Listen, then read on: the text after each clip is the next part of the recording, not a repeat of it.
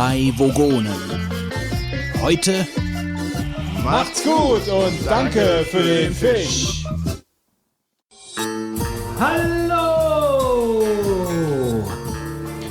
Dann haben wir es ja tatsächlich geschafft. Die intergalaktische Edutainment Show mit eingebautem Opiateffekt geht in Runde 99. Wer hätte gedacht, dass wir so lange durchhalten? Drei abgehalfterte, fahnenflüchtige Raumfahrer mit Monologisierungszwang ohne Hose und Alkoholproblemen, die mit einer Portion Halbwissen an der Hand durch langweilige Kategorien und Interviews stolpern und dabei sogar noch 99 Hörer finden. Wow! Vielleicht war es aber auch der Dreck und Siff, den unser Hausmeister Mac aus Schlampigkeit überall liegen gelassen hat, der alles am Ende zusammenhielt. Das ist eins der vielen galaktischen Rätsel, das wir nicht lösen werden, was uns aber auch nun am Ende vollkommen egal ist. 99 Folgen liegen also nach dieser Show zur Abholung auf Ursa Minor Beta im Bürogebäude des D3V Verlags als goldene Schallplatte gepresst für euch bereit. Unterster Stock am Ende des dritten Gangs rechts hinter der mit Baufolie abgeklebten Türe. Für jeden Hörer eine. Wie bei Unterschrift eures D3V-Abo-Vertrags am Anfang unserer gemeinsamen Reise versprochen, liegen die Schallplatten bis zu sieben Tage nach Ausstrahlung von Folge 99 kostenlos bereit. Danach wird eine Gebühr fällig, die euch bei Ankunft auf Ursa Minor Beta unverzüglich mitgeteilt wird. Transparent, fair und rechtschaffen, wie immer bei den drei Vogonen. So sind wir, so kennt man uns. Wer ist uns? Wie immer, zur Abwechslung heute mit dabei sind der Götz, ey hi, der bienenschwängernde Anwalt, der Wolfgang, Guten Abend. dann der Chef des Saufclubs, der Podcasten ohne Hose erst so richtig groß und salonfähig gemacht hat, der Fitz. Mal hallo. Und der vollkommen erfolglos den Besen schwingende Hausmeister unseres Raumers, der gütigerweise von äh, Resten aus den Couchritzen der Bordküche Küche naschen darf, der Marc. Ja, Ja, Unwahrheiten direkt zu Beginn, denn der Fitz hat den Ring ausgezogen. Ja. Ich, äh, Oh, musstest du deine, mu- muss, also jetzt nicht nur Ende des Podcasts, sondern auch Ende des Saufclubs? ja. Nee, der Ende auch, also den gibt's weiter und ich bin da weiterhin Mitglied, aber ich bin noch kein Vorsitzender im Moment. Hast es, hat, hat dich jemand anderes unter den Tisch gesoffen? Ich denke, der Fitz hat eher an jedem Fass genuckelt, äh, jede Traube gelutscht und auch Ja, jeden meinst- Rock gehoben. Du meinst, du, du spielst gerade auf uns an, ja? auf uns, auf den Podcast. Wir haben an jeder Traube gelutscht, unter jeden Rock geschaut. ja, und Ah, wir haben so die Geschichte aus. erzählt. Die Geschichte ist Wir haben erzählt die Geschichte erzählt. und Die äh, Gehirnzellen sind vernichtet. ja, man ist am Ende der Galaxie angekommen. Ja? Okay. Schauen wir mal, wo wir am Ende sind. hier. Ja. So. Aber das ist schon ein bisschen überraschend. Also das. äh, ist wie ein Rücktritt von Kohl oder so, den man nie erwartet. ja, genau. Wie viele Jahre warst du denn jetzt? Äh, Viereinhalb. darfst du jetzt die Weinkönigin noch? Äh, Nein? nein? Was, was, was wollte er denn jetzt sagen, was er mit den Weinkönigen noch machen darf? Die kürzen das einfach ab. Also, äh, ja, gut. Hm. Also du läufst jetzt nur noch im Tross mit. Genau. Crossfit. er wird jetzt getragen auf einer Sänfte. Wird der Saufclub-Präsident gewählt? Das ist ein Verein, ja. Okay, das heißt also, da wird wirklich der Vorsitzende des Saufclubs wird gewählt. Ja. Geheime Wahl oder per Handzeichen? Wenn du es beantragst, ist ist er geheim. Okay. Bist du geheim gewählt worden? Äh, ja, ich bin damals geheim gewählt worden, ja. Okay. Interessant. Interessante Einblicke in den ich glaube, der Fitz war bestimmt auch der jüngste Saufclub-Präsident, den es bisher gab. Das müsste sogar stimmen, ja. Ja, weißt du? Also das ist äh, ein Teenie-Star praktisch. Äh, Wobei, in der ich Szene bin mir noch. jetzt nicht ganz, ganz sicher, äh, als der Verein gegründet wurde, könnte sein, dass der noch jünger war. Das weiß ich jetzt nicht. Ich glaube nicht. Gibt es eigentlich. Denn das ähm, war mein Opa, der das damals war. dein Opa war, Ja. War Grandfather of Saufclub. Ja. ja. Okay, das hast du noch nie verraten. Warum wartest du bis Ich zu unserer letzten, bis zur letzten bis zur letzten Folge Folge? Ja, also du bist praktisch der Erbe der Saufclub-Dynastie. ja, Von mehr oder wegen. Scheiß auf Fitz. Du bist eigentlich, du bist ja eigentlich the man, ja. Also du bist ja eigentlich der, der Nachfolger des Grandpas of Saufclub. Ja, ich kann leider nicht so viel davon erzählen, aber ähm, Wieso? Ist das geheimes Familiending? das schwarze Kapitel.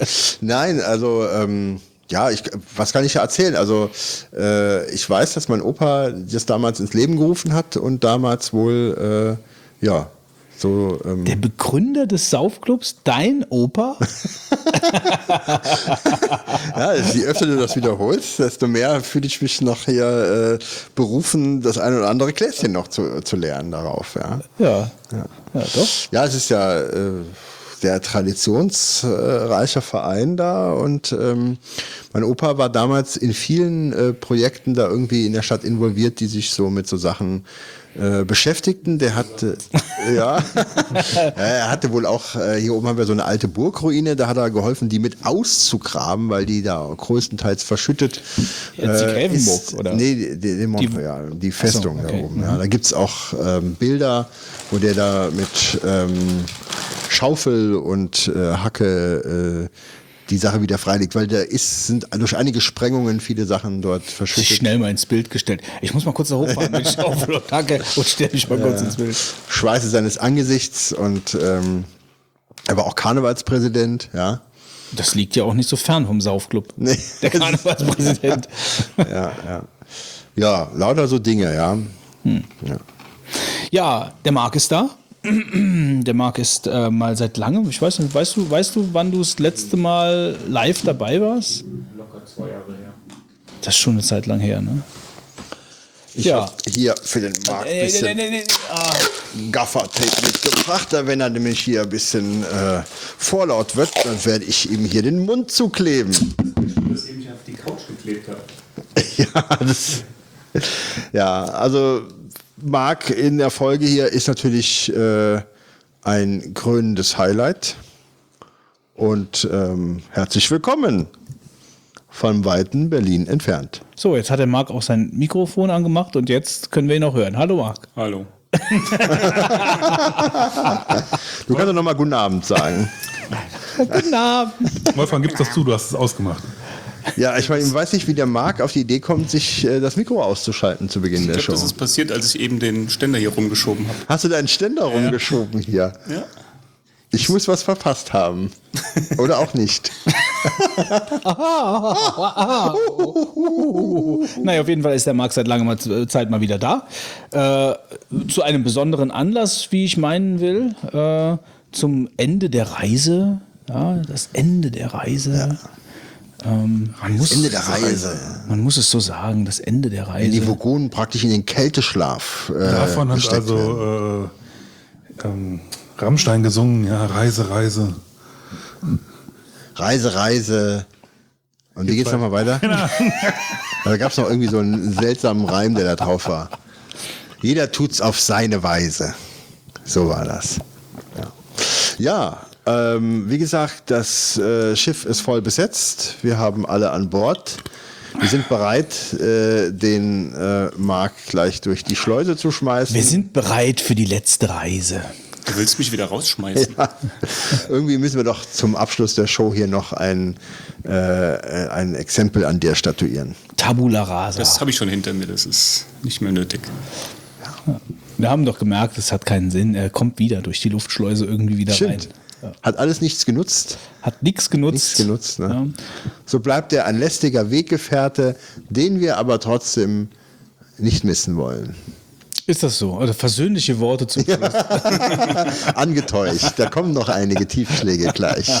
Und zwar unter die Gürtellinie. Ja, ja aber ähm, also äh, wir haben uns äh, also dazu entschlossen, ähm, äh, unsere Reise im Restaurant am Ende des Universums äh, zu beenden. Mit einem Donnergurgler im Ansatz. Genau, mit einem, einem guten Ein Pangalastischen. Donnergurgler, den wir äh, auf unsere Hörer trinken. Aber wir werden jetzt nicht die ganze Show anfangen, hier uns selbst zu beweihräuchern oder in Tränen auszubrechen, äh, sondern wir werden bis zuletzt unserer Aufgabe gerecht äh, eine Einschlafsendung mit Niveau zu machen. Mit Einschlafsendungen sind sicherlich viele dabei. Das Niveau suchen wir schon seit vielen Folgen. es ist oft in den Keller gerutscht, wenn ich dann die Folgentitel gelesen habe. Ja, es ist halt ganz gut, dass wir, dass wir dann äh, eine Einschlafsendung sind, weil man kann dann immer sagen, das Niveau war da, als du geschlafen hast. Ja, ganz zum Schluss Ja. äh, wird dann aus äh, von irgendwelchen russischen Autoren surrealis- surrealistische Literatur vorgelesen. Ja, das habe ich jetzt nicht verstanden, aber es ist doch egal. Ich, ja, das, das ist einer, in einer Tradition von vielen Missverständnissen, die hier live über den Äther gingen. Ähm, aber darauf kommen wir später zu, zu Ja. sprechen. Ja? Also wir werden das äh, in aller Breite und Transparenz wie immer äh, ausbreiten und auswalgen. Bis dahin bleiben wir unserem Motto treu.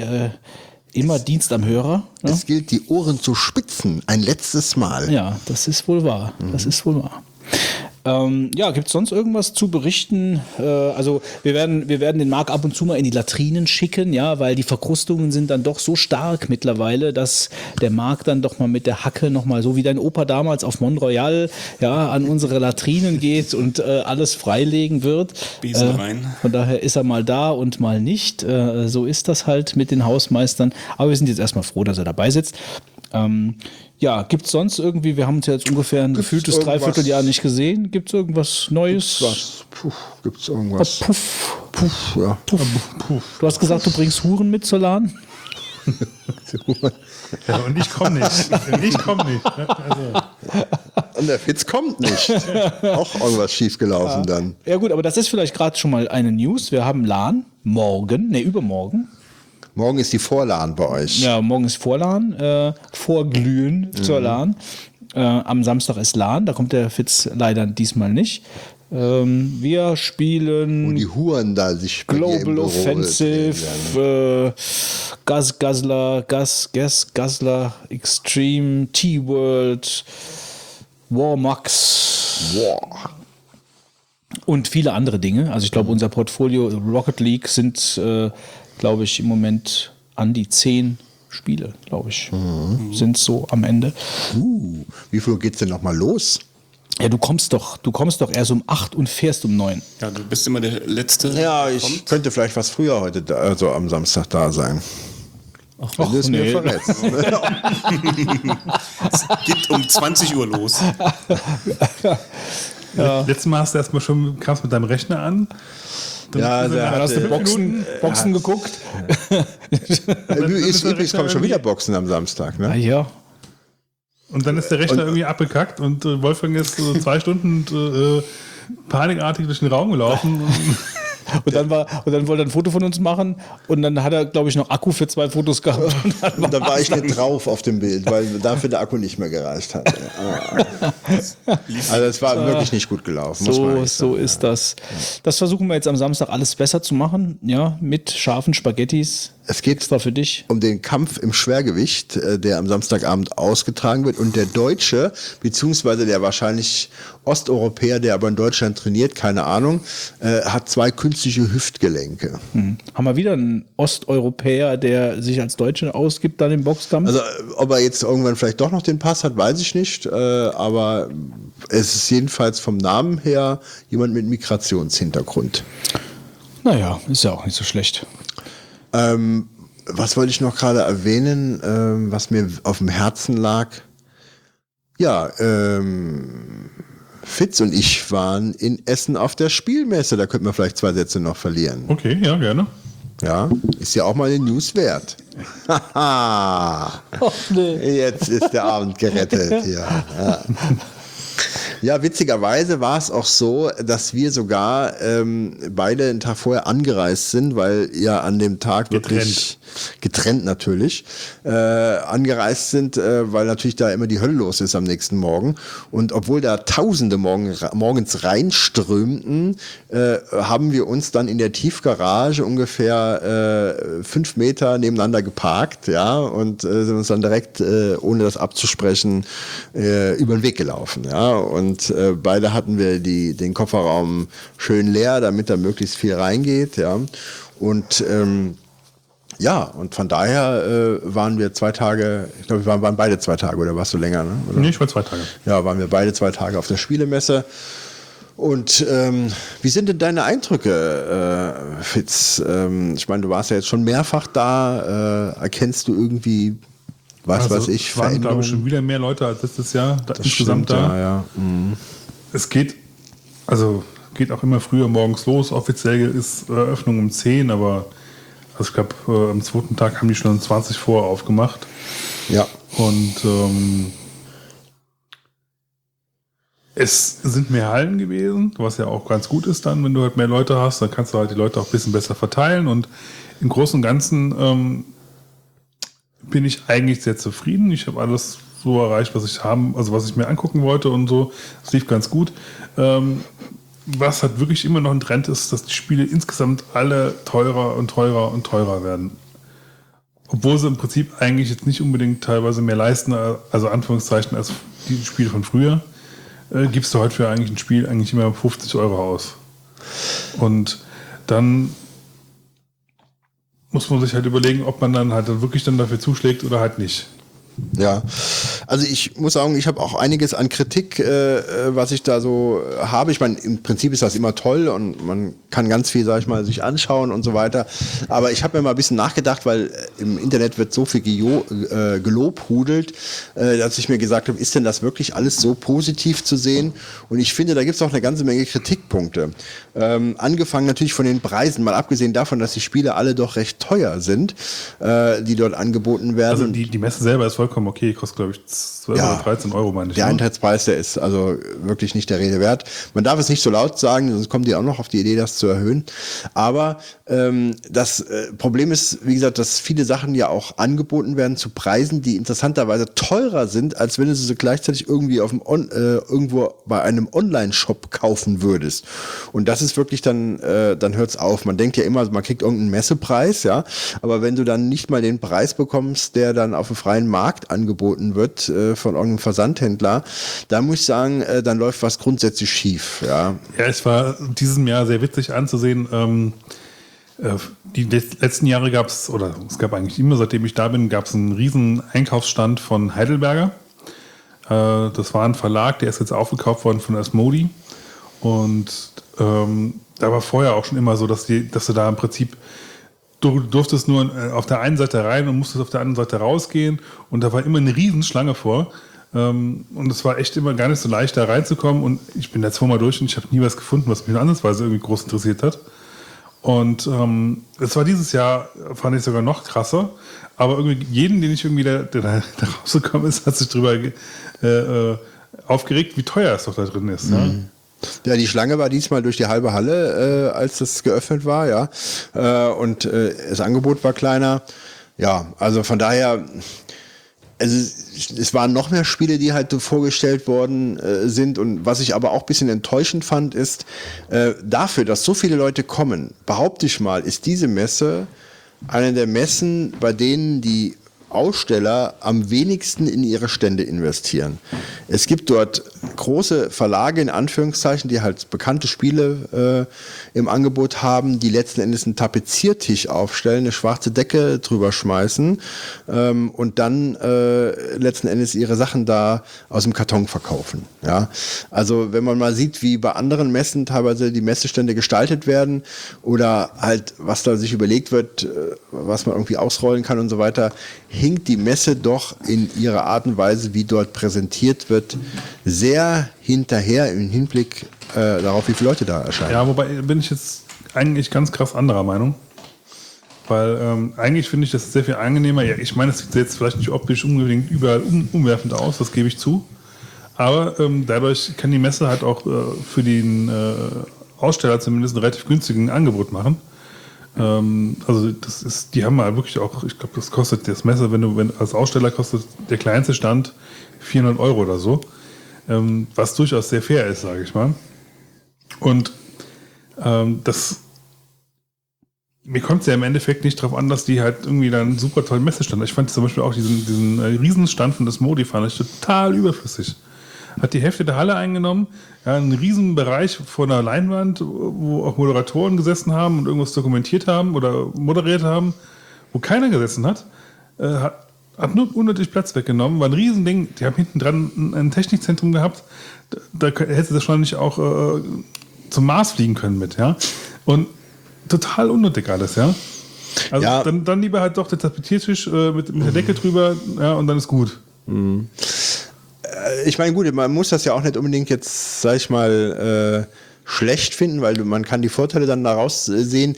Aber es ist halt im Hinblick auf die Größe der Messe, ist es halt etwas ungewöhnlich. Ne? Also äh, dann würde man teilweise mehr erwarten. Natürlich könnte man sagen, es interessieren die Spiele und nichts anderes.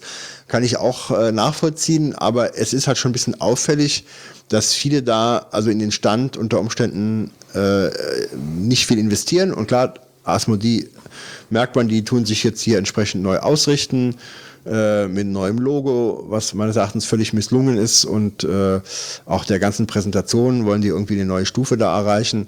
Ähm, aber naja, gut, also es ist so. Was ich aber auch nicht gut finde, ist der Hype, der dann ähm, dieses Jahr meines Erachtens besonders merk, äh, spürbar war bezüglich einiger Spiele, die die Leute gar nicht kennen äh, und dieses ähm, ja dieses blinde Kaufen, was da natürlich dann doch wahrscheinlich wie jedes Jahr, aber doch dieses Jahr auch wieder exzessive Ausmaße da angenommen hat. Also das heißt, die Leute ähm, haben irgendwelche Spiele nachher im Auge, die vorher äh, gehypt werden und ähm, ja, und dann wird halt irgendwie äh, dort sehr viel gekauft, obwohl die Leute äh, sich noch gar kein, kein Bild drüber machen konnten. Das hast du sicherlich auch bei manchem Stand wahrgenommen, dass da sehr, ähm, ja, wie soll ich sagen, ohne äh, drüber zu wissen, was man da kauft, letzten Endes die Katze im Sack im großen Stil eingeladen wurde. Ne?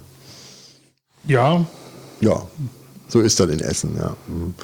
Aber das ist schon, hat schon äh, große Maße und ich finde es ganz interessant, diese Brettspielszene, weil die haben ja eigentlich keine richtige Presse. Also es gibt keine Printmagazine, die jetzt äh, im größeren Auflagen in Kiosken oder sowas liegen. Äh, und es gibt auch keine Fernsehberichterstattung. Und die sind ja im großen Teil doch auf äh, YouTuber angewiesen, auf, auf Brettspielblogs und ähnliches, äh, wenn sie ihr Spiel promoten wollen, wenn sie nicht gerade ganz bekannte Namen haben.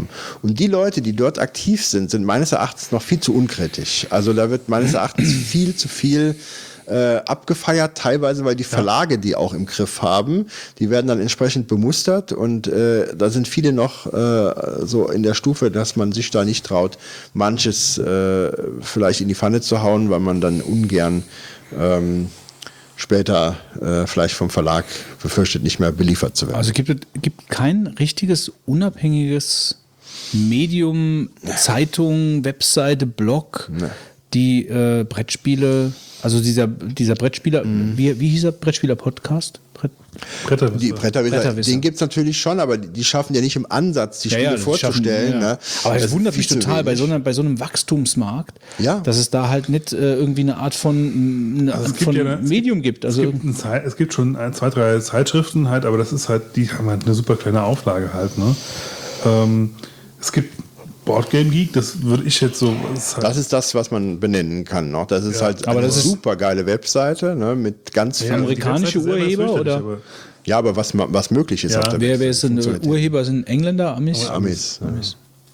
Da gibt's natürlich auch ganz viele Rezensionen, da gibt's nachher so eine Wertungs-, äh, also eine Top, äh, was weiß ich, Top 100 Liste oder wie. Und da kannst du natürlich dich schon ein bisschen orientieren. Aber das, was es in der Spielebranche gibt, in der Form gibt's das hier nicht. Und da sind die halt drauf angewiesen, auf die Leute, Ja, vor allen Dingen, man muss ja dazu sagen, in der Spielebranche, da, da kämpfen ja wie viel, in der Computerspielebranche kämpfen ja wie viele Anbieter äh, um Leser. Ja. Ne? Äh, und hier, wenn es dann hier nur gekaufte, also ich sag jetzt mal so, ja, also irgendwelche, irgendwelche nicht ganz objektiven ähm, Rezensenzen, Rezensenten gibt, so natürlich suboptimal. Also um die Verlage, zu sondieren. Genau, die Verlage gehen mittlerweile hin und laden dann zu eigenen Presseevents äh, die Blogger ein und YouTuber. Ja, äh, die machen dann statt auf der Messe, dann machen sie vorher irgendwie ein Event, wo sie ihre Sachen dann präsentieren. Dort wird man dann das Wochenende gut gepampert und dann fahren die Leute nach Hause, sollen darüber berichten und natürlich äh, ich meine, natürlich gibt es da auch kritische Stimmen, aber du merkst durch die Bank, dass die Leute total äh, geehrt sich fühlen, wenn sie halt dann eingeladen wurden ne, auf so ein Neuheiten-Show, äh, kriegen Sachen zu sehen, die sie vorher nicht kennen. Äh, und da merkst du schon, äh, die sind sehr kritiklos. Also mhm. da, da, die haben halt alle irgendwie, sind selber noch große Fans und äh, trauen sich ungern da kritische Wörter äh, zu sprechen. Ähm, das finde ich also sehr auffällig in der ganzen Szene. Und die Verlage nutzen das natürlich ohne dass man denen Vorwurf machen kann, aber die nutzen das natürlich aus. Du kriegst dann halt von denen die Spiele umsonst. Die haben alle, alle haben ein Geldproblem, weil das Hobby dann doch unter Umständen jeden Monat dann ein paar hundert Euro kosten kann, wenn du die neuen Sachen alle haben willst. Und deswegen sind die natürlich froh, wenn das irgendwie so laufen kann. Das äh, erstreben viele. Und ja, das merkst du halt, äh, dass du dich auf die Leute gar nicht verlassen kannst, was Rezensionen unter Umständen angeht. Äh, die Sachen werden erstmal kritiklos entgegengekommen. Und ich finde es immer toll, nach ein paar Monaten zu sehen, wie, welche Stellenwert hat das Spiel denn überhaupt noch? Also so in der Szene. Also ich sag aber, du kriegst ja schon bei den Videoblogs zumindest, wenn du halt dir ein Spiel anguckst, wenn du jetzt mal die, die, die, äh, die Leute halt selber mal rausnimmst und einfach nur die Spielmechanik nimmst und du halt schon ein bisschen Erfahrung hast, weißt du ja schon, ob es dir was für dich ist oder eher nicht.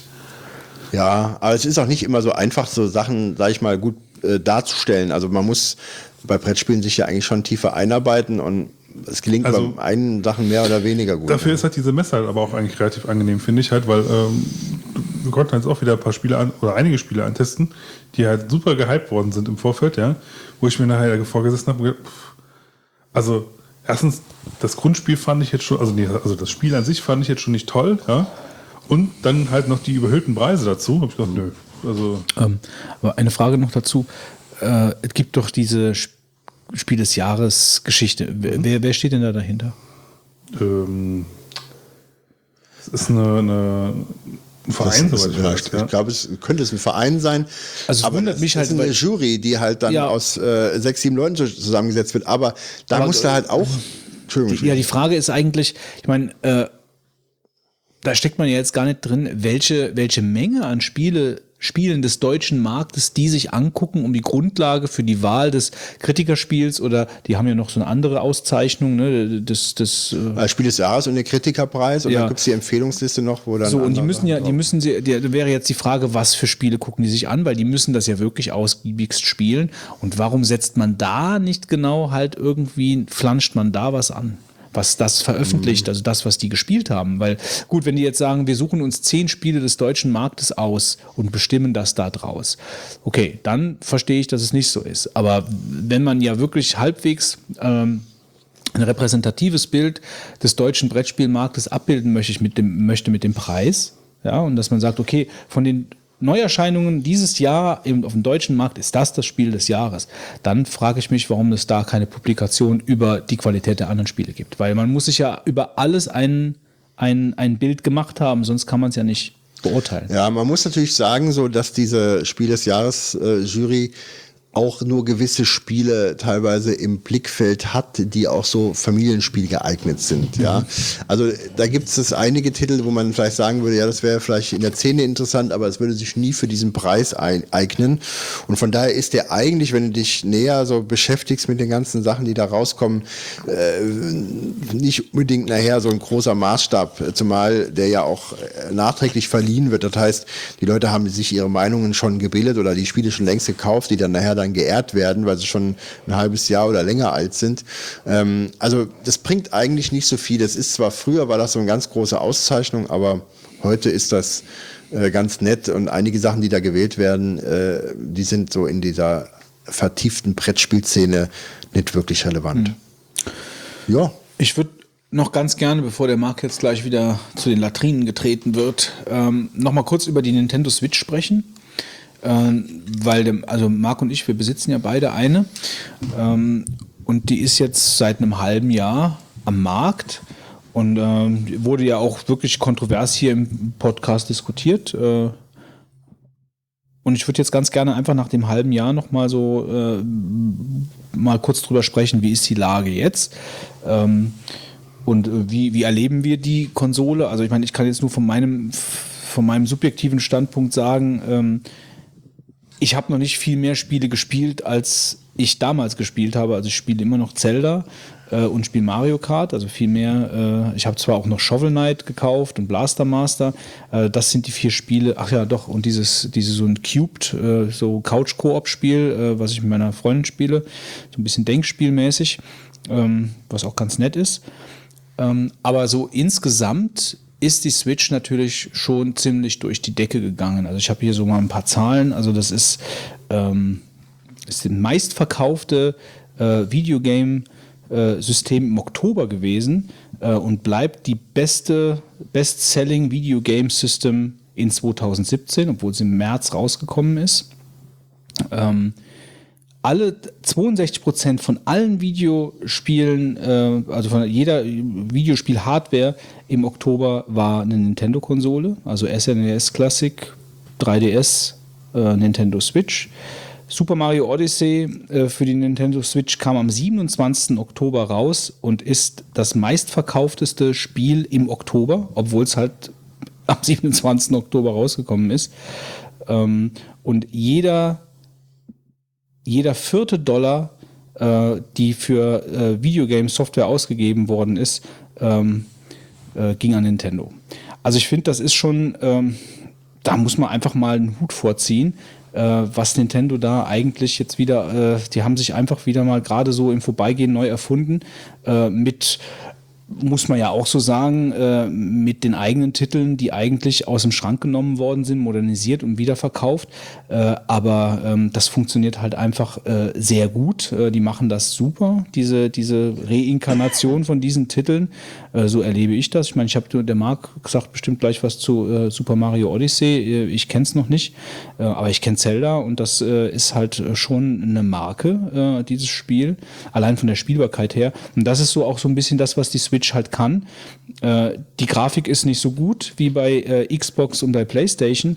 Ähm, die Spiele sind aber so geschickt ähm, ähm, abgespeckt, sag ich mal, dass sie halt trotzdem noch äh, da auf Full HD bei 60 äh, Frames laufen, wie Rocket League oder FIFA äh, oder Doom, die jetzt da alle rausgekommen sind.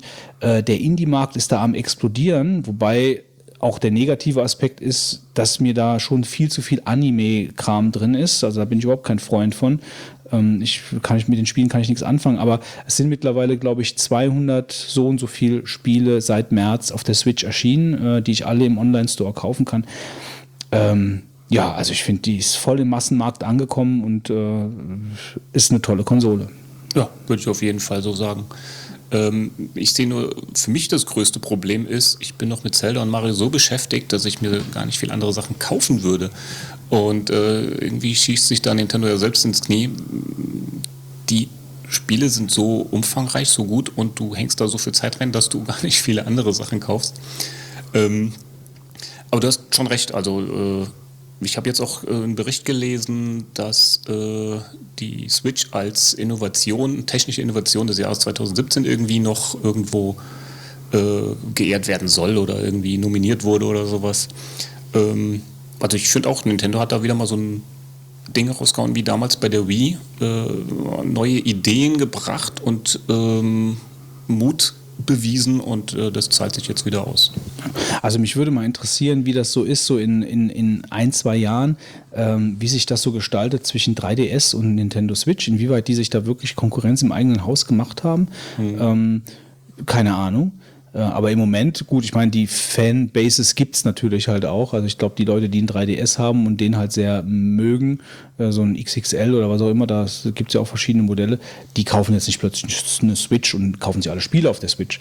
Aber so mit der Zeit könnte ja sein, dass da so ein Kannibalismus-Effekt eintritt. Äh, ja. Gibt es einen anderen Begriff, der mir aber gerade nicht einfällt. Also, dass die halt einfach dann das System wechseln. Ne? Keine Ahnung. Aber äh, also ich persönlich spiele die Switch vor allen Dingen äh, auf, der, äh, auf der Couch am Fernseher. Also ich habe die kaum mobil rausgezogen. Habe ich am Anfang häufiger gemacht, mittlerweile irgendwie nicht mehr, weil ich einfach ähm, dieses Gefühl mit Pro-Controller auf der Couch als normale Videogame, Videospielkonsole äh, das ist ja gerade das Coole, du kannst sie ja so und so benutzen. Äh, finde ich, finde ich halt schon äh, sehr angenehm. Also die Grafik finde ich schön. Äh, ich habe also bei Zelda hatte ich ein, zwei Frame Drops.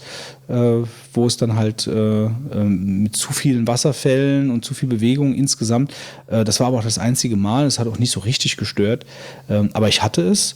Äh, sie lief auch so in den ersten Wochen ein bisschen instabil, ähm, mittlerweile läuft sie ganz stabil, aber sie ist mir ein paar Mal abgeschmiert, aber das war auch so neben dem Online-Kram, was mich halt äh, und den Anime-Geschichten, also mir, das ist mir halt einfach, das ist mir zu viel Japan-Kram. Ich komme da irgendwie nicht so richtig mit klar mit den, mit den ganzen Japan-Spielen, die da rauskommen. Aber es kommen natürlich halt auch äh, viele, viele Indie-Spiele raus, die halt auch auf dem PC und auf Steam äh, es halt gibt, ähm, wie Stardew Valley und äh, äh, dieses, ähm, ähm, äh, ach, fällt mir gerade nicht ein. Ähm, Steel Dick? Nee, Steel, ich weiß nicht. Steel Dick. Steel Dick. Also jetzt ist Schluss. Steel World. So, Steel, Steel World 2, so war es, glaube ich. Äh, also da kommen äh, viele, viele, viele Indie-Spiele raus, ähm, die äh, die Switch da so voll am Erobern sind. Also Stardew Valley hat sich, glaube ich, besser verkauft als, als Super Mario Odyssey oder so. Oder die sind da ganz stark am äh, äh, also alle Indie-Typen sind sehr froh mit den Verkäufen, wobei es Ja. keine halt äh, offiziellen Zahlen gibt. Ich habe mal äh, von irgendeinem Spiel gehört, das auf Steam irgendwie 18 Monate äh, zu kaufen war. Das kam dann jetzt irgendwie für die Switch raus und die haben jetzt inzwischen mehr auf der Switch verkauft Ja, als genau. vorher bei Steam und so. Ja, also das, Ähm. das Plänchen ist wirklich voll aufgegangen mit den, mit den Indie-Spielen. Äh, Sie sind natürlich ein bisschen teurer als auf dem PC, das stört mich ein bisschen. Äh, Und insgesamt finde ich auch die ganze Oberfläche von der Switch noch nicht so richtig gelungen. Also gerade der Shop, äh, den finde ich verbesserungswürdig bei 200 Spielen. Du hast keine, du hast nicht so richtig so, eine, so Kategorie, Kategorien irgendwie, das, das, das, das, das nervt ein bisschen das Handling von dem Shop. Ähm, ja gut, und die, jetzt bin ich mal gespannt, jetzt kommt ja bald dieser Online-Service. Äh, Es nervt halt total, dass man ähm, jetzt alles dann über die App machen muss, dass ich das nicht direkt über die Konsole machen muss. Das würde ich halt gerne. Aber da will ich mich noch nicht so drüber auslassen, weil ich möchte es erstmal probieren. Vielleicht ist es ja auch wirklich ganz angenehm. Ähm, und was mich auch noch stört, um vielleicht noch was Negatives auch noch zu, weiter zu sagen, äh, dieses, ähm, dass zu wenige Spiele wirklich über einen wirklichen Online-Koop verfügen, also die ich, von denen ich bis jetzt weiß. Also Couch-Koop ist fast jedes Spiel, Äh, aber Online-Koop die wenigsten. Ja. Ja, das stimmt. Das wäre dann wahrscheinlich sowas wie FIFA 18 oder irgend sowas. Ja, Eher FIFA so diese 18. Sportspiele wieder. Ja, genau. Aber dass man jetzt so ein, so ein äh, ich meine, Mario Kart halt, aber auch so die Indie-Spiele und so, die, die, die bieten das, die bieten das so nicht. Ja. Ja. Ähm, Ich glaube, das liegt auch noch ein bisschen daran, dass es den Online-Service noch nicht so richtig gibt. Ich finde es auch nicht gut, wie sie das haben, vorhaben mit dem Online-Service, äh, dass man das halt über eine App auf dem Handy machen muss. Äh, du hast die Switch, die hat einen Touchscreen, du könntest da auch schön drauf rumtippen und irgendwie Leute suchen und sowas. Das wäre da eigentlich kein, kein großes Problem. Du suchst da jemand, steckst die Switch in die Dockingstation, spielst auf dem Fernseher gegen irgendwen, den du gesucht hast. Ähm, bin ich auch nicht zufrieden mit. Aber gut, da muss man wirklich mal sehen, der Service, wie der wird. Und äh, wird ja auch nicht ganz, ganz so teuer. Also das äh, bin ich mal gespannt, ob sich da noch irgendwas entwickelt. was kostet der, Fitz, was kostet der Dienst auf der Playstation? Da musst du, glaube ich, eher Wolfgang fragen, weil äh, ich habe ja noch einen Da kaufst du immer letzten Endes, ähm, also du kannst immer, wie soll ich sagen, so äh, Angebote wahrnehmen. Ja, dass du Beispiel, ja, momentan gibt's glaube ich, ein, zwölf Monate 45 Euro, aber ich glaube, du zahlst, äh, wenn du es jetzt nicht ähm, äh, mit so Angeboten hast, dann zahlst du, glaube ich, schon, boah, ich muss liegen, im Jahr 60, 70 Euro oder sowas zusammen. Der bietet was? Also was hat Naja, du davon? hast äh, erstmal natürlich die Möglichkeit, online zu spielen und zweitens kriegst du jeden Monat ungefähr vier, fünf Spiele umsonst, Mhm, okay. die du auch behalten kannst. Die kannst du dann jeden Monat runterladen. Sind auch wirklich gute Sachen dabei, teilweise Sachen, die ich mir gekauft hatte und dachte, jetzt gibt's also die hier. gehören dir, die kannst du runterladen und die sind, okay. Ja, äh, weil sowas bestehen. will die Switch auch machen, aber ich, man, da muss man mal abwarten. Also es sind auch da- große da Titel dann passiert. dabei, ja. Also das äh, ist dann nicht irgendein Indie-Kram. Äh, ich meine, der ist auch unter Umständen. Meistens haben sie immer einen Titel, der was größer ist und dann ja zwei unbekanntere, würde ich sagen, und einen, der so ein bisschen bekannt ist. So, so ist ungefähr vier, fünf Spiele haben sie dann jedes Mhm, Mal. Das ist schon ganz okay, aber ich muss sagen, ich nutze es auch fürs Online-Spielen zu wenig, weil ich ja auch nicht so viel spiele. Dafür, dass dann wieder Sachen sind, die man dann halt umsonst kriegt, ist es dann wieder ganz nett. Ja, also ich muss sagen, momentan habe ich mehr Lust auf dem Computer was zu spielen. Ähm, aber es gibt halt Sachen, die sind auf dem Controller, mit dem Controller einfach Ja. klasse. Ich habe auch einen Ja, ja, Controller mittlerweile. Grundsätzlich geht mir das ja auch so. Ich bin ja auch ein PC-Spieler. Aber die Switch ist eine tolle Ergänzung. Hm. Aber wie viele Controller hast du? Zwei oder was, ne? Bei der Switch Ja. meinst du jetzt? Zwei. Äh, ich habe einen Pro-Controller. Also nochmal bei dem gekauften so. Ding hast du, hast du die beiden. Mhm. Joy-Cons, die sind dabei. Und wenn du jetzt kannst und die kannst du auch an so einen, an so einen, an so einen Metallgriff machen, dann Mhm. hast du praktisch wie einen Controller, also die kannst du so reinklipsen. Ähm, die kannst du halt aber auch an der, an der Konsole lassen für mobil, aber du kannst ja auch einen Pro-Controller äh, kaufen. Ähm, Sind die gleichen Controller, Classic-Controller, die auf der Wii äh, dabei waren oder was? Wieder andere Controller. wieder andere. Aber du kannst mittlerweile mit so einem Adapter auch die GameCube-Controller äh, anschließen an die Switch. Mhm. Mit so einem Wii U-Adapter für 20, 30 Euro oder so. Und dann kannst du, äh, dann kannst du die GameCube-Controller. Da habe ich auch schon mal drüber nachgedacht. Aber da ich jetzt sowieso vor, vor allen Dingen fast alleine spiele, brauche ich da eigentlich auch nicht. Ja. Naja, also äh, Ich muss sagen, wie gesagt, ich bin ein bisschen verwundert, äh, dass das so einschlägt. Ich meine, sicherlich wird Mario ein gutes Spiel sein. Die haben ja noch nie schlechte Mario-Spiele eigentlich auf den Markt geworfen. Äh, was weiß ich, Super Mario Galaxy und so, das sind ja auch alles Meisterwerke irgendwo. Aber ähm, ja, ich meine, wir haben jetzt fast ein Jahr ist jetzt rum und ich finde immer noch die Auswahl, die ich so persönlich wahrnehme, die kannst du immer noch an ein, zwei Händen abzählen. Ne? Das ist das Problem. Äh, Das hat auch meine Schwester heute noch gesagt. Äh, Die hat gesagt, ja, im Laden siehst du da zehn Spiele. Und dann, Ja. Das ist so ein bisschen das Problem, weil du keine, du siehst es nicht. Aber da läuft halt viel mehr über den Online-Shop. Ich meine, das ist ja wahrscheinlich auch auf PlayStation so ähnlich. Klar, die hauen ihre Discs dann in die Regale und hauen die Regale voll. Ähm, Das ist halt gerade noch so ein bisschen der Unterschied. Aber das, ähm, das kommt halt drauf an, was da an, an, an Fanbase dann passiert. Ja, Und die also, wirklich guten Sachen kommen wahrscheinlich hauptsächlich wieder von Nintendo. Ne? Also ja, also so die Unterstützung, ich kenne die Unterstützung bei der Wii U jetzt nicht so, aber jetzt, also Doom, FIFA, ich meine, die sind die großen Marken, die sind jetzt halt auf der Switch. Äh, und jetzt muss man halt sehen, was da weiter passiert. Ja, also das muss man jetzt einfach mal beobachten. Also, Aber ich weiß- man, man sieht jetzt schon so eine Entwicklung, dass immer mehr Leute äh, oder äh, auch große äh, Unternehmen, äh, Spieleentwickler auch auf die Switch jetzt äh, aufspringen. Obwohl EA ja schon gesagt hat, so ja, wir sind da noch ein bisschen vorsichtig, aber EA ist sowieso für mich so ein, naja, ähm, klar haben die coole Sachen, aber alles so äh, aufgewärmte Titel sehe ich jetzt einfach mal so. Ähm, aber da tut sich noch einiges. Wenn, wie gesagt, Doom ist ja schon ein Knallerding, Wolfenstein soll kommen und sowas. Ja, aber ich sag mal, dies, das sind alles Spiele, die eigentlich gemacht wurden für den PC und die sie sicherlich auf der Switch irgendwie verändern müssen, weil sie einfach die Power nicht haben. Ja, aber da- da machen bist sie du- auch. Da, Ja. da bist du jetzt aber wieder beim Thema so, ich muss kein 4K 60 FPS haben. Äh, wenn ich Zelda sehe, die ganzen Effekte mit äh, das Gras weht im Wind, äh, du hast äh, so Wolken, die sehen echt aus und sowas. Also ich lege viel mehr Wert auf coole Effekte, die vielleicht nicht so super duper aufgelöst sind, als dass ich jetzt 4K habe in 60 FPS und muss auf irgendwas verzichten. Ja, nee, es geht, also, Also- ich denke auch, das, das Fass brauchen wir gar nicht aufzumachen, weil ich glaube, da werden wir auch nie auf einen Konsens kommen. Also es ist äh, dieses, ähm, ich habe einen Artikel gelesen über Rocket League und der hat die Sache ziemlich auf den Punkt gebracht. Also, dass es halt eben genau darum nicht unbedingt geht bei einem Spiel. Also äh, man sieht jetzt auch hier, ich meine, du hast dich ja selber äh, vorhin so gesehen mit dem Battlefield Unknown äh, Battleground. Da ist der gleiche. Das Spiel macht einfach super viel Spaß ohne dass du halt jetzt einfach diese riesige, diese riesige Grafikvielfalt und die, diese riesigen Grafikgeschichten halt hast. Ja, das Spiel funktioniert. Und die Spiele auf der Switch funktionieren halt, die sind angepasst. Äh, sicherlich nicht alle, sondern aber da bei einem Doom, äh, wenn er voll aufgefahren auf dem PC spielt, sieht er natürlich besser aus als auf der Switch. Die Frage ist halt, wie, wie viel bekommst du dann noch mit, wenn du bei 60 FPS dich auf das Spielgeschehen konzentrierst, wie viel bekommst du dann noch mit von dieser besseren Grafik? Ja, das- ja, das ist halt, das ist halt Persönlich würde ich schon sagen, das wird ein Unterschied sein. Also ich fände es cool, mag wenn, sein. Ja, ja. Ist halt ein signifikanter Unterschied, der für den Spiel, Spielspaß relevant ist. Ja, So, aber ist halt ich fände es halt cooler, wenn man nicht jetzt hingehen würde und würde sagen, naja gut, gibt's auch auf der Switch in irgendeiner Version, die da läuft und funktioniert.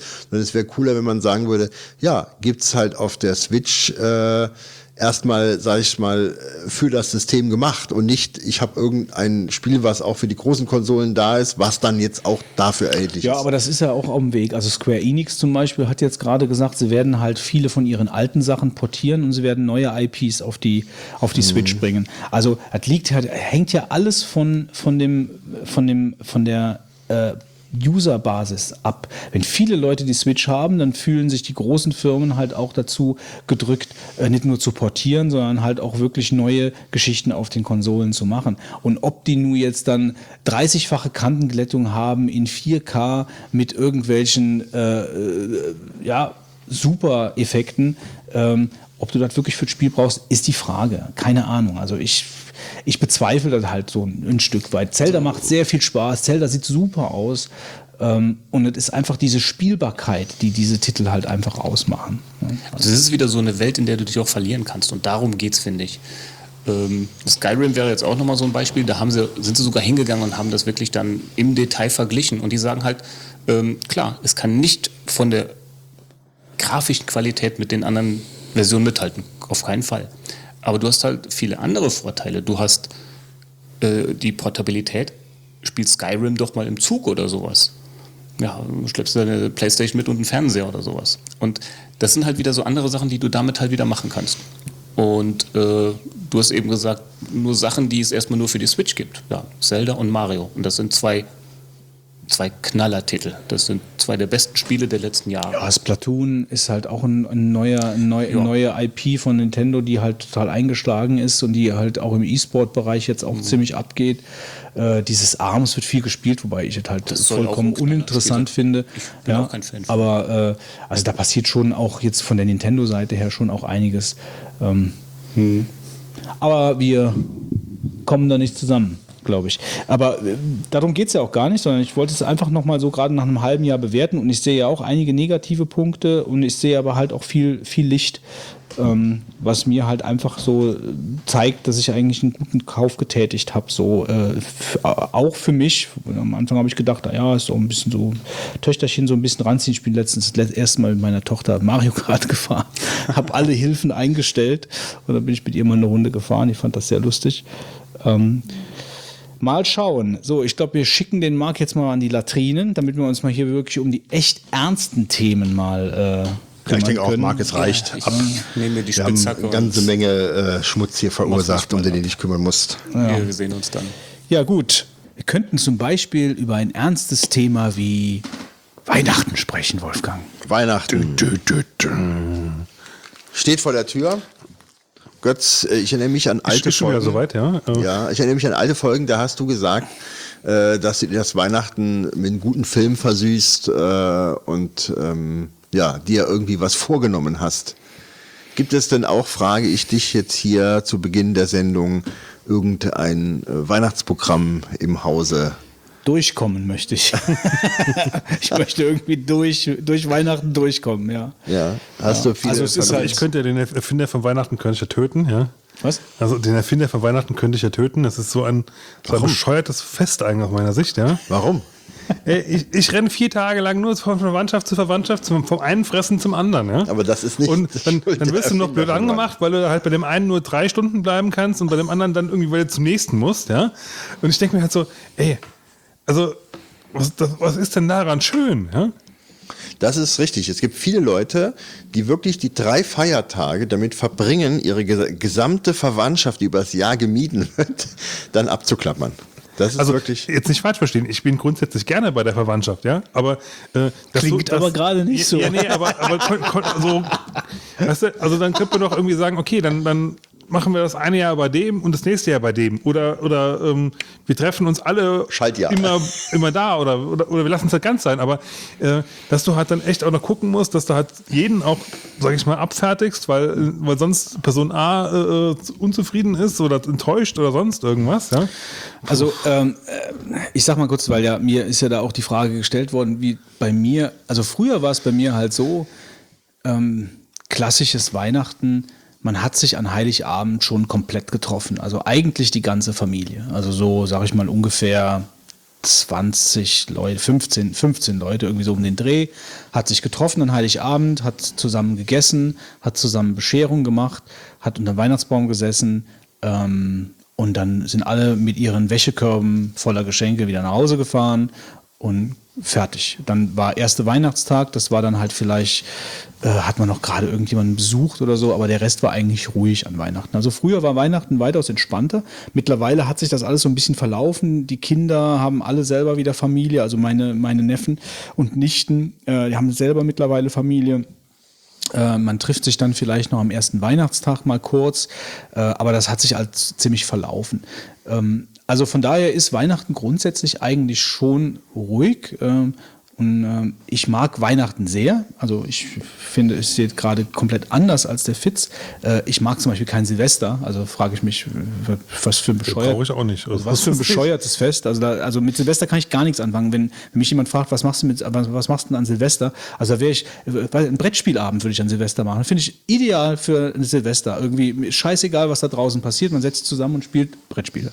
So, das ist für mich, wäre für mich ideales Silvester. Aber Weihnachten äh, da bin ich schon, also ich bin ein Fan von Weißer Weihnacht. Ich, äh, äh, bei uns läuft das jetzt also jetzt auch mit Kind wirklich klassisch ab. Das heißt, Tür zu, es wird geschmückt, das Christkind kommt, es wird geklingelt. Ich äh, setze meinen alten Plattenspieler, äh, meinen alten Plattenspieler auf. Ähm, äh, richtig knarzendes ähm, Glockenspiel. Also zumindest seit meine Tochter da ist, mache ich das halt wieder. Ähm, also das ist schon, das ist schon festlich feierlich. Ähm, aber trotzdem wird es automatisch auch irgendwie stressig sein. Aber grundsätzlich äh, bin ich ein Freund von Weihnachten. Also war ich immer. Hängt vielleicht auch ein bisschen daran, dass ich äh, so in einem kleinen Holzhäuschen wohne und wenn es dann wirklich draußen schneit, dann äh, man sieht keine Straße, man sieht nur weiße Bäume, Wiesen und was auch immer. Ähm, also das genieße ich dann eigentlich schon. Äh, und dann aber beim 27. Dezember, dann ist es für mich aber dann auch komplett rund und dann freue ich mich auf den Frühling. Also das ist halt bis Weihnachten, bis zum 26. ist bei mir so Weihnachten, Weihnachten schön, Winter und so. Und dann ab dem 27. ist, interessiert mich das alles nicht. Mich interessiert kein Silvester, mich interessiert kein Karneval, da kann ich drauf einlassen. Ja, das ist mir vollkommen egal. Ähm, dann ist für mich der Frühling, da warte ich dann auf den Frühling. Also das sind dann drei lange, äh, drei lange Monate. Eskalierst du nicht hier an irgendeiner Silvester? Ich eskaliere grundsätzlich oft, ähm, aber, aber ich eskaliere, ich eskaliere nicht. Äh, äh, also, nee, eigentlich nicht. Mhm. Also an, an Silvester, äh, du meinst jetzt Silvester? Nee. Mhm. Ja. Nee. Und hast du dir was vorgenommen, jetzt ganz konkret, wo du sagst, das mache ich an Weihnachten jetzt? Ähm, ähm, zum Beispiel zum 300. Mal den weißen Hai gucken. Nee, ach so nicht. Also ich hoffe, dass ich, ich hoffe, dass ich. Äh Oder ein gutes Computerspiel. Nee, was habe ich letztens gesehen? Es gibt jetzt irgendwie, soll, es gibt dieses Jahr ein neues Trinkspiel oder was? Oder den Sissi-Marathon und dann jedes Mal, wenn oh, Sissi kommt oder so, äh, musst du aufstehen und sagen, äh, oh, oh, du mein tolles Kaiserreich und einen Schnaps trinken oder so. Wie immer, wenn, denn, wenn, wenn in dem Film Sissi genannt wird. Ja, ich glaube so. Mhm, irgendwie okay. so war das. Nö, also ich versuche ja, äh, ich versuche ja das ganze Jahr über so mein, mein, mein Zockpensum zu schaffen. Das heißt also eine Stunde am Abend oder eine halbe Stunde am Abend zu schaffen, schaffe ich natürlich nicht, aber ich versuche das. Das heißt also, es ist jetzt nicht so, dass ich nur an Weihnachten irgendwie jetzt zocke. Äh, was ich nicht schaffe, ist äh, Serien und Film gucken. Also Fern meine Fernsehzeit grundsätzlich, also mit allem drum und dran, Netflix, was auch immer, also meine Fernsehzeit ist sehr eingeschränkt. Äh, was ich mir vorstellen kann, ist, dass mir ähm, das äh, von dir uns geschenkte äh, Pharaos Dingsbums da, äh, was ja schon mal so kläglich in der Gruppe gescheitert ist. Eine verlassene Hütte ist ja, es? Nee, es ist nicht verlassene nee, Hütte. Es ist das, ist das schwere, ich habe mal nachgeschaut, das ist halt für Profis. Äh, also dieses Exit-Spiel Pharaos Grab. Ach, die Grabkammer des Pharao. Genau. Fitz und ich haben sie auch, äh, sind aus ihr entrinnen ja, gewonnen. So, und dass mir das, das liegt nämlich die ganze Zeit darum. Das ist ja so, wir hatten das ja in der Gruppe gespielt und dann sind ja zwei mehr oder weniger vor Ärger explodiert. Eskaliert. es, es ist eskaliert, ja. ähm, und, naja, nicht eskaliert, nein, nicht eskaliert. Scheiße, ich bin so dumm dafür. Nee, aber, aber es, es, als, es dann, als es dann anfing, von wegen, ich ziehe jetzt noch eine Lösungskarte, ich ziehe jetzt noch eine Lösungskarte, ich ziehe jetzt noch eine Lösungskarte, hab ich dann gesagt, komm, lass es uns jetzt hier ja, abbrechen. Du, ach, du, löst, du musst nur Lösungskarten hier holen, das, so geht's nicht. Ja, ja, so geht's, ah, so geht's, ah, so geht's, so geht's. Und ich habe dann irgendwie die ganze Zeit versucht zu sagen, hör mal zu, wir sind hier in, einem Gra in der Grabkammer des Pharao. Also, dass jetzt hier nicht alles direkt absolut äh, einem vor den Kopf geschlagen wird, wie wir jetzt hier wieder rauskommen, ist klar, das definiert nun mal das Spiel. So, und äh, das war aber dann auch alles, was ich gesagt habe. Und dann haben wir, das war auch dann gut, dann haben wir noch was anderes gespielt und fertig. Aber dass wir uns das jetzt einfach mal zu zweit vornehmen, das könnte ich mir halt vorstellen. Und dass wir ein, zwei äh, Folgen Black Sales gucken, vielleicht noch einen Film. So, das wäre schön, wenn wir das schaffen würden. Ansonsten hoffe ich, dass meine, mein Töchterchen, wir haben heute einen Advents, äh, äh heute einen Wunschzettel geschrieben an Weihnachtsmann zum ersten Mal, ans Christkind. Äh, gemeinsam ähm, das hat bis jetzt immer, also dieses Jahr gab es das, erste Mal, dass man wirklich ein Weihnachts-, also haben wir heute Abend mit einem Plätzchen vor die Tür, äh, einen gemalten äh, Wunschzettel ans Christkind in einen Briefumschlag und das liegt jetzt draußen, ähm, dass das alles funktioniert. Ich habe meine Weihnachtsgeschenke, ich habe äh, zwei Walkie-Talkies gekauft, das ist, so bin ich so drüber gestolpert. Ähm, das werde ich. Äh, Wem schenkst du das? Meiner Tochter. Okay. Und dann ähm, pink Walkie-Talkies. Die sagt dann zu dir, ist das ein Smartphone? Nee, es war, es war, äh, ja, das hat sie heute gesagt. Sie hat, äh, sie hat, äh, ich habe gesagt, was, was wünschst du dir? Denn? Ein Smartphone? Nee, ich hab, nee, so ähnlich. Also ich habe ich hab sie heute gefragt, was, was, was wünschst du dir denn eigentlich vom Christkind? Und dann hat sie gesagt, ähm, also ich habe extra keine Suggestivfrage gestellt, so wünschst du dir nicht vielleicht einen, hm, hm, hm, äh, sondern ich habe sie einfach mal so gefragt und sie, hat, sie wünscht sich einen, ähm, einen Kinderwagen, also so einen Puppenwagen. Ähm, typisch Mädchen, das wünscht sie sich, aber einen richtig anständigen. Also sie hat gesagt, sie hat mir das dann beschrieben, so mit Fußteil und das, das, das und so und so und so muss das sein. Ähm, und dann habe ich gesagt, ja, und dann wünschst du dir vielleicht noch eine Überraschung, einfach von der du nichts weißt. Ja, und das reicht dann auch. naja, dann haben wir das halt hingeschrieben. Ähm, und äh, die Walkie-Talkies, also letztens fand sie das unheimlich lustig, da habe ich durch das Babyphone mit ihr gesprochen. Ja, also ich habe in den Sender und sie hatte den Empfänger und das fand sie super. Da hat sie sich bepisst vor Lachen. Ähm, und jetzt werde ich, die Dinge haben eine Reichweite von drei Kilometern, steht zumindest da drauf. Äh, und dann werde ich mir eins ins Büro nehmen und werde wahrscheinlich die Büchse der Pandora nicht mehr zukriegen. ich frage mich, äh, wie sehr noch heute die sag ich mal, Funkszene noch äh, so realistisch ich existent. Glaub, alle Szenen sind sehr lebendig irgendwie, grundsätzlich. Ja, ja kriegt halt nichts mehr mit, ja. Ich kenne keinen hatten Funker. Wir nicht mal, hatten wir nicht mal hatten wir nicht mal, wir hatten, oder wir hatten es vor. Mal, wir hatten es vor mal und ich glaube, es haben uns Leute auch äh, Anregungen äh, oder Personen sogar benannt, mhm. aber es ist nicht dazu gekommen. Oder leider. auch so die, diese Trucker, die reden doch auch alle miteinander, also so stellt man hey. sich zumindest vor. Hey, da steht eine Blitzanlage. Bandit, Bandit. Bandit. da steht eine Blitzanlage, einen Kilometer. Also ich würde noch mal gerne Convoy gucken, das wäre auch ein schöner Weihnachtsfilm. Ja. ja. Mit Chris Christoffersen. Ist er dabei? Ich glaube schon. Weißt du es? Ist Chris Christofferson in Conway dabei? Also dann würde ich mir lieber, äh, wie heißt der, Truck angucken? Der erste Steven Spielberg-Debütfilm.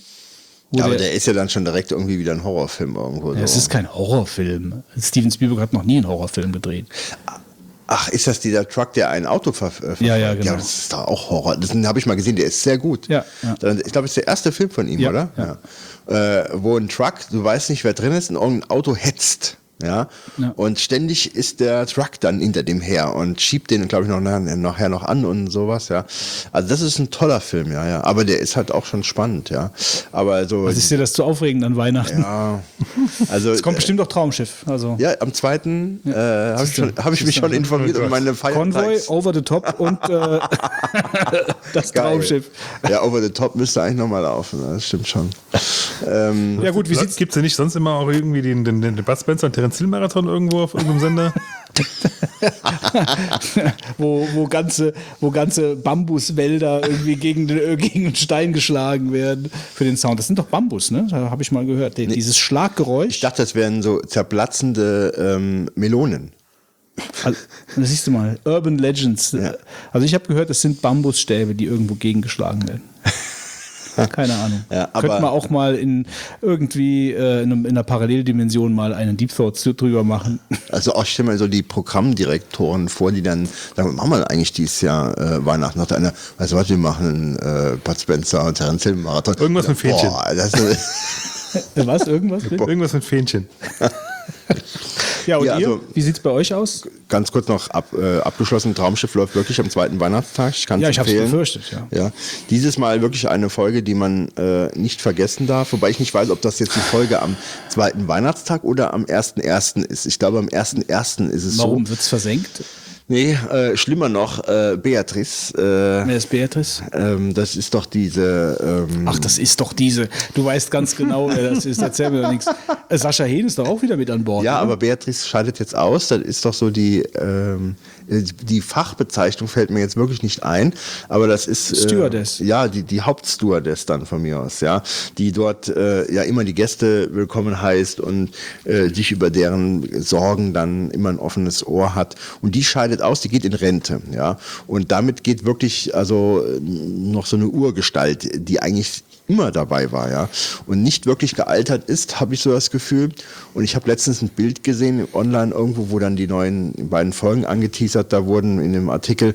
Und ich krieg echt Black, wenn ich den Harald Schmidt da drin sehe. Da, allein schon dieses Gesicht, dieses blöde Grinsen, da weißt du, äh, wie wir schon oft gesagt haben, der verulgt das. Der macht da zwar mit, ja, aber ähm, er ist so ähm, Spielt er irgendwie so einen reichen Geschäftsmann oder sowas? Kann Nee, nee, sein? nee, der gehört ja irgendwie zur Crew. Ich glaube, der gehört dann, der ist, glaube ich, so der. Der Bordarzt. nee, nee, nee, er ist so ein, ich glaube, für die Unterhaltung der Leute zuständig oder irgend sowas. Auf jeden Fall, ähm, äh, Overacting heißt das englische Wort. Ja, ja. William Shatner ist ein, ist ein ähm, geborener Overactor. Mhm. Und das ist bei dem so, äh, dass du denkst, äh, er verarscht alle. Und er, er ist entweder, also ich glaube nicht, dass er so ein schlechter Schauspieler ist, aber er nimmt, er führt das durch, als würde er irgendwo ähm, sich darüber lustig machen. Und das macht die ganze Serie kaputt, ja. Und ähm, aber äh, am äh, zweiten Weihnachtstag geht's nach Uruguay. Ähm, da kann man sich schon mal drauf einstellen, ja. Aber ich werde, was jetzt die Frage an mich zurückgerichtet ist, ich versuche wirklich äh, irgendwelche Familienfeiern zu meiden ähm, und werde auch irgendwelche, sag ich mal, Filme, die ich mir mal gekauft hatte und dann in, in ein Regal gelegt habe für Zeiten, wo ich dann was rausziehen kann, ähm, Für werde die, ich. für die schwierigen Zeiten, ja. ja, ja, da werde ich was reingreifen. Kann sein, also ich mein- Rausziehen und reingreifen, schon klar. ja, ja, ja. Und ähm, ja, also da, da werde ich mal schauen, da habe ich richtig Lust dazu. Und ähm, ja, ich überlege, ob ich dieses Jahr noch. Ähm, bei uns gab es ja immer die Lottveranstaltung. Ne? Es gibt ja so eine Weihnachtslot Ja, am ersten. Gibt's die nicht mehr? Doch, die gibt es auch, ja. Und da überlege ich derzeit, ob ich da nicht auch hingehe. Das ist also eine Konzertveranstaltung mit mehreren Bands. Das habe ich, äh, boah, ich war vor Guckst du 20 auch den Jahren. Newcomer der, der Region. Ph äh, Philosophical Warlords and Genau. the Kiss. Ja, Sind- das sind die Newcomer der Region. Ich wusste nicht, dass man sie so bezeichnet. Weiß ich nicht, aber die treten gerade überall auf, deswegen. Ja, es Ja, die sind ganz gut. Also, ähm, scheint hier eine sehr angesagte Band zu sein. Ähm, ja, wir haben da auch mal gespielt äh, als äh, Vorband von, ähm, ach, jetzt fällt mir der Name natürlich, Eat No Fish. Oh, auch nicht schlecht. Eat No Fish hat da mal gespielt vor ein paar Jahren, vor fünf, sechs, sieben Jahren, glaube ich. Da haben wir da, also mit Eat No Fish gespielt. Also wir waren, ja, die Vorband war ich, kann man kann man es nicht nennen. Also wir haben eine Stunde gespielt und dann kam Eat No Fish. Aber das war trotzdem ganz nett, äh, mal mit so Profis da so zu tun zu haben auf der Bühne, wie die so an die ganze Geschichte rangehen. Äh, eine Sache noch kurz zum Fernsehen, weil ich eben gesagt habe, ich gucke ja kaum Fernsehen. Ich habe, ähm, wir haben früher ähm, häufiger zimmerfrei geguckt. Ich weiß nicht, ob ich, euch das was sagt. Ähm, so eine Sendung mit Götz Alsmann und der äh, Christine Westermann. Und das hat vor ein paar Jahren aufgehört, ich glaube, oder vor zwei Jahren, irgendwie so hat das aufgehört. Und da hatte ich mir so eine, die letzte Folge hatte ich mir aufgenommen, Making of und Best of von Zimmerfrei. Und das haben wir uns jetzt in den letzten, an den letzten drei Sonntagen, weil wir früher immer sonntagsabends äh, kam das immer zimmerfrei geguckt haben, haben wir uns das jetzt auch immer sonntagsabends angeguckt, so als Absacker äh, vom Sonnt- Sonntagabend. Und ich muss sagen, das ist wirklich meiner Meinung nach eine super Fernsehunterhaltung gewesen. Und dass, äh, dass das jetzt aufgehört hat, ist wirklich schade. Es, es tut mir jetzt auch so ein bisschen leid, dass ich damals dann aufgehört habe zu gucken. Ähm, weil das war schon so ein bisschen Anarcho-TV, also mit dem Götz Zimmerfrei. Alsmann. Ja.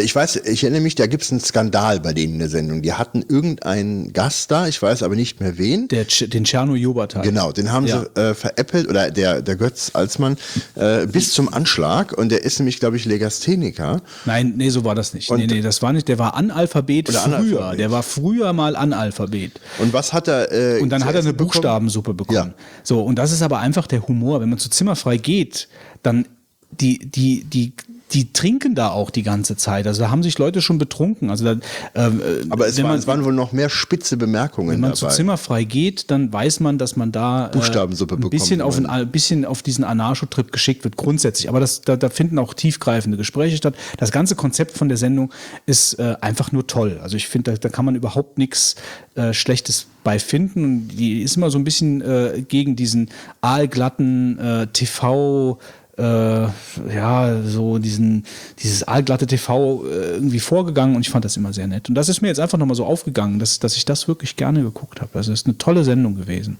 Von, von Grund auf, mit der Hausmusik, mit, mit diesen verschiedenen Sparten, mit diesem Bilderrätsel, was total abgefahren, abgedreht war. Äh, und die haben das auch gut gemacht, also der Götze Alsmann und die Christine Westermann. Äh, Und die hatten das richtig lange, ich glaube, das waren 15 Jahre oder so. Also das einfach nochmal, vielleicht, wer, wer das gar nicht kennt, also die Folgen gibt es ja überall zu gucken, ähm, das hat Spaß gemacht. Gibt es wieder Weihnachten bei Hoppenstedt dieses Jahr irgendwo? Wer ist das denn, Hoppenstedt? Das ist von, ähm, von Loriot, dieser Weihnachtssketch mit dem Atomkraftwerkgründer. Äh, also wenn du das echt nicht kennst, solltest du dir echt mal angucken. Mir Aber nichts. Ekel Alfred ist das nicht, ne? Weil Ekel Alfred ist, bin ich letztens drüber gestolpert, das ist so aus den 60er Jahren oder so. Und das war, oder aus den 60er, 70er Jahren, das war wirklich lustig. Das war mit dem Dieter Krebs in ganz jungen Jahren und so einem älteren Typen. Äh, Es war teilweise, ist teilweise noch schwarz-weiß gewesen. Ich habe gedacht, ich wollte schon umschalten und dann, ich, dann musste ich da lachen drüber. Das hat mich total gewundert. Also es gibt, äh, habe ich gerade rausgefunden, am äh, 24. selbst um äh, Viertel vor vier auf der ARD oder um 18 Uhr 5 auf dem NDR oder um 23 Uhr auf dem NDR oder ja, also wer es noch nicht kennt, also es gibt durchaus ein paar Termine am 24., 25. und 27. Ist das mit diesem, mit dem, Genau. mit dem Typ ist das, Ja. ne? Ah, okay. Dann weiß ich, was es ist. Mit dem Opa, der mit der, die ganze Zeit Blasmusik hören will. Ja, ja. Äh, Marschmusik, Entschuldigung. Also Ja, das ist lustig. Äh, Loriot ist ja sowieso klasse.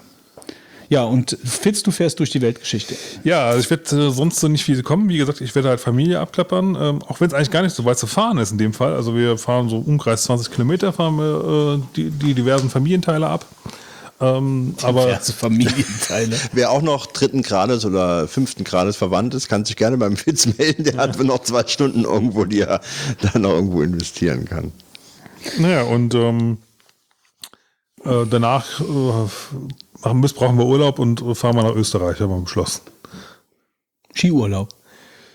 Also ich werde nicht fahren, äh, aber ja, wer fahren will, kann natürlich gerne das tun. Also ich äh, werde einfach Mit, ein mit, auch mit Familienteilen oder, oder nur die kleine Familie. nur die kleine Familie. Okay. Da bleiben ja dann halt nicht so viele, die, die jetzt vielleicht fahren könnten. Eigentlich nur eine Person noch.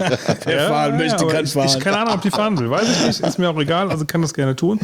Äh, ich äh, werde auf jeden Fall nicht auf die reisen, weil ich, hab, Äh, ich möchte gerne nach diesem Urlaub mit genauso vielen Körperteilen Ich weiß nicht zurückkommen. genau, ob dir das so egal sein sollte, weil wenn die eine Person sich irgendwie ein Bein bricht oder so, dann wirst du ganz schnell wirst du damit konfrontiert werden und es wird ganz Jetzt, jetzt, wo du es sagst, okay, sie darf nicht. du, soll, du solltest vielleicht ein wenig äh, äh, subversiv eingreifen. Nimm den Schlitten mit, da gehen alle drauf. ja, genau. Der Schlitten ist schon da. Sagst lieber, wir fahren alle zusammen Schlitten hier auf dieser leicht, leicht abschüssigen äh, Strecke. Wo man dann erst so nach zwei Sekunden anfängt zu rutschen. Gut, worüber sprechen wir noch? Was ist denn so klassisch die Weihnachtszeit? Weihnachtszeit ist Star Wars Zeit. Ja. Kommerzzeit quasi. Ja, also ich meine, ich will mal vorausschicken, ich habe nochmal drüber nachgedacht. Ich, Disney hat ja sich die Rechte gesichert an dieser ganzen Star Wars Geschichte und im Nachhinein bin ich der Sache doch sehr dankbar.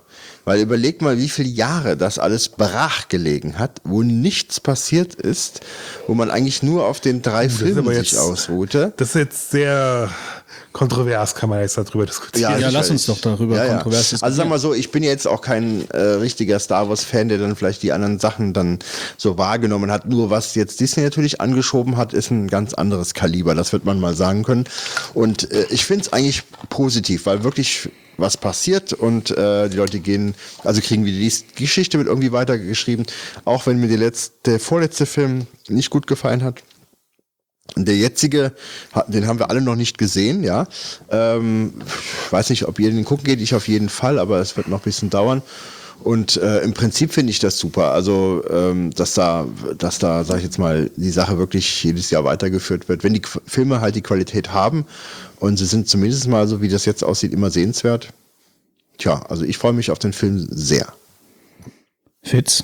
Grundsätzlich würde ich ihn gerne gucken, aber ich habe mir keine Zeit dazu. Es äh, ergibt sich bei mir zeitlich nicht, weil das Problem äh, für mich ist, in Anführungszeichen, wenn, dann gucke ich ihn im Kino nur auf Englisch und äh, da gibt es nicht so viele Optionen. Und zu den Zeiten, wo es läuft, geht es halt bei mir gerade nicht. Mhm. Das heißt, ich muss wohl warten, bis er irgendwann mal auf Blu-ray oder so rauskommt. Was jetzt nicht unbedingt schlimm ist, aber ähm, ja, schon also noch vier Monate. Gucken, ja. Mhm. gucken möchte ich ihn auf jeden Fall. So ist es nicht. Ähm, und ich möchte jetzt nochmal gerade bei dem Punkt einhaken, dass du jetzt das gut findest, dass da jetzt irgendwie was passiert. Ich finde es sehr schwierig. Also ähm, natürlich passiert jetzt da auch was und es ist halt insofern, finde ich, ein bisschen schwierig, äh, das jetzt immer gut zu heißen, weil auch einfach jetzt, also sag mal so, man, man, man ist ja früher, zumindest also wir, glaube ich, sind ja wirklich mit den ersten, also beziehungsweise mit den Folgen äh, 4, 5 und 6 aufgewachsen, Anführungszeichen.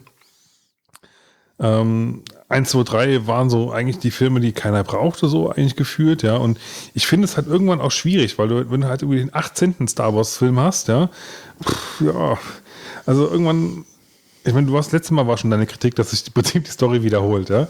Also. Das war so, also das war ja ein Wahnsinnsskandal letzten Endes, der nicht wirklich richtig, äh, sag ich mal, ähm, äh, ein, ein, eingeschlagen hat eigentlich. Also viele Leute haben das ignoriert, finde ich. Aber gut, ich meine, gut, wird man sehen. Ich meine, die, der, der achte, der siebte Film fand, den fand ich nicht gelungen, aber der, der Rook One, den fand ich toll. Äh, hey, also ich sage ja gar nichts gegen die Filme grundsätzlich, aber ich weiß halt nicht, was im Prinzip, man hätte auch einfach den, den Titel auch irgendwie anders nennen können, da wäre es halt auch gut gewesen aus meiner Sicht, ja. Mhm. Hätte, müsste man jetzt nicht unbedingt zwangsläufig in, im Star Wars-Universum spielen lassen halt. Also, mhm. also ich finde, ähm, das ist ja schon so eine Art Reboot, den Disney da macht. Also natürlich führen die die klassische äh, Trilogie jetzt weiter. Ähm, und ich gebe dir recht, also die ersten drei Filme, ähm, wenn die ich meine, also in Radio Tatooine zum Beispiel wurde auch darüber gesprochen, dass, das hat mir eine andere Perspektive gezeigt, dass die ersten drei Filme schon auch weitaus gewagter waren als das, was nachher jetzt von Disney gekommen ist. Ne, die haben was Neues gemacht. George Lucas hat, hat äh, eigentlich auch einen Neustart gemacht äh, und hat weitaus mehr, äh, ist weitaus mehr Risiko eingegangen bei der ersten Trilogie äh, im Vergleich äh, zu Disney, was die jetzt machen. Also das war zumindest eine Perspektive, die äh, die, die ich unterschreiben würde, die ich aber trotzdem nicht gut finde, weil ich finde die ersten drei Filme auch nicht gut. Also ich hatte auch keine Lust, die nochmal zu gucken. Ich weiß noch, der, der dritte der ersten Trilogie, der ja noch der beste sein soll, ewig lang hat er rumgedümpelt, bis ich ihn dann doch tatsächlich mal geguckt habe. Also da fand ich ehrlich gesagt den, den letzten äh, doch weitaus popcorniger und wieder schaubarer als die ersten drei, weil Star Wars war für mich immer Popcorn-Kino. Es hat äh, für mich eigentlich nie mehr Gehalt gehabt als einfach ein Science-Fiction-Märchen. Als Trekker jetzt, ja, Star Trek war, war für mich einfach immer wichtiger. Ähm, wie siehst du denn an der Stelle, dass Star Trek jetzt angeblich von Quentin Tarantino eine Fortsetzung bekommt? Das ist ein ganz anderes Thema. Ja, stimmt. Ja, da, lass uns halt mal kurz gleich drüber sprechen. Nur gerade den Gedanken zu Ende führen, den, ob ich den jetzt überhaupt noch zusammenbekomme. Ganz anderes Thema jetzt. ähm, ja, also das, ähm, ich finde halt, dass äh, dadurch, dass Disney das aufgekauft hat, äh, ist dieser Reboot passiert. Die haben diese ganze Literaturgeschichte als Non-Canon erklärt, also so als, als, ich weiß nicht, wie, der Begriff da war, wie sie das jetzt bezeichnet haben. Es ist ja schon noch irgendwie da, aber es ist so ein bisschen mehr äh, in diesem Fanfiction, also es ist nicht mehr die offizielle Zeitlinie von Star Wars. Das heißt ja auch automatisch, dass insgesamt in diesem ganzen Franchise auch wieder mehr passieren soll. Also auch mehr Bücher geschrieben werden soll. Äh, ich glaube nicht, dass sie das einfach nur ausschlachten. Also die sind sich schon darüber bewusst, was sie da eigentlich für eine Cash-Cow an der Hand ja, sorry, haben. die werden das halt ja nicht. Jetzt schon, da ist doch schon seit über anderthalb Monaten überall Star Wars. Äh, Na klar. Wird alles gebrandet. Alles Star Wars Klopapier. Natürlich, ja, ja, ja, nein, es ist eine Cash-Cow. Darüber ja. ist sich Disney klar. Deswegen haben sie es ja gekauft. Aber ich glaube halt nicht, dass sie, also ich denke, dass da weitaus äh, da, wir, wir werden in zehn Jahren noch äh, Star Wars haben. Ähm, und ich glaube, die werden viel, viel Zeit Effort, Kohle da reinstecken, um das Thema nicht langweilig und oberflächlich irgendwie kaputt gehen zu lassen, sondern die werden da, glaube ich, jetzt viel draus machen, äh, um es spannend zu halten. Und das ist, glaube ich, das, was sich die Star Wars-Fans ja dann irgendwo auch erwünschen von der ganzen Geschichte. Vielleicht gibt es eine, eine, Star Wars-Fernsehserie, äh, vielleicht gibt's, es gab, gibt jetzt mittlerweile Rebels, läuft jetzt aus. Äh, es kommt wieder bestimmt wieder eine neue Zeichentrickserie. Äh, für Star Wars-Fans sind das eigentlich goldene Zeiten. Und selbst ich bin gespannt auf den Han Solo-Spin-Off. Also allein die Idee mit den Spin-Offs finde ich gut das zu machen. Und ja, ich gehe ihn gucken. Also es gibt, hat sich so eine neue, eine ganz neue Tradition, die erst seit einem Film. Äh, äh, die Tradition. Ja, genau. Äh, also ich bin den letzten in Rogue One. Ich weiß gar nicht ganz genau. Äh, ich kann mich gar nicht mehr erinnern, wie ich den ersten ähm, von der neuen äh, Trilogie jetzt geguckt habe. Wann ich, ob ich den, ich glaube, den habe ich gar nicht im Kino gesehen. Ich glaube, den war ich gar nicht im Kino gucken. Äh, Rogue One war ich dann im Kino gucken, ähm, äh, mit dem Heiko zusammen. Äh, der hatte mich dann eingeladen äh, und dann sind wir äh, indisch essen gegangen und dann äh, ins Kino gegangen und so machen wir das dieses Jahr wieder. Beziehungsweise nächstes Jahr, wir fahren erst im Januar. Schaffen wir vorher nicht. Aber darauf freue ich mich natürlich. Ich habe ich hab nur einen Trailer bis jetzt gesehen.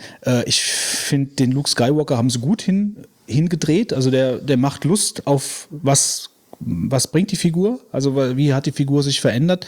Ich finde äh, die ähm, äh, Ray, Ray, die Ray finde ich fantastisch. Also ich finde, das ist eine fantastische Figur. Äh, die hat mir sehr gut gefallen. Die hat die ganze Sache belebt, weitaus mehr als der äh, Boyega, heißt er, glaube ich, der Schauspieler. Ähm, war auch gut, aber sie hat wirklich, also die haben sie wirklich toll ausgesucht. Die hat mich vom ersten Moment, als sie in dem Film aufkommt, schon als Frau, ich finde sie sehr attraktiv, aber auch einfach als Figur schon sehr äh, angemacht, muss ich sagen. Also da freue ich mich schon drauf. Auf, diesen, auf dieses Zusammenspiel, wahrscheinlich ja äh, Trainee und Lehrer, wobei es ja in Interviews heißt, dass es nicht so ist. Ich finde es schade, dass die äh, ähm, Leia gestorben ist. Ähm, wie heißt die Schauspielerin noch? Hm, ich weiß, komme ich auch nicht auf den Namen jetzt. Ja, ne? Wir wissen aber, wer. Wir wissen alle, wer das ja. ist. Ja. Die ist ja auf den Filmplakaten drauf. Das habe ich jetzt irgendwie nicht richtig mitbekommen. War da schon was gedreht oder ist das wieder nachträglich Vielleicht war das sogar schon abgedreht. Keine Ahnung. Ich weiß es ja. nicht. Ähm. Tja, lassen wir uns mal überraschen. Kommen wir jetzt zu Star Trek mit Quentin Tarantino. Ja, davon habe ich noch gar nichts gehört. Nee. nee.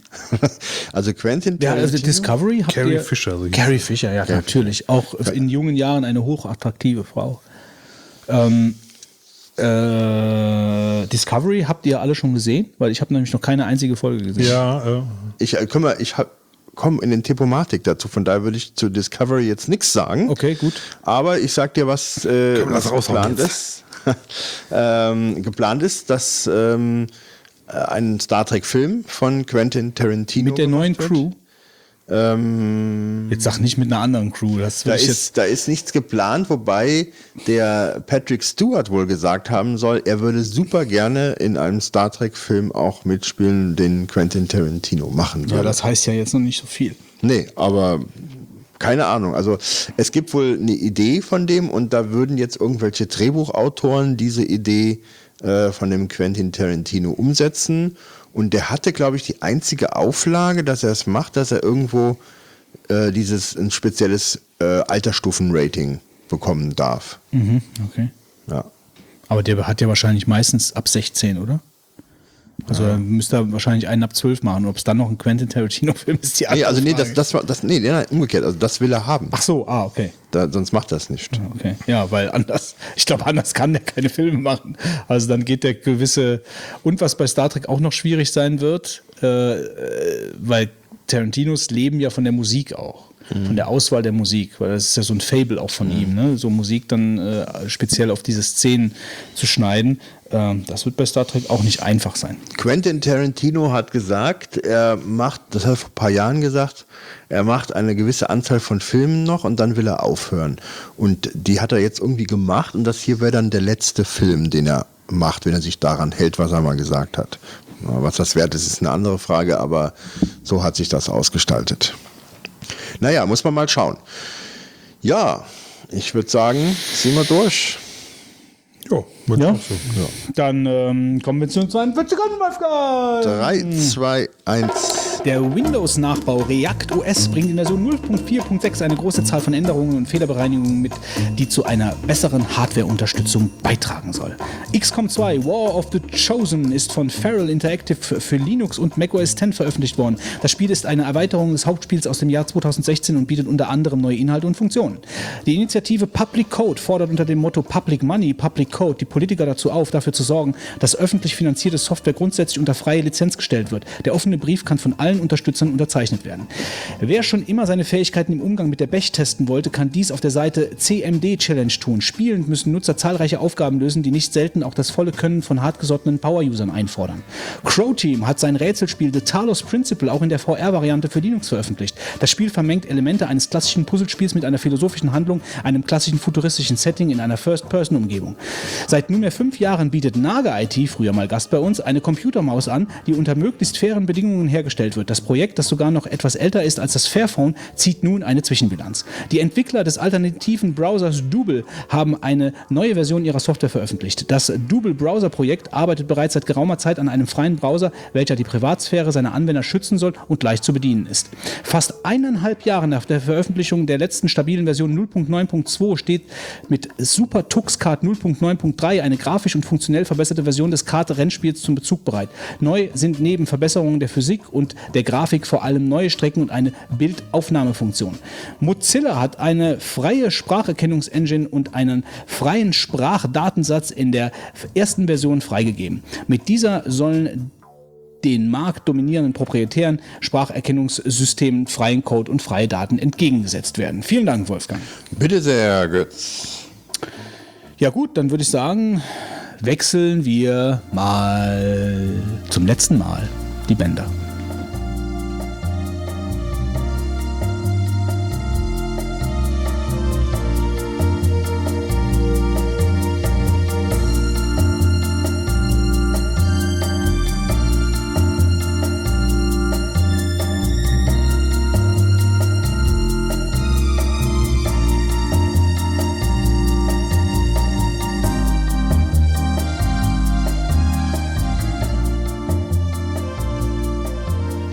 Kommen wir zum Deep Thought der heutigen Folge.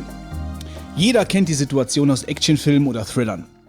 Ein Mann starrt, Adrenalin geschwängert, mit zugekniffenen Augen auf einen Haufen aus bunten Kabeln und einer Digitalanzeige, die einen Countdown nach unten zählt.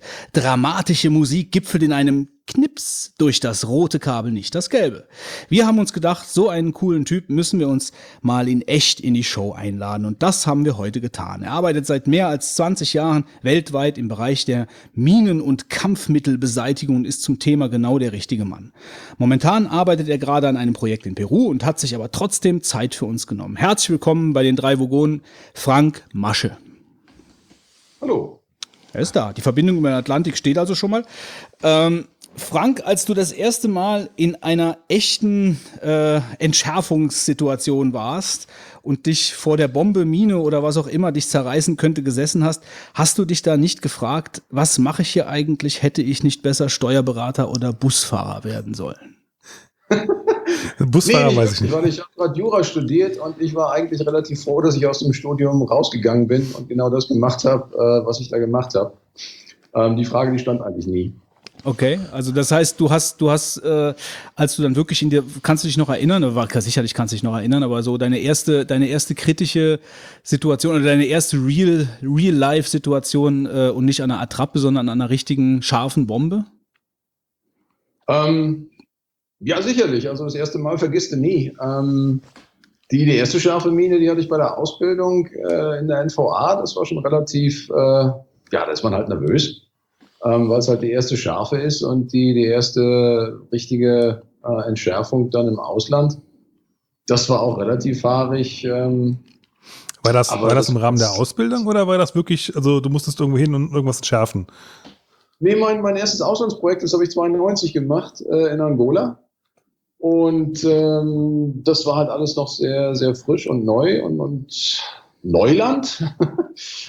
Ähm, und als solches äh, war das sehr viel auch Learning by Doing. Ähm, und die, die erste Entschärfung, das war dann schon, ja, doch ein interessantes Erlebnis. Learning by Doing klingt so ein bisschen nach Trial and Error.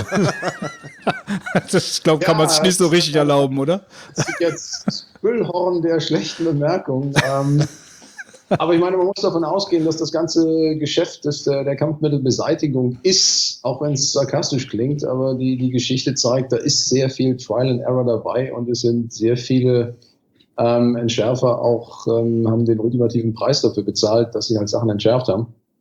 Und wir leben davon, dass andere für uns Fehler gemacht haben, die wir dann nicht mehr machen sollen.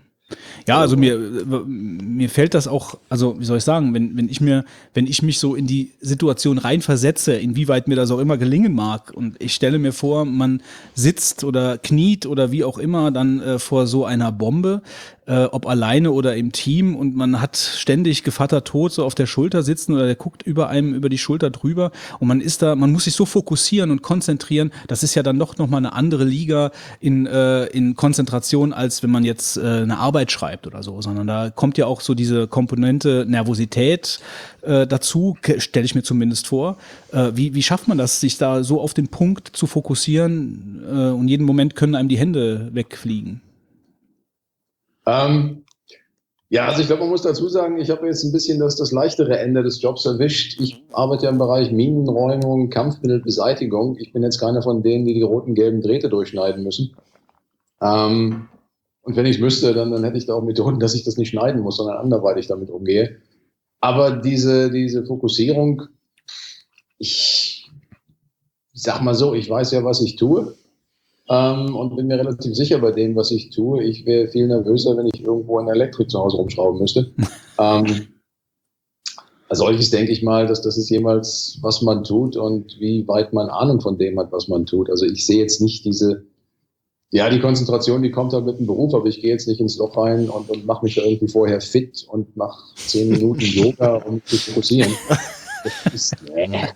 Also ich habe ich hab da tausend Fragen zu dem Thema im Kopf und ähm, man muss das vielleicht mal so differenzieren, so die Kampfmittelräumung, die jetzt in Deutschland beispielsweise so einem bekannt ist, da hat man immer so alle paar Monate die Nachricht, dass so ein Stadtviertel geräumt wird, weil eine Weltkriegsbombe gefunden wird. Und die andere Thematik ist ja ähm, wahrscheinlich weitaus aktuellere Munition im Ausland zu räumen, die da vor ganz kurzer Zeit noch eingesetzt wurde oder vor nicht so lang, langer Zeit halt. Ähm, beide Themen finde ich jetzt super interessant. Jetzt vielleicht mal äh, auf Deutschland geschaut.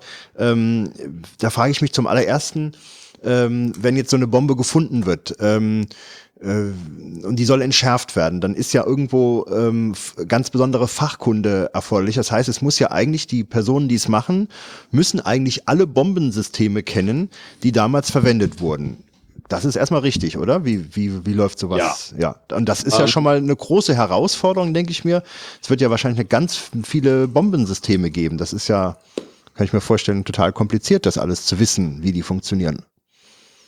Ähm, es ist eine, eine, Herausforderung. Ich sage mal, es gibt in Deutschland eine Menge Leute, die das machen, mhm. ähm, die allerdings dann wirklich letztendlich äh, die, die richtige Entschärfung durchführen. Das ist eine, eine sehr kleine Anzahl von Spezialisten, ähm, die sich auch über Jahre hinweg auf diese Positionen hingearbeitet haben, äh, beziehungsweise ausgebildet worden sind.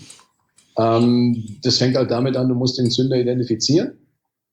Wie viel ähm, gibt es ungefähr? Was schätzt du, wie viele verschiedene Zünder gibt es aus der Weltkriegszeit?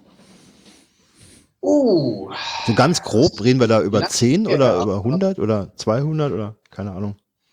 Ich denke mal, wenn man so alles mit einbezieht, da kommen schon ein paar hundert zusammen. Ich könnte mir auch vorstellen, dass, ähm, also wenn jetzt eine englische Weltkriegsbombe gefunden ja. wird, dann äh, haben die wahrscheinlich entweder alle den gleichen Zünder oder die haben Variationen von, von dem einen Zünder äh, aus der einen Periode von Zeit. Und Amerikaner vielleicht dann wiederum ähnliche, weil irgendwo die auf dem Zünder aufbauen. So funktioniert das so? Stelle ich mir das richtig vor? Ja, so, so ungefähr. Also ich meine, am Anfang äh, war der, der Luftkrieg war halt nicht so furchtbar weit entwickelt. Da gab es relativ einfache Zünder und das ist dann im Zuge einer Evolution, wie es immer so ist, halt entwickelt worden.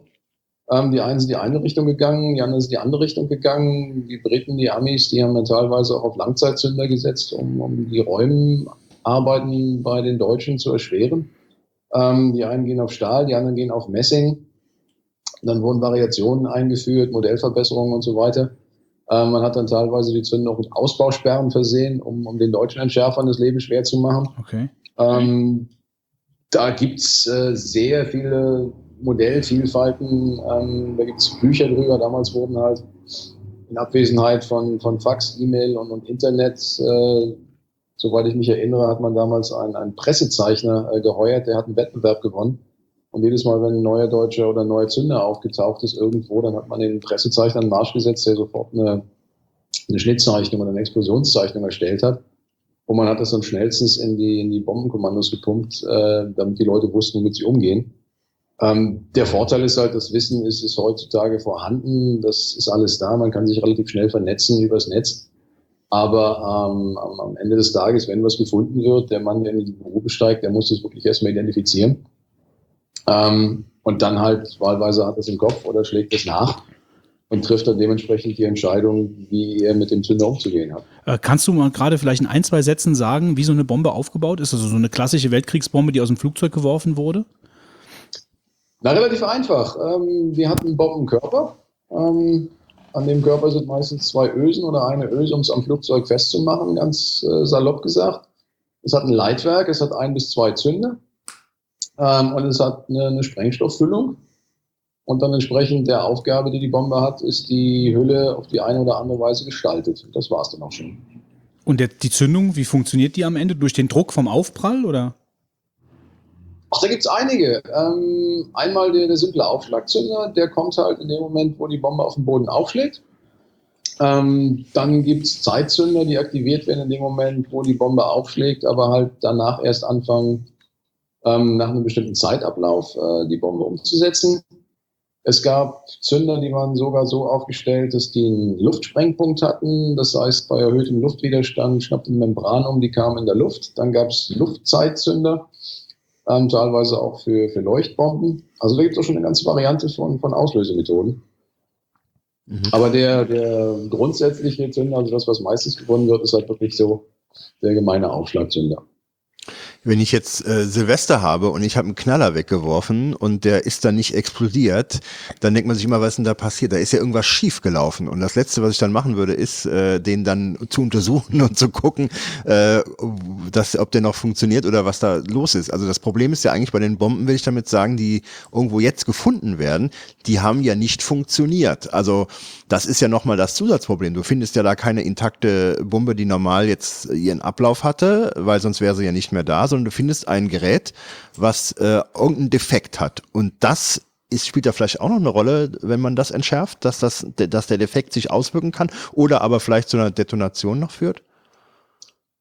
Das ist genau der Punkt. Ihr habt es vorher gelesen, oder? Nee, das habe ich jetzt wirklich äh, mir äh, so er ist auch Jurist. Ja, naja, gut, aber ich meine, das, das um, ist ja das, denke ich mir, das Knifflige dann nachher. Warum ist das Ding eigentlich nicht hochgegangen?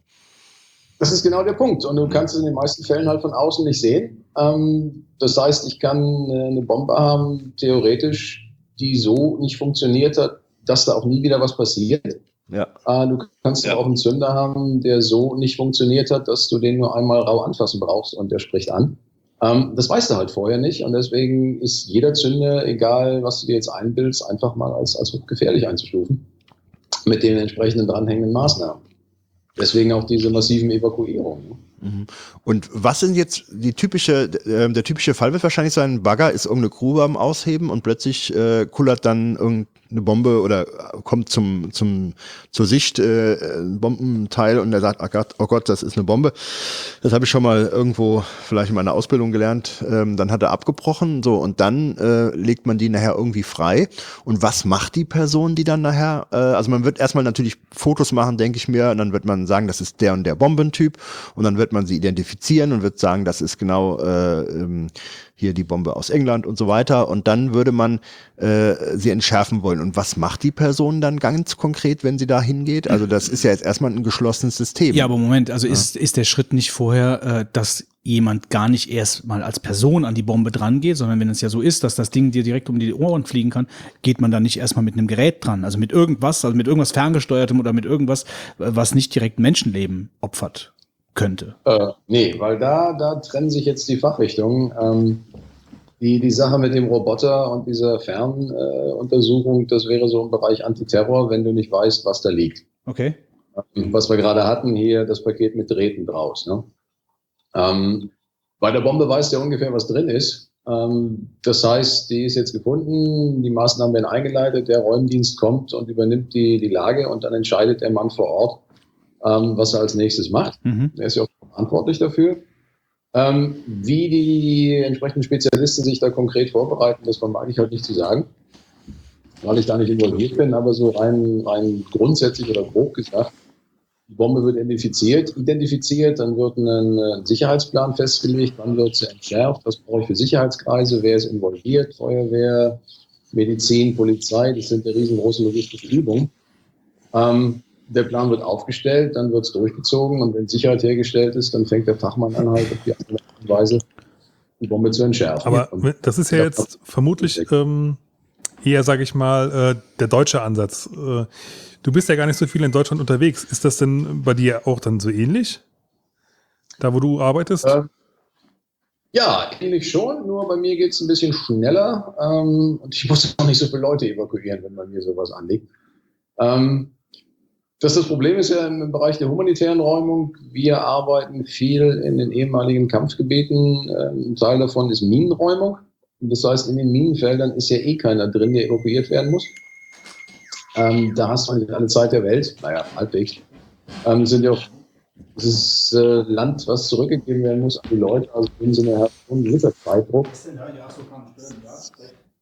Ähm, ob du jetzt eine Mine findest irgendwo im Reisfeld oder ob du mitten in Frankfurt eine, eine, eine 2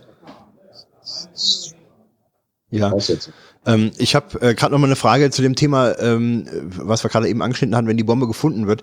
Äh, vielleicht kannst du noch mal beschreiben, was sind denn die, die, weil die Bombe ist ja erstmal so so ein eierförmiger Gegenstand, äh, der eine Stelle hat wahrscheinlich, wo dieser Zünder da rausguckt. Was macht man denn da? Man setzt ja nicht einfach einen Schlüssel an und dreht das einfach ab und, und dann ist das Thema erledigt. Äh, was sind denn da so die typischen Handlungen, die man äh, an der Bombe vollzieht, um sie zu entschärfen? Ja, wie gesagt, das ist jetzt nicht, also bei den, bei den deutschen Bomben ist das jetzt nicht so mein, mein ureigenstes Fachgebiet. Ja. Ähm, aber so ganz Bomben grob, äh, was, was macht man? Also aber ganz grob, du musst doch, bevor du überhaupt erstmal ein Tool oder sowas ansetzt, du musst ja wissen, was du hast. Mhm. Na, also als erstes Mal sprichst du die Bombe an und dann guckst, was es für eine ist. Ähm, in den meisten Fällen wird es wahrscheinlich was sein, was eine Standardbombe ist. Äh, wo jetzt nicht so viel Recherche notwendig ist, dann guckst du dir den Zünder an, versuchst den Zünder zu identifizieren. Manchmal ist es einfach, manchmal ist es schwer. Ähm, viele Bomben, die sind halt so gezündet, dass beim Aufprall der Zünder auch abschert. Das heißt, es ist gar nicht mehr so viel vom Zünder übrig und dann wird es schwierig rauszukriegen, was es überhaupt ist. Mhm. Ähm, das heißt, eigentlich, bevor du überhaupt äh, ein Werkzeug rausholst, ob da jetzt äh, manuelle Entschärfung einsetzt oder eine maschinelle Fernentschärfung mit Wasserschneidegerät oder was auch immer da eingesetzt wird, ähm, du musst erstmal wissen, womit du überhaupt umgehst. Das ist das A und O. Und das ist bei mir im Busch genauso. Ähm, bevor du anfängst, irgendwas zu machen, willst du wissen, was ist es, was ist drin äh, und wie kannst du es bekämpfen. Und das ist in Deutschland eigentlich genauso. Mhm. Mhm. Also ich meine, die ganzen Bombenentschärfungen, die man so mitkriegt, die gingen ja alle immer erfolgreich aus. Also mir ist jetzt gar nicht bekannt, dass das irgendwie, äh, vielleicht muss, man, muss mal was gesprengt, gesprengt werden, aber so im Prinzip ist man ja doch, äh, würde ich sagen, mit seinen Verfahrensweisen, so in, was die Weltkriegsbomben angeht, anscheinend so fachkundig, dass das mittlerweile doch relativ risikofrei ist, oder? Wie sieht man das als Fachmann? Also ich sag mal so, vor, Gott, wann war es? Ich glaube 2011 oder 2012 sind drei Entschärfer ums Leben gekommen in Göttingen beim Versuch, eine Bombe zu entschärfen. Okay. Ähm, es kommt in Deutschland auch immer wieder zu, zu Unfällen, die aber in den Nachrichten nicht so hochkommen. Da geht es meistens um kleinere Munition. Das ist auch so ein Problem der öffentlichen Wahrnehmung. Alle sehen die große Bombe, aber dass du mit einer 2 cm Munition auch die Hände wegsprengen kannst oder das Leben, das sehen wenige. Ähm, Deutschland ist halt ein Land, was massiv Kampfmittel belastet ist, aber in der öffentlichen Wahrnehmung das so gar nicht ankommt. Und ähm, darüber hinaus, gerade dieser Unfall in, in, Göttingen, meines Wissens nach, hat dazu geführt, dass man verstärkt dazu übergegangen ist, äh, jetzt Fernentschärfungsmethoden anzuwenden, die es zum damaligen Zeitpunkt, ähm, also ich sage mal in den 50er, 60er Jahren und so weiter, dass es damals alles noch gar nicht gab. Mhm. Aber im Grunde, egal wo, wo das jetzt stattfindet, der Grundsatz ist halt, je weiter du weg bist, desto sicherer bist du. Und ähm, die, die, die Entschärfungstechniken, was da angewandt wird, da hat der Markt schon einiges zu bieten. Also es ist jetzt nicht mehr so, dass jetzt wirklich jeder ähm, noch mit Schraubenschlüsseln und Hammer und Meißel auch auf so einer Bombe da rumfuhrwerken muss. Ähm, mir ist gerade noch einen, ich war gerade fünf Minuten, ich muss ans Telefon. Ich hoffe, ihr habt die Frage jetzt nicht gerade ausgerechnet gestellt, die ich jetzt stelle. Äh, du hattest vorhin gesagt, dass ähm, manche Bomben ähm, mit einer Art von Schutz ausgerüstet wurden, ähm, ähm, im Hinblick darauf, dass sie entschärft werden könnte. Ja, so habe ich dich richtig verstanden. Ja, äh, also Ja, genau. irgendwelche irgendwelche äh, Sicherheitsmechanismen. Wurde denn da auch perfide, so perfide vorgegangen, dass Bomben ähm, anders ausgesehen haben wie ein anderer Typ? Ähm, aber innen drin eigentlich eine ganz, ein ganz anderer Mechanismus war? Oder ist man da so gar nicht, äh, zu der damaligen Zeit so gar nicht vorgegangen? Verstehst du, weißt du, wie ich Ähm, meine? Nicht beim Bombentyp, aber bei, bei den Zündern haben das die meines Wissens nach die Briten gemacht, ähm, dass die eine, eine Bombe abgeworfen haben. Also es ist ja so, die Bomben mit Langzeitzünder kommen ja meistens mit einer Stahlspitze, also am Kopf. Mhm. Das, was es es einschlägt, äh, soll ja auch irgendwie in den Boden eindringen. Das heißt, da wird eine Stahlspitze eingeschraubt und der eigentliche Zünder sitzt dann im Heck, dass der ähm, anfangen kann zu arbeiten. Äh, und meines Wissens nach haben die Briten irgendwann mal einen Zünder entwickelt, den haben die in diese Stahlspitze eingebaut, dass das Ding so aussah wie eine Stahlspitze, ähm, was aber mit einem Bewegungsmelder ausgestattet war. Und wenn die eigentliche Entschärfung erfolgreich war, von Bomben mit Zündern mit Ausbausperre und die Bombe dann bewegt worden ist, ist sie trotzdem in die Luft geflogen. Mhm, okay. Und das hat sehr lange gedauert, bis man überhaupt rausgekriegt hat, ähm, was das für ein Bombentyp war und wie dieser Zünder überhaupt funktioniert hat. Mhm. Ähm, jetzt fällt mir eine andere Frage ein. Also wenn wir jetzt ein bisschen in Themen springen, musst du entschuldigen, aber das sind dann halt einfach, äh, da gehe ich halt immer so vor, das, was mir einfällt, das frage ich. Ähm, also du hast ja auch, du hast ja gesagt, du bist auch viel in Ländern unterwegs. Ähm, ich meine, Deutschland ist natürlich so bei so bei so Weltkriegsbomben, da ist die Berichterstattung immer da, da wird immer berichtet, okay, ist evakuiert worden und dann, wie der Wolfgang eben gesagt hat, erfolgreich entschärft. Ähm, aber du bewegst dich ja natürlich auch in Ländern, äh, in denen die Berichterstattung mehr oder weniger gar nicht hier ankommt. Ja, also das, ähm, äh, nicht, in, Syrien weiß ich jetzt nicht, ob du da dich äh, schon betätigt hast, aber da, da hört man dann, wenn der, wenn der IS sich irgendwo zurückgezogen hat, dann sind überall Sprengfallen äh, in Häusern hinterlegt oder sind äh, alle möglichen äh, Stadtviertel sind vermint etc. Davon bekommt man ja nur so am Rande was hier in der Berichterstattung mit. Ähm, da gehen doch wahrscheinlich auch relativ viele Menschen drauf bei so Geschichten, oder? Also vor allen Dingen wahrscheinlich dann die Zivilbevölkerung, die dann wieder zurückkommen in die Häuser und dann fliegen sie einfach in die Luft.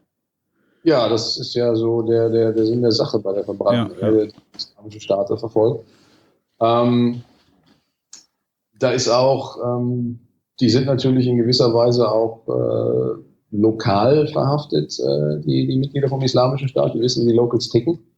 Äh, und ein Großteil der Sprengfallen sind genauso ausgerüstet, dass die Leute, wenn sie halt zurückkehren, ähm, wissen diejenigen, die die Sachen verlegt haben, auch ungefähr, was passieren wird. Und darauf sind dann diese Sprengfallen auch ausgelegt. Also ganz viel äh, sind Haushaltsgegenstände vermint worden, ähm, Gegenstände des täglichen Bedarfs, Sachen, die halt auch wichtig sind. Okay. Also das wäre jetzt die nächste Frage gewesen. Also zum Beispiel der Schalter von der Kaffeemaschine oder, oder so stelle ich mir das jetzt vor. Ja, ja, ja, so Sachen sind da gemacht worden, die haben den, den Bereich der Sprengfalle äh, auf ein völlig neues Niveau gehoben. Ähm, das ist äh, teilweise, naja, so, so ein Zwischending zwischen faszinierend und erschreckend, Mhm. äh, inwieweit die dort in diesem Bereich gearbeitet haben. Das haben früher, ich meine, Sprengfallen, das waren mal so, so ein, zwei Sachen im Minenfeld, dass man mal versucht hat, eine Mine irgendwie gegen Wiederaufnahme zu sichern. Aber das ist in Syrien, im Irak vom Islamischen Staat zu so einer Massenbewegung erhoben worden mit massenproduzierten äh, Vorrichtungen. Das ist schon äh, bemerkenswert, was die da gemacht haben. Kannst du mal ein, zwei Beispiele nennen noch, äh, was da so typisch wäre noch? Für Also was mich zum Sprengfallenarten? Beispiel fasziniert hat, ähm, im negativen Sinne, dass die ganz viel, ähm, also erstmal haben die ihre Sprengstoffproduktion selbst äh, eingerichtet. Ähm, mit Zutaten, die dort äh, aus den umliegenden Ländern gern und hilfreich zugeführt worden sind. Ähm, dann haben sie halt ihre Minen und Sprengladungen selber hergestellt, haben das selber abgefüllt in eigene Behältnisse äh, und haben dann Häuser so vermint, dass die die Zünder eingebaut haben in zum Beispiel in Decken, weil sie wussten, wenn die Leute zurückkommen, als erstes versuchen sie ihre, ihre Habseligkeiten zu, ja, zu, ähm, mir fehlt das deutsche Wort, ähm, das halt wieder zu, zu erlangen, wiederzufinden. Und das Erste, was du halt machst, ist, greifst ins Regal und versuchst die Decke rauszuholen. Und dann waren drin versteckt so kleine Zünder, dass du die von außen weder siehst noch fühlst. Aber sobald du halt zu fest und das rausziehst, wird ein Kontakt geschlossen und dann fliegt das ganze Haus in die Luft mit allen, die drin sind. Das hat da komplette Familien hinweggebracht. Ja, also das ist, das ist ja auch das, was wir eben angesprochen haben, was auch eigentlich eine Frage ist. Also diese, diese neumodischen Zünder oder die Miniaturisierung auch in dem Bereich macht ja wahrscheinlich deine einfach, äh, deine Arbeit nicht unbedingt einfacher oder zumindest die, die Arbeit dann von, von den klassischen Entschärfern, die, die äh, sich mit sowas äh, auseinandersetzen müssen. Also ich sag mal so, in, äh, früher war es halt so, die Entschärfer, das, das war eine kleine Gruppe, die haben halt äh, die, die Polizeiarbeit gemacht, dann die Kampfmittelräume in Deutschland und im Ausland war es mehr oder weniger reguläre Kampfmittelbeseitigung und Minenräumung mit einem ganz geringen Entschärfungsanteil. Und Syrien, Irak äh, hat sich das mehr oder weniger gedreht. Da hat man einen extrem hohen Entschärfungsanteil weil teilweise auch die Minenfelder äh, selbst oder die Minen selbst hergestellt worden sind, aber mit dieser selbst hergestellten Komponente, dass man eigentlich nie so richtig weiß, womit man zu tun hat. Und das als solches dann auch den kompletten Ansatz technologisch ähm, nochmal völlig ändert. Also Minenräumung als solches ist jetzt nicht unbedingt ungefährlich, aber man kann es relativ kontrollieren, wenn man weiß, was für ein Typ im Minenfeld liegt. Ähm, der islamische Staat, der hat da völlig neue Maßstäbe gesetzt, dass du eigentlich überhaupt nicht weißt, woran du bist. Mhm. Aber die, die nutzen ja schon auch normale Landminen dann. Äh, in, also jetzt nicht in den Häusern, sondern äh, um irgendwelche Gebiete zu verminen. Mm, ja, aber auch da ist es wieder so, dass früher in den klassischen Minenlagen haben sich teilweise reguläre Armeen äh, bekriegt und haben das Ganze taktisch verlegt. Dann haben Regierungstruppen teilweise Minen verlegt, um, um äh, die Guerilla mehr oder weniger von der Bevölkerung zu trennen oder um die bestimmte Gebiete zu verneinen oder irgendwo einzutreiben ähm, beim Islamischen Staat, die haben teilweise taktische Minenfelder verlegt, aber die haben ja aufgrund ihrer Kriegsführung auch nie richtig große äh, militärische Operationen durchgeführt, wie man das von der klassischen Kriegsführung kennt. Und haben sehr viel im Bereich des Terrors gearbeitet, einfach nur um gnadenlos Leute umzubringen. Die haben eine völlig andere Wahrnehmung von Militär und Kampf. Da geht es einfach darum, so viel und so, so viel wie möglich und so brutal wie möglich umzubringen. Ja. Ähm, so ein bisschen wie früher mal die Mongolen. Ich habe gelesen, dass wenn die Mongolen gekommen sind, die Leute schon deswegen gerannt, weil sie gehört haben, die Mongolen kommen, weil die so einen furchtbaren Ruf hatten, hm. ähm, dass Widerstand zwecklos war. Und das war am Anfang beim Islamischen Staat auch so. Die haben äh, Selbstmord-LKWs in die Stadt gefahren, haben ein paar Leuten die Köpfe abgeschlagen und dann ist der Rest gerannt. Also die lebten noch von diesem Nimbus der, der Ruchlosigkeit. Und das haben die dann noch gnadenlos durchgezogen, alles umzubringen, was nicht auf ihrer Seite stand. Hm. Ähm, ein Gedanke bei dieser ganzen Minengeschichte ist ja auch, ich meine, das muss man ja schon fast äh, industriell machen. Also man muss ja diese Minen herstellen. Ich weiß nicht, ob, man, ob der islamische Staat die dann halt auch irgendwo kapert in irgendwelchen Munitionsdepots, diese einnehmen oder ob sie die selber bauen. Ähm, aber die müssen ja auch alle verlegt werden und in relativ großen Quadratmeterzahlen. Also so stelle ich mir das zumindest vor. Also das sind ja mhm. dann wahrscheinlich irgendwelche, irgendwie eine Art Bataillon, die dann äh, mit einem LKW ankommen. Da sind die ganzen Minen drin und dann, und dann verteilen die sich über ein Feld und dann äh, werden dann alle paar Meter eine Mine gelegt. Läuft das so? Das ist schon eine sehr militärische Herangehensweise. Ähm, ja, wenn es so gemacht wird, äh, dann sieht das so aus. Aber ich weiß auch von Gegenden, da sind ein Haufen dummer Rekruten mit Plastiktüten ausgestattet worden, da waren die drin und dann sind sie losmarschiert und haben die einfach eingebuddelt. Ähm, und wenn einer drauf geht, ist eh egal. Ist ja auch nur der blöde Rekrut. Das ist das eine Mal, ja, ja. Außerdem tut er gottgefälliges Werk, wenn er im Irak stirbt. Ähm, und darüber hinaus, teilweise ist ja Mine auch es ist ein Waffensystem wie jedes andere auch, was man begreifen muss und verstehen. Ähm, und teilweise ist es aber auch so, dass das als Allheilmittel begriffen wird. Äh, dann wird einfach was ausgeteilt und die Leute gehen damit nach Gutdünken um. Also es gibt sicherlich die Spezialisten, die das auch wirklich äh, taktisch oder strategisch vermieden. Ähm, dann gibt es Leute, die das gerade bei den Sprengfallen, die da wirklich finstere Absichten verfolgen und das wirklich so verlegen, dass hoffentlich möglichst viele Leute sterben. Und dann gibt es Leute, die es einfach nur wild eingraben, weil ihnen halt erzählt worden ist, dass sie es eingraben sollen. Ähm, was dann das Problem mit sich bringt, dass die Dinger auch kein System in sich fühlen und dann noch schwieriger auszugraben sind, hm. weil man nicht weiß, wo die nächste Einheit liegt. Fliegt die Mine eigentlich in die Luft, wenn ich drauf trete oder wenn ich wieder davon weggehe? Klack. Ja, Ich muss, ich frage deshalb, Frank, Frank, ich frage deshalb, weil ich habe mal, ich habe mal in einem Film gesehen, ähm, ich habe in einem Film gesehen, man tritt, äh, da ist äh, ein Soldat, ich weiß nicht mehr genau, ich, ich kenne den Kontext von dem Film nicht mehr. Ich weiß nur noch, er ist auf die Mine draufgetreten und hat das gemerkt und äh, hatte dann das Problem, äh, wie er denn jetzt da wegkommt, unbescholten, weil er den Fuß nicht heben konnte von der Mine. Ist das Quatsch? Oder ist das äh, das ist Hollywood. gut, okay. Also man merkt davon dann nichts mehr. Man tritt drauf und fliegt in die Luft. Ja, genau. Ähm, das, das Problem bei Landminen ist ja gerade, dass sie halt durch die, im Gegensatz zu Kampfmitteln, sind Minen Opfer ausgelöst. Das heißt, ich muss es befahren, berühren, betreten oder mich annähern und dann wirkt die Mine. Diese, diese Hollywood-Legende mit dem Drauftreten kommt daher, dass diese spezielle Mine, gerade Splitter-Springminen, ähm, das ist eine relativ sinistre Erfindung. Ähm, man tritt halt drauf, löst den Zünder aus und hat dann aber noch ungefähr drei Sekunden Zeit, um sich von der Mine wegzubewegen. Und die Idee dahinter ist, dass die Mine aus dem Boden springt und durch Splitter wirkt. Und die Splitter brauchen natürlich Raum, um auch möglichst viele Menschen zu treffen. Mhm. Und dann wäre es kontraproduktiv, wenn der Mann auf der Mine steht oder die Frau und äh, die Mine dann rauskommt, die würde praktisch durch, diesen, durch dieses Hindernis obendrauf behindert werden. Das ist die ganze Logik dahinter. Also man tritt drauf, ohne es zu merken, rennt weiter und dann kommt hinter einem die Mine hoch und bringt halt alles um, was im Umkreis von 25 bis 50 Metern äh, da unterwegs ist. Und ähm, wenn ich die jetzt legen würde, ähm, die F äh, Funktionalität ist dann so, dass ich äh, ein kleines Loch grabe, was so 10 cm, 20 Zentimeter tief ist und da lege ich dann so ein tellerartiges äh, Gerät rein und dann kann man die irgendwie aktivieren oder wie werden die gelegt richtig? Ähm, nee, das hängt von der Größe ab. Also ja, Minen werden verdeckt verlegt, aber auch hier wieder, dass das perfide. Es gibt zum Beispiel Streuminen, die werden einfach aus dem Flugzeug abgeworfen. Ähm, die sind so klein und passen sich der Umgebung so an, dass man die wahlweise gar nicht oder erst im letzten Moment sieht, wenn man nicht weiß, wonach man schauen muss. Ähm, klassische Minen, ja, wurden verlegt und je nach Größe muss ich halt ein kleineres oder ein größeres Loch buddeln. Ähm, und dann wird durch eine bestimmte Aktion, wahlweise durch das Ziehen oder meistens durch das Ziehen eines, eines Entsicherungselements, wird die Mine dann geschärft. Und je nachdem, was ich für ein Produkt habe, ist die dann wahlweise sofort scharf oder braucht ein paar Minuten und ist dann scharf.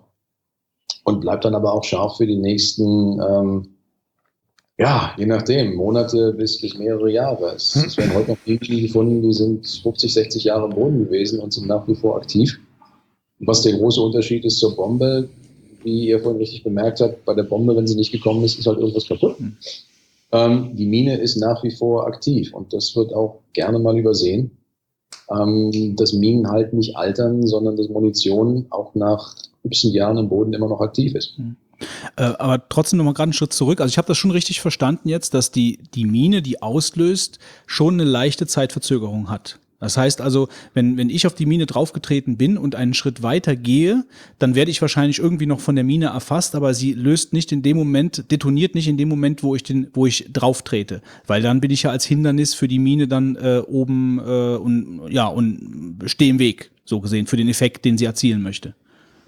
Ja und nein. Äh, jetzt kommen wir in den Bereich, wo wir wahrscheinlich noch eine Videopräsentation einbauen müssen und noch drei Stunden reden.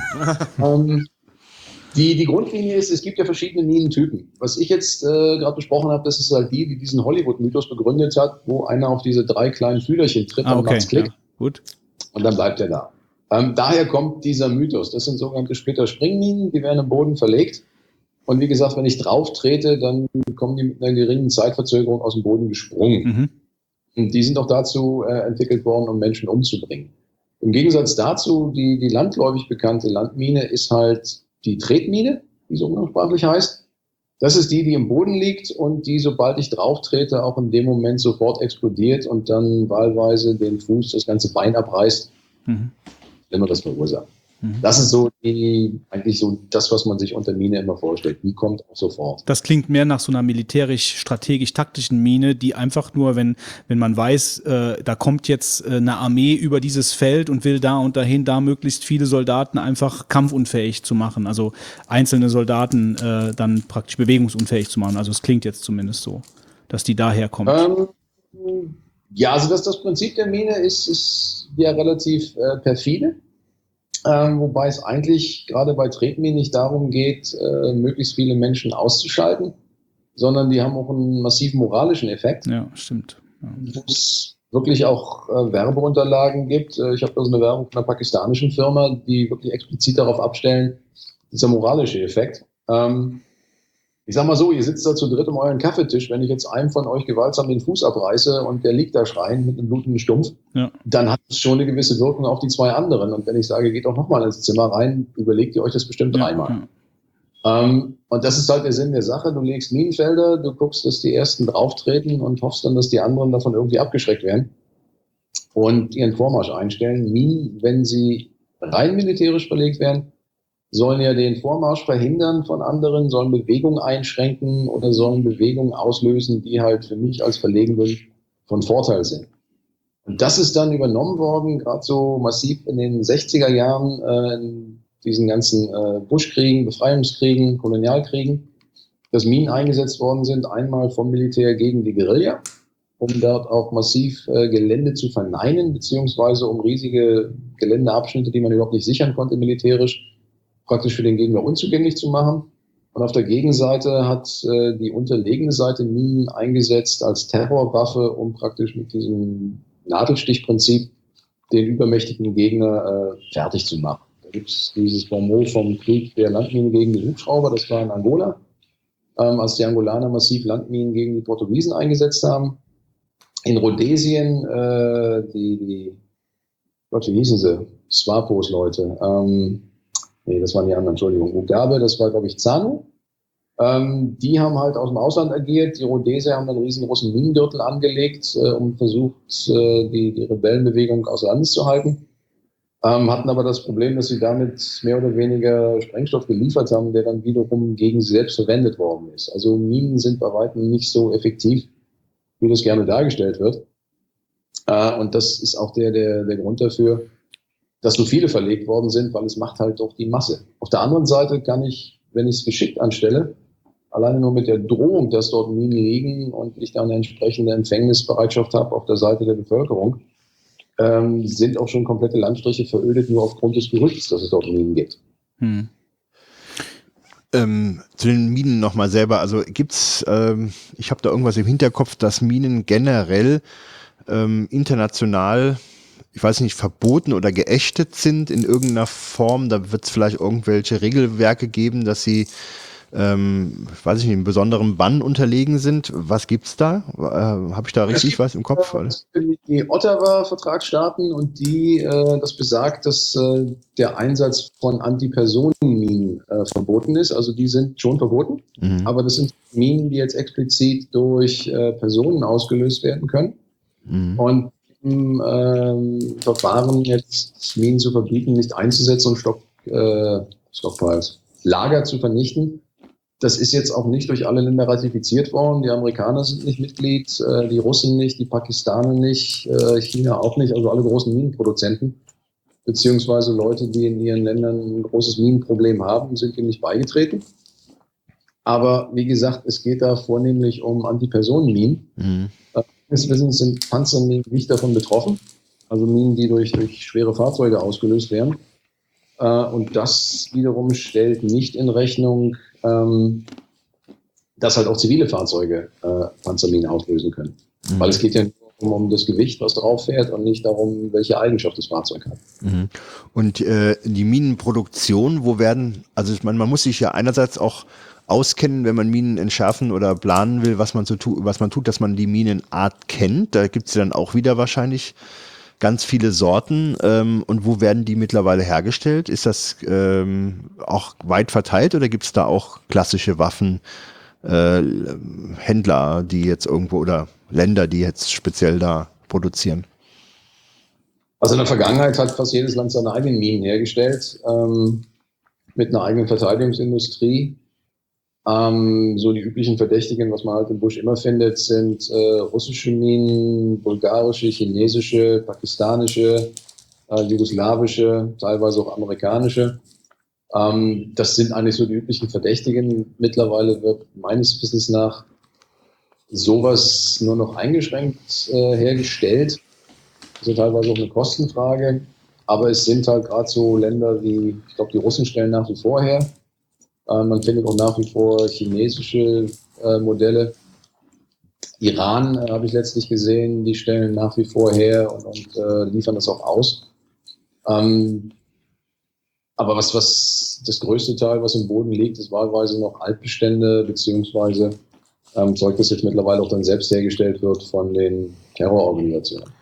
Die sind also gerade so, so Organisationen wie der Islamische Staat oder die Tamil Tigers in Sri Lanka, die hatten eigene äh, Verteidigungsindustrien aufgebaut und haben im Rahmen dieser Verteidigungsindustrien dann auch eigene Munitionszweige äh, aufgezogen und ein Teil davon war halt auch die eigene Herstellung von Landminen, von Sprengschalen und ähnlichem. Ähm, wir reden ja jetzt die ganze Zeit über, über Minen in dem Form. Ähm, da bist du ja, sage ich mal, auch eher, denke ich mal, dann fokussiert drauf, auf, auf diesen Bereich zumindest. Ähm, mhm. Wir haben eben über die Entschärfung von Bomben in Deutschland in Anführungszeichen geredet, aber äh, wie kann ich mir das denn jetzt bei dir vorstellen, wenn du jetzt da auf so ein Minenfeld triffst? Äh, wie, wie läuft das ab? Wie entschärfst du da? Ähm, auch da, ähm, wir entschärfen eigentlich nur noch selten, weil ähm, je weniger du an dem, an dem Teil rummanipulierst, desto sicherer ist es. Äh, und Minen wie gesagt, die haben Auslösewiderstände so ab drei Kilogramm. Das ist nichts, womit man jetzt unbedingt rumfiddeln möchte. Äh, und die meisten Minen dazu haben einen sogenannten vorgespannten Schlagbolzen. Das heißt, die Energie steckt schon drin. Und alles, was es braucht, ist jetzt nur eine Kraft, die diesen, diesen Schlagbolzen entspannt, ähm, den die dann zur Umsetzung bringt. Das heißt, je weniger du an dem Teil rumfummelst, äh, desto sicherer ist es. Und demzufolge hat sich eigentlich in den letzten Jahren durchgesetzt, solange das logistisch äh, machbar ist, wenn man genügend Sprengstoff hat, ähm, wird die Mine eigentlich bloß noch so weit freigelegt, dass man weiß, was es für eine ist. Dann wird eine Ladung angelegt und dann wird sie weggeschossen. Äh, Moment. Das ist halt der Vorteil, den ich, du kannst nicht in Berlin mal eben eine 250 Kilo Bombe sprengen. Das ist ein bisschen kontraproduktiv. Okay, jetzt, jetzt hast du mich irgendwie total überfahren eigentlich damit, äh, weil ich jetzt, äh, nach dem, was du jetzt gesagt hast, habe ich gedacht, ihr, ihr geht da mit irgendwas rein, um die Dinge auszulösen. Aber jetzt sagst du, ihr legt die so weit frei. Das heißt ja auch, dass du sie erstmal finden musst. Also wie findest du die denn? Also mit, mit irgendwelchen Metalldetektoren, dass du sagst, okay, da vorne drei Meter entfernt von hier liegt eine oder, oder wie geht ihr da vor? Ähm, ja, drei Meter vor dir wäre schön zu wissen. ähm, nee, es gibt ja, es gibt diesen Begriff des äh, englischen Begriff der, der Toolbox, also des Werkzeugkastens. Du hast jede Menge Werkzeug da drin und suchst dir dann, vorausgesetzt, du hast die Mittel vor Ort, das Beste aus. Ähm, das eine wäre halt äh, die Sache mit den Fahrzeugen. Ja, da gibt es maschinelle äh, Räummethoden, die sind jetzt aber nicht so 100% zuverlässig. Du musst ja auch immer, dass das Werkzeug haben, das wirklich auf dein Problem passt. Ähm, es gibt die Idee, ähm, die Gegend begehbar zu machen für Hunde. Dann kann man das mit, mit Hunden absuchen. Aber so die Haupt. Ähm, oh ich, ich mir denke, dazu sind zu leicht. Die schnüffeln das. Okay. Ähm, du hast drei Kilo gesagt. Also ich meine.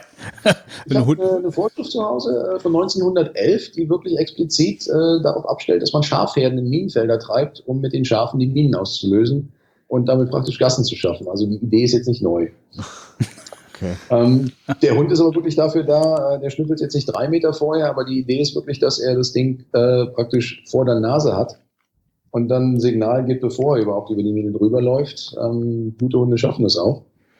Aber das ist halt eine, eine Methode von vielen und das Haupt, äh, die Hauptmethode, das, was sich auch die meisten Leute der Minenräumung vorstellen, ist wirklich eine Person mit einem Metalldetektor, die jetzt auf eine, eine oder andere Weise äh, einen bestimmten Geländeabschnitt systematisch absucht jeden Quadratzentimeter untersucht und dann bei Signalen entsprechend zu buddeln. Und manchmal ist unter dem Signal halt auch eine Mine. Aber jetzt mal nur mal so plakativ jetzt einfach mal gesprochen. Also wäre es denn nicht eigentlich einfacher, wenn du, ich sag jetzt mal, äh, eine Art ferngesteuerten Roboter hast, der irgendwie mit 10 Kilo Kraft irgendwie auf den Boden stampft und dann irgendwie systematisch so ein Feld abfährt? Ja, die Idee hatten schon viele, ähm, hat sich aber nicht durchgesetzt, weil es Schwachsinn ist. Ähm, okay, ja gut.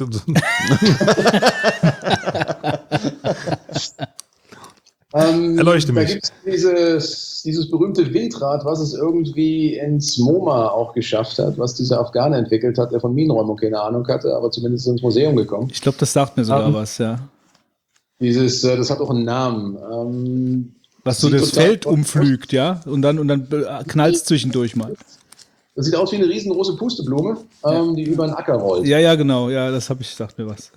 Und die geniale Idee, die der hatte, war halt, das rollt über einen Acker und jedes Mal, wenn es auf eine Mine trifft, dann löst es die Mine aus und alles wird gut. Ähm, da gibt es jetzt verschiedene Denkfehler. Erstens, das Windrad braucht ja auch Wind. Das heißt, es funktioniert vielleicht in der Wüste, aber schon gar nicht mal irgendwo, wo ich ein bisschen Vegetation habe. Dann muss das Feld flach sein wie ein Fußballfeld. Dann muss ich sicherstellen, dass das Windrad zu jedem Punkt dieser Übung auf jeden Quadratzentimeter dieser Gegend den gleichen Druck ausgeübt hat. Ich muss sicherstellen, dass das im Moment, wo die Mine explodiert, das Windrad aber nicht kaputt geht. Äh, und ich muss in Rechnung stellen, dass es auch Minen gibt, die vielleicht einen Zentimeter tiefer liegen als der Druck, der von diesem Windrad ausgelöst wird und die dann liegen bleiben. Also die Idee war von vorne bis hinten Blödsinn, aber er hat sich gut verkauft. Ähm, deswegen ist die Sache mit dem Roboter in dem Sinne nicht so zielführend, weil der Roboter nicht denkt. Der führt halt einen Algorithmus aus und ich kann ihn vielleicht auch vorher programmieren, aber der Roboter wird nie in der Lage sein, äh, ein Minenfeld so zu bearbeiten wie ein Mensch, weil der Roboter nicht denkt. Das ist eins der, der Hauptprobleme. Ich könnte mir vorstellen, die Industrie wäre in der Lage, so einen Supercomputer auf die Beine zu stellen, der das vielleicht mal irgendwann kann. Du, du musst ja, das muss ja nicht, nicht ähm, sage ich mal, mit künstlicher Intelligenz laufen. Du kannst den ja auch fernsteuern, sage ich jetzt einfach mal. Ähm, ja, aber stell dir das mal so vor, eine Mine gibt ja einen, einen Ton. Ne? Also da ist Metall drin und das detektierst du mit dem Detektor. Jetzt liegt die Mine ja nicht allein im Sandkasten, wie das immer im Fernsehen dargestellt wird, sondern da war vorher Krieg. Das heißt, du hast Flaschenverschlüsse, du hast Patronenhülsen, du hast Projektil, du hast Splitter, der ganze Boden ist am Singen, nur mit Blech. Und jetzt kommt ein Roboter an. Und jetzt weiß der aber nicht, welches Signal ist jetzt die Mine und welches nicht. Und auch wenn du hinten am, am, am Bildschirm sitzt, äh, selbst wenn du jetzt ein Signal produziert kriegst, der Detektor sagt dir ja nicht Mine oder nicht, sondern der Detektor sagt dir einfach nur, da ist Metall im Boden. Was machst du denn jetzt? Ja. Ähm, ja, aber gibt's da, gibt's da nicht, also es gibt doch Minenräumungs, äh, gibt's, also das ist eine Frage, gibt es nicht Minenräumungsfahrzeuge, die einfach über ein Feld drüber fahren und äh, alle Personenminen einfach in die Luft jagen? Das ist die Idee, ja. Okay, es ähm, gibt sowas nicht. Doch, doch. doch äh, die Geräte gibt es schon, nur die, diese 100% Erfolgsbilanz ah, okay, ist jetzt nicht so okay. sicher. Ähm, und man muss dazu sagen, je sorgfältiger es ist, desto kleiner muss ich halt häckseln, um, um den Boden umzuflügen. Ja, ja. Das würde jetzt in Mitteleuropa bestimmt funktionieren, aber wenn ich nach äh, in den Irak gehe, wo ich schon eh eine extrem dünne Bodenkrume habe und ich gehe mit einer Maschine darüber, dann ist der Boden für die nächsten zehn Jahre tot. Da ist nichts mehr, da ist nur noch Wüste. Das heißt, ich verwandle den Boden, der vorher nicht genutzt werden konnte, wegen der Minen im Boden, der dann nicht genutzt okay. werden kann, weil er nicht mehr wächst. Weiterer Aspekt, ja klar, ja natürlich. Also da habe ich ja. jetzt gar nicht dran gedacht, ja. Darüber, wie gesagt, es ist eine Maschine, die Maschine führt einen Algorithmus aus und denkt nicht und du hast immer wieder das Problem, dass auch Fälle auftreten, wo die Maschine einfach nicht äh, gut genug ist, um dieses Ding jetzt oder dieses Minenfeld freizumachen. Wenn du eine Maschine hast, die jetzt tief gräbt und gut schneidet und du hast einen Haufen Antipersonenminen, die mit Kunststoff ummantelt sind, dann mag es funktionieren. Ähm, das System wird schwierig, wenn du plötzlich ein Minenfeld hast, was gemischt ist. Du hast zum Beispiel Panzerminen da drin. Was machst du denn dann? Dann fliegt dir die Maschine unter Umständen um die Ohren. Also das ist, äh, eigentlich ist es ein ständiges Abtasten von den Problemen vor Ort und den Möglichkeiten, die man hat, um das Problem zu lösen. Mhm. Und du hast halt nicht immer das richtige Tool zur richtigen Zeit am richtigen Ort. Mhm. Ist es denn äh, so nach dem, was du jetzt so beschrieben hast, also dann gibt es eigentlich kein wirklich, äh, sag ich mal, einfaches Verfahren in dem Sinne. Und das Einzige, was wirklich gut wäre, wäre die gesamte Fläche nochmal zu sprengen, ganz einfach, um durch Sprengwirkungen nochmal Minen auszulösen. Aber alle anderen Techniken, die, die, jetzt, die wir jetzt so bedacht haben, das wird ja wahrscheinlich gar nicht äh, realistisch dann immer zum perfekten Ergebnis führen. Oder was ist so der Mittel, der, äh, das Mittel der Wahl? Ähm, also die Sache mit dem Sprengen gab es auch schon. Das nennt sich Fuel Air Explosive, wo so ein hoher Druck aufgebaut wird, dass druckausgelöste Minen explodieren sollen. Ähm, das hat aber den Nachteil, dass dann, als es erfunden worden ist, Minen entwickelt worden sind, die eben nicht äh, auf diese schnelle Druckspitze reagieren, beziehungsweise es gibt auch Minen, die über Draht ausgelöst werden. Ähm, das bringt dir erstmal gar nichts. Die, die sicherste Methode ist eigentlich nach wie vor so ein Gelände mit dem angemessenen Werkzeug äh, sorgfältig zu bearbeiten, dann eine vernünftige Qualitätskontrolle zu machen und äh, nach der Qualitätskontrolle oder wirklich die Methode so auszuführen, dass du sagen kannst, danach bist du sicher, dass in dem Gelände nichts mehr liegt. Das ist äh, natürlich auch extrem kostenbehaftet und man muss immer sehen, was ist überhaupt mein Problem, wie kann ich es lösen und wie wichtig ist die Problemlösung. Ich habe Felder gehabt in Kambodscha, da sind die Leute buchstäblich uns auf die Füße getreten äh, und sind zwei Meter hinter der Sicherheitslinie gewesen, um ihre Pflanzen nachzupflanzen, weil die einfach unglaublich Hunger hatten und das Land brauchten für die Landwirtschaft. Ähm, in der Wüste, wo keiner wohnt, muss ich mir damals nicht so eine großen Gedanken machen. Ich einen Zaun drum ziehen und sagen, das räumen wir später, wenn es gebraucht wird. Ne? Mhm. Also wenn ich jetzt ja. wenn ich jetzt so Präsident aus so einem äh, Schurkenstaat wäre und da ist jetzt früher Krieg gewesen und jetzt äh, hat sich das bisschen beruhigt und jetzt würde ich sagen, wir haben da jetzt einige Flächen, äh, die sind ähm, sicherlich minenbehaftet, da sind schon mehrere Personen ums Leben gekommen. Da sind Felder und auch äh, Bäume mit drauf. Und jetzt würde ich beispielsweise ähm, deine Dienstleistungen in Anspruch nehmen. Das heißt, du würdest vorbeikommen und würdest dir das mal ansehen. Ähm, was wären so die typischen, sag ich jetzt mal, ähm, ja, Handlungen von dir und äh, als Beispiel, wie liefert denn das weiter? Also so stelle ich mir das jetzt vor, was du für ein Szenario jetzt vorfindest. Da kontaktiert dich irgendjemand und gibt dir den Auftrag, irgendein Problem in der Art zu lösen? Ähm, nee, als erstes, äh, man, man, guckt sich halt das Problem an. Ja. Was, was ist das Problem? Was sehen die als Problem? Ähm, man macht ein Assessment und dann schaut man, wie kann man das Problem lösen? Was kostet es? Äh, ist es machbar? Dann wägt man ab, schlägt es vor und dann wird es wahlweise umgesetzt oder nicht. Mhm. Der Bereich der, der humanitären Räumung ist ja gerade der, dass der in Ländern äh, aktiv wird, die sich eigentlich gar nicht leisten können, äh, beziehungsweise die Leuten äh, Unterstützung angedeihen lassen, die das Geld nicht haben äh, für so eine äh, groß angelegten Räumaktionen. Und dann ist auch immer die Frage, wie nötig ist die Hilfe und wie wird es jetzt abgestuft, ähm, die, die, die, die Hilfsleistung, die man da erbringt. Das heißt, der also Klasse, ja. Sache mit wenn ich einhaken darf. Diese, diese 100 Prozent. Mhm. Ich kann natürlich, ich sage mal 1000, nehmen wir mal ein Beispiel, da sind 1000 Quadratmeter, die verdächtig sind. Ich kann jetzt dieses Gelände einmal komplett auf links drehen. Ähm, in Handarbeit, das kostet einen Haufen Zeit und Geld. Wenn jetzt pro Quadratmeter eine Mine liegt, dann ist mein Kostenansatz durchaus gerechtfertigt und auch äh, Technologie gerechtfertigt, weil ich danach halt 1000 Minen geräumt habe. Was aber, wenn auf den 1000 Quadratmetern nur eine Mine liegt? Ähm, das weiß der vorher nicht. Mhm. Dann habe ich eine extrem hohe Räumkosten für, für gerade mal eine Mine. Und die Frage wäre gewesen, hätte man sich einfacher und billiger haben können, wenn ich eine andere Technologie genommen hätte, außer jetzt äh, manuelle Räumung das sind so die Fragen, die du abwägen musst, bevor du dann äh, ein Räumkonzept überhaupt vorschlägst. Mhm.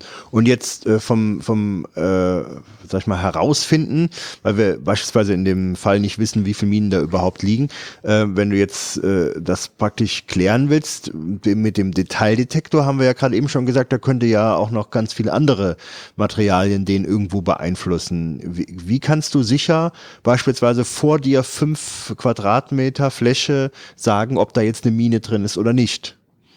Das kann ich gar nicht. Ich muss die ausgraben, die fünf Quadratmeter.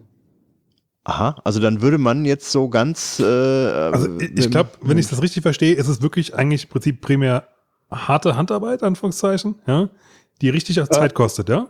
Das ist der, der, der, zweite Schritt. Also um deine Handarbeit jetzt nicht allzu sehr ausufern zu lassen, ähm, gibt es halt diese ganze Sache der, der Bevölkerungsbefragung. Und du versuchst erstmal mit ähm, Kontaktaufnahme mit der Bevölkerung, mit Leuten, die da gewohnt haben oder noch wohnen, Leute, die möglicherweise Unfälle gesehen haben. Du redest mit der Polizei, mit Militär, Leuten, die dabei gekämpft haben. Also du versuchst überhaupt erstmal ein Bild zu machen, ähm, bevor du anfängst, das erste Mal den Detektor überhaupt in die Gegend reinzuhalten. Aber dann, im Prinzip, das ist ja, ja die Leute können ja viel erzählen, beziehungsweise können auch vieles sehen oder nicht sehen. Das ist ja im Prinzip keine, keine, also du kannst vielleicht so ein bisschen die Richtung vielleicht da an, aber was sicheres kriegst du damit ja auch nicht raus, sag ich mal. Nee, ähm, du versuchst halt so, so gut es geht, am Anfang ein Bild zu machen, baust die, die Technologie auf diesem Bild auf, musst aber vorbereitet sein, dass das Bild eventuell ganz schnell zusammenbricht und dann muss man flexibel sein und umreagieren. Also ich habe das gehabt, dass das Minenfelder bearbeitet worden sind, da gab es Gerüchte, alles ist vermint, alles ist ganz furchtbar, wir haben ewig lange gebuddelt äh, und haben nichts gefunden. Und irgendwann nach langer Zeit tauchte zufälligerweise ein Zeitzeuge auf. Das war das Problem, dass die Gegend da völlig entvölkert war zum, zum Zeit des Konflikts. Und der Zeitzeuge hat uns dann das Minenfeld gezeigt. Das war klein, äh, scharf umrissen. Und das war das ganze Problem. Aber das ist das, was ich eingangs sagte mit diesen Gerüchten. Äh, als vermint galt ein riesiges Gelände. Ähm, das Problem konzentrierte sich ungefähr, auf wenn ich mich richtig erinnere, 200 Quadratmeter. Und dann war es gelöst. Mhm. Und da musste man dann halt auch irgendwann sagen, gut, das war der Mann, der hat es gewusst, der hat es verlegt, jetzt haben wir die Minen raus und dann musst du auch. Ja, aber kannst du dem dann glauben? Das ist ja auch wieder die Frage halt, ja. Also. Ja, das ist einer der Punkte. Wie glaubwürdig äh, schätzt du den Zeugen ein? Es gibt auch Leute, die, die sehen wirtschaftliche Perspektive darin, dass dort Minenraumorganisationen vor Ort sind und äh, erzählen doch gerne mal einen vom Pferd. Während andere Leute auf dich warten, die wirklich ein Problem haben. Also das, das ist schon ein sehr komplexes Feld, was man da bearbeiten muss. Und äh, vielleicht jetzt nochmal zu deinem Handwerk oder zu, zu möglichem Handwerkszeug, was man da hat. Also äh, ich hätte jetzt so als Laie gesagt, da gibt's wahrscheinlich einen Metalldetektor, den man verwenden kann, aber ich vermute mal, da gibt's dann wahrscheinlich doch äh, fortgeschrittene Ja, das Messer, Gerät. wie dem Film, weißt du, wo sind immer mit einem Messer. ja, aber äh, ich hab, was gibt's da? Also gibt's da Spezialwerkzeug und wenn ja, wie funktioniert das so vom Prinzip? Also es zeichnet dich schon mal aus, dass du Metalldetektor gesagt hast, weil es ist wirklich Metalldetektor und kein Minensuchgerät, wie immer behauptet wird. Mhm. Du suchst ja keine Minen, du suchst ja Metall. Also schon mal ein Punkt für dich. Ähm, die Sache mit dem Messer äh, ist nicht so verkehrt. Äh, es gab äh, die, diese sogenannten Minensuchnadeln. Ähm, allerdings finde ich die persönlich nicht besonders optimal ähm, und man geht auch teilweise davon ab, die zu benutzen ähm, weil du einfach zu viel physische Gewalt in den Boden reinsteckst ähm, und da auch eine, eine, relativ hohe Fehlerquote besteht. Dann gibt's äh, neben dem Metalldetektor. Ganz, ganz, ganz kurz, kannst du mal ganz kurz erklären, wie das funktioniert? Weil, also ich, so als, als Laie würde ich jetzt mal vermuten, man hat so eine Nadel, die sticht, sticht man von oben in den Boden rein, ja, und hofft dann, dass man irgendwie was findet. Nur, also zum einen stelle ich mir das Problem ja jetzt vor, dass das natürlich ja mit einem mit einem Auslösesensor hast natürlich ein Problem, wenn, wenn der halt genau den, äh, den Zünder triffst, ja. Äh, äh, mhm. Zum anderen, also ich meine, so ein Boden ist ja auch verschieden hart. Also, äh, also entweder ist es dann super anstrengend oder du weißt halt nicht genau, ist das jetzt irgendeine andere Bodenschicht oder ist das jetzt eine Mine? Also wie, wie funktioniert das? Das klingt, als ob du aus Erfahrung redest. ja, ich, ich habe schon mal einen Garten umgegraben. ja, das ist genau das, äh, das Problem in der Reihenfolge. Es ist eine lange, harte Arbeit. Äh, das sieht im Film immer total cool aus, wenn die Leute die Nadel rausholen und dann stechen sie halt ein, aber nach spätestens 20 Sekunden haben sie dann auch ein Signal. Ähm, in der Realität sieht es so aus, dass teilweise du wochenlang äh, mit der Nadel im Boden rumfuhrwerkst, ohne überhaupt jemals eine Mine zu treffen. Ähm, das ist dann noch schlecht für die, für die Arbeitsdisziplin. Ähm, du hast das Problem, dass der Boden teilweise zu hart ist. Ähm, das heißt, der muss gewässert werden, was schlecht ist, wenn du irgendwo in der Wüste unterwegs bist. Ähm, dann die Sache mit der Langarbeit, äh, dass du sollst es vorsichtig und in einen bestimmten Bodenwinkel einstechen, wirst aber irgendwann, wenn du da sechs Stunden auf deinen Knien hockst und die Sonne brennt dir auf dem Hals, irgendwann wird auch der letzte unvorsichtig. Das heißt, dein, dein Winkel ist nicht mehr richtig, du wendest zu viel Kraft auf also das ist so fehlerbehaftet, ähm, dass ich persönlich eigentlich überhaupt kein Fan davon bin, äh, mit, mit Nadel oder mit Messer zu arbeiten. Es funktioniert ganz gut, wenn man jetzt wirklich weichen Boden hat, so wie Sandboden. Ähm, es ist auch eine gute Sache, mit einem Messer zu arbeiten, wenn der Boden wirklich hart ist, dass man teilweise den so ein bisschen auflockern kann. Aber auch das wieder um die Frage, äh, das ist vor Ort zu entscheiden. Und darüber hinaus, was es halt noch so an, an Tools gibt, ähm, das ist eigentlich so ein Querschnitt durch einen gesunden Gartenbaumarkt. Äh, Heckenscheren, kleine Astscheren, äh, Bürsten, Pinsel, alles halt, um vorsichtig irgendwie Ausgrabung zu machen. Ähm, teilweise auch speziell angefertigte Werkzeuge, so Kratz- und Schabewerkzeuge, dass man sich da durcharbeiten kann.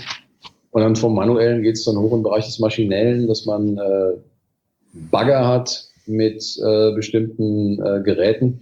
Man ist in den letzten Jahren übergegangen, dass man gerne handelsübliches Zeug kauft, was man einfach nur ein bisschen modifizieren muss, um es minen- oder sprengstoffsicher zu machen.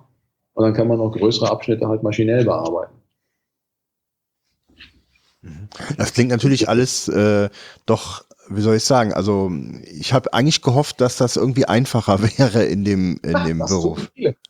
Ja, also das ist ja schon also erschreckend letzten Endes, wenn ich mir vorstelle, dass da ganz große Flächen natürlich in Frage stehen können, ähm, wo halt ja überall ähm, was liegen kann und dann man anfängt dann äh, hier Quadratmeter für Quadratmeter sich anzusehen. Ne? Das, ja, vor allem, ich stelle mir das halt also super frustrierend vor, insofern, weil du, also auf der einen Seite kannst du natürlich, wenn er sagt, du, du hast hier irgendwie 200 Quadratmeter und dann liegt halt eine Mine drin, ja, mhm. dann ist das ja auch, glaube ich, für den, für den Besucher auch sehr frustrierend, ja. Es, und es kostet ja Zeit. Wie lange wie lang ist man für so 200 Quadratmeter dran? Also im Schnitt ist, kannst du das schon äh, nicht so sagen, aber. Ach, Gelände unterschiedlich. Also es gab mal so diesen Grundsatz äh, in einem typischen Kampfumfeld, bei normaler manueller Räumung sagst du pro Mann und Tag 20 Quadratmeter. Ähm, das ist nicht viel. Mhm. Äh, es gibt natürlich jede Menge Methoden, das zu äh, verbessern. Man ist auch in den letzten Jahren dazu übergegangen, das ist eine Methode, die nennt sich Land Release, dass man die, die Komponente der, der Fragestellung und der, der ganzen wissenschaftlichen Erhebung vor der Räumung, dass man das stärker wichtet und auch mal sagt, gut, wir klammern jetzt mal x Quadratmeter aus, weil wir nach allem, was wir wissen, besten Gewissens davon überzeugt sind, dass es da keine Minen gibt. Das ist natürlich immer ein bisschen mit äh, ja, Augen zukneifen äh, verbunden. Ich bin auch ein klassisch geschulter Minenräumer. Mir ist nicht wohl dabei, Land zu, zu, auszugeben, was du nicht untersucht hast.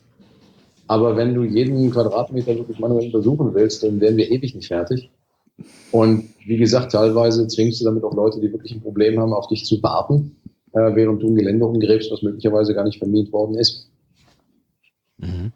Ich habe noch eine Frage, so jetzt äh, von deinem, sag ich mal, Arbeitsalltag. Äh, ich könnte mir jetzt vorstellen, dass du wahrscheinlich im Kern ähm, bei Aufträgen involviert wirst, bei denen Deutschland beispielsweise anderen Ländern im Rahmen von einer Entwicklungshilfe in der Form, als dass man denen anbietet, nach irgendwelchen Kriegsereignissen gewisse wie soll ich sagen, halt Aufarbeitungen äh, vorzunehmen, in der Form halt auch Minenräumung und dich dann als Berater mit hinzuzieht? Oder wie sieht dein klassischer Auftrag aus in deinem Beruf? Ähm, also der, der, klassische Auftrag sieht eigentlich so aus, dass ich äh, für Organisationen arbeite oder tätig werde, die wahlweise ein Minenproblem haben oder in der Minenräumung tätig sind. Ähm, die Organisationen bewerben sich um Mittel wahlweise im Bereich kommerziell oder halt in der humanitären Unterstützung und die heuern mich dann an als Fachkraft, um, um ja, fachspezifische Aufgaben zu übernehmen. Mhm. Und dann reist du in die jeweiligen Länder und kriegst die Problematik geschildert und entwirfst praktisch so ähm, ja, Sanierungskonzepte. Ja, das hängt davon ab. Also wenn ich äh, allein unterwegs bin als als Consultant, dann mache ich das so. Mhm. Ähm, je nachdem, in welchem Rahmen das gewünscht wird äh, wenn ich jetzt im Rahmen von größeren Organisationen arbeite, äh, dann übernehme ich halt die Rolle, die mir da äh, angeboten wird oder angetragen wird und arbeite dann das ab, was in meiner Job Description drinsteht. Das kann Programmmanagement sein, das kann konkrete Räumung sein von bestimmten Zielen äh, oder halt auch äh, fokussierte Ausbildungsaufgaben, um, äh, das ist ja auch noch so ein Punkt, dass eigentlich der Trend dahin geht, äh, Leuten Hilfe zur Selbsthilfe zu geben, wo man eigentlich den, den Einheimischen beibringt, äh, den Job selbst zu machen, aber halt auf einer qualitativ hochwertigen und akzeptablen Stufe. Mhm. Ähm, ich kann mir vorstellen, also das ist ja alles so ein Feld, jeder kann sich vorstellen, was der Koch macht oder äh, was der Fahrschullehrer macht oder der Lehrer und so weiter. Aber dein Feld ist äh, mit so vielen Fragezeichen besetzt. Ähm, ich kann mir ja vorstellen, dass wenn man in diese ganzen ähm, konkreten Situationen da reinkommt, dass da ja auch immer äh, ganz tragische Geschichten da auch mit verbunden sind, dass dann, wie gesagt, Menschen da umgekommen sind und ähm, hat das auch eine sehr große psychische Belastungsproblematik äh, oder ist man da von den tatsächlichen Situationen da weg, weil man das mehr plant oder wie ist das immer vor Ort? Ähm, das hatten wir ja am Anfang schon mal diskutiert. Also das ist, für mich ist das ein Beruf wie jeder andere auch. Nee, vielleicht ein bisschen anders, ja. aber ich, ich meine, ja, also ich meinte jetzt nur ähm, äh, konkret nicht jetzt auf dich bezogen für deine Arbeit, sondern was du vor Ort vorfindest, weil ich könnte mir das halt die Bevölkerung, die dort ist und da wie gesagt halt äh, äh, schon viele Todesfälle gibt und so kriegst du das irgendwie so mit, wie die ganze Situation, sag ich mal, in dem Gebiet dann ist, weil du kommst ja immer in so ein Ex-Krisengebiet halt rein oder Ex-Kriegsgebiet. Das ist ja mhm. irgendwo auch schwierig. Ja, das, mhm. äh, ist jetzt nicht nur so, was man mitkriegt, sondern es ist teilweise auch ein Problem, was direkte Auswirkungen hat auf die Arbeit. Ähm, weil teilweise Menschen, die, die so extrem lange im Krieg gestanden haben oder im Konflikt, die entwickeln dann eine sehr fatalistische Haltung äh, und sind dann teilweise auch so grundsätzlichen Warnhinweisen gegenüber mehr oder weniger gar nicht mehr aufgeschlossen, weil für die ist Krieg Alltag. Ähm, Ich meine, einer, der jetzt in Syrien gesessen hat und hat da irgendwie über Monate und Jahre im Trommelfeuer gestanden von irgendwelcher Seite und jetzt komme ich an und erzähle dem fast nichts an, was auf dem Boden liegt, davon könntest du sterben. Äh, da guckt er mich an wie ein Auto, weil der hätte die letzten Monate und Jahre sterben können. Ne? Das, da trifft dann immer so ein bisschen unsere sicherheitsverliebte Kultur auf die Realität in der Welt da draußen.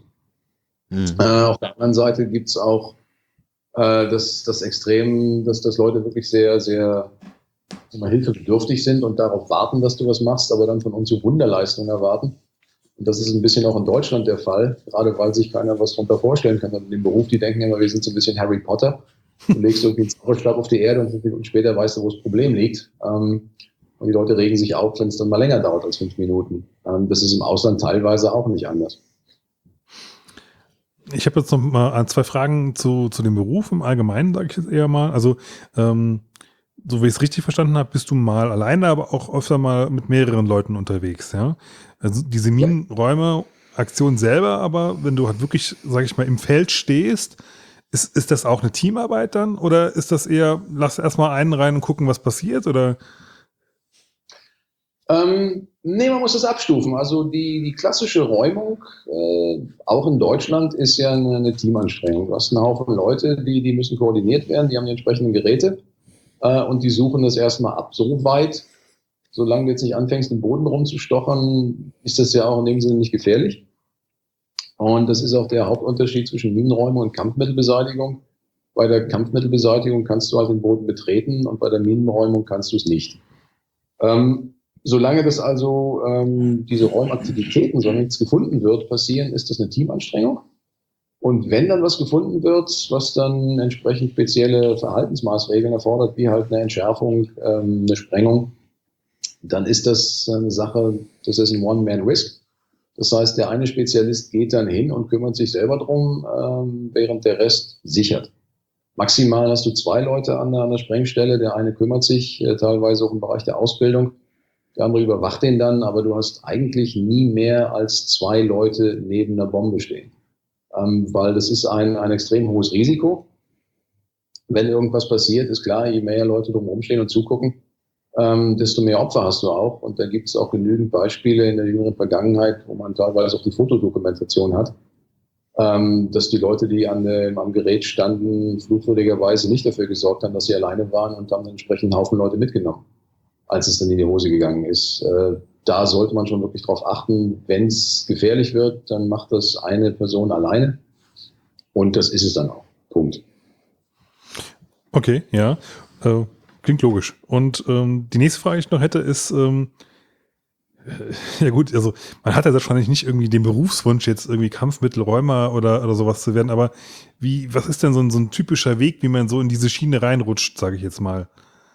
Verstehe mich jetzt nicht falsch, bitte. Wie man also. auf die schiefe Bahn kommt, ja. will er sagen. ja. ja. Du weißt, was ich meine, hoffe ich jetzt. Also. Ich denke, es ist mehr so eine, eine Berufung. Ähm, ich wollte es immer irgendwie, ich wollte es immer machen. Seit okay, also anscheinend gibt es das doch. Ich habe irgendwann mal, ähm, habe ich so ein, so ein, Foto gesehen, da war ich Kind äh, von, es gab im Osten so einen berühmten Entschärfer, Hauptmann Heinrich Lute. Der kam immer in den Nachrichten, wenn er eine Bombe entschärft hat. Und irgendwann habe ich von dem mal ein Foto gesehen und ich habe gewusst, das will ich auch. Und irgendwie habe ich mich dann bewusst oder unbewusst in die Richtung bewegt und irgendwann war ich dann da an dem Punkt. Also ich habe bis jetzt noch keine Bombe entschärft, so wie Hauptmann Heinrich Lute, aber ich bin zumindest in dem Beruf. Ist doch schon mal was. Was macht eigentlich 100 DDR-Prominente heute? Ja, gut, okay. ja, ähm, sorry, ich bin jetzt gerade nebenbei noch was für, für unsere Shownotes am, am raussuchen, deswegen bin ich da gerade drauf gekommen, aber. Ähm, ich spring da mal kurz rein. Also, äh, was mich noch interessieren würde, die, ähm, sagen wir mal, so ein Mittelding aus Ausbildungsfrage und äh, was gibt's denn so Neues auf dem Markt der Minen? Also werden Minen, also es gibt ja Berufe, wo du dich ständig wirklich weiterbilden musst, um auf dem neuesten Stand zu bleiben. So, äh, so extrem stelle ich mir das jetzt in deinem Metier nicht vor, weil ja wahrscheinlich häufiger alte Bestände gefunden werden, die in der Erde liegen. Ähm, aber trotzdem wird ja sicherlich die Mine an sich als Produkt von Waffenfirmen auch weiterentwickelt. Also ähm, vielleicht könntest du da einfach mal äh, zwei Sätze zu sagen, also wohin sich so eine Mine entwickelt, also an welchen, an welchen Punkten an so einer Mine weitergearbeitet werden und daran anschließend dann halt auch diese Ausbildungsgeschichte. Also du hast ja gesagt, du, du bildest auch vor Ort dann Leute aus, wie sie halt äh, sich, also wahrscheinlich nicht als Kampfmittelräumer in dem Moment, aber wie sie sich selber helfen können, ähm, dass du da auch noch kurz was zu sagst. Was war jetzt aber ganz viele Fragen auf einmal. Zwei, ähm, zwei, zwei. aber lange. Ich versuche es mal systematisch. Ähm, das eine mit der Technologie. Ähm, die Minenkriegsführung ist ja in dem Sinne eine relativ klassische Kriegsführung und es gibt meines Wissens nach jetzt nicht so eine Riesenevolution, weil was willst du am Drauftreten und Explodieren noch groß verändern? Ja, man sollte das ähm, meinen, aber ich, ich habe immer so die Angst bei den Menschen, dass sie dann doch noch irgendwie ganz komische andere Sachen dabei dann sich überlegen. Ähm. Ja, ja, sie überlegen ja auch. Äh, allerdings entwickeln die sich dann in andere technologische Richtungen und nicht unbedingt äh, die Mine weiterzuentwickeln.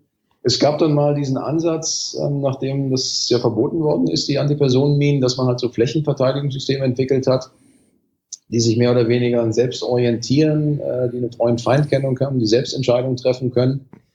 Und das geht jetzt schon ganz massiv so in den Bereich der, der, der selbstständigen Plattformen, Drohnen, die, die selber denken, Kampfdrohnen, so ein bisschen wie, äh, wie Terminator. Ähm, da gibt es erschreckende Entwicklungen. Muss man sich mal ein paar YouTube-Clips ansehen, äh, gerade im Bereich der, der Selbstzielerkennung und Entscheidungsfindung. Äh, das ist erschreckend. Da gibt es auch schon Kampagnen, die versuchen wollen, Roboter zu, zu verbieten äh, im Bereich der Kriegsführung. Aber das tangiert mich alles relativ wenig. Weil, wie gesagt, äh, diese Systeme, diese Hochtechnologiesysteme würden wahrscheinlich nur dann angewendet, wenn jetzt hochtechnologische Staaten aufeinander losgehen würden.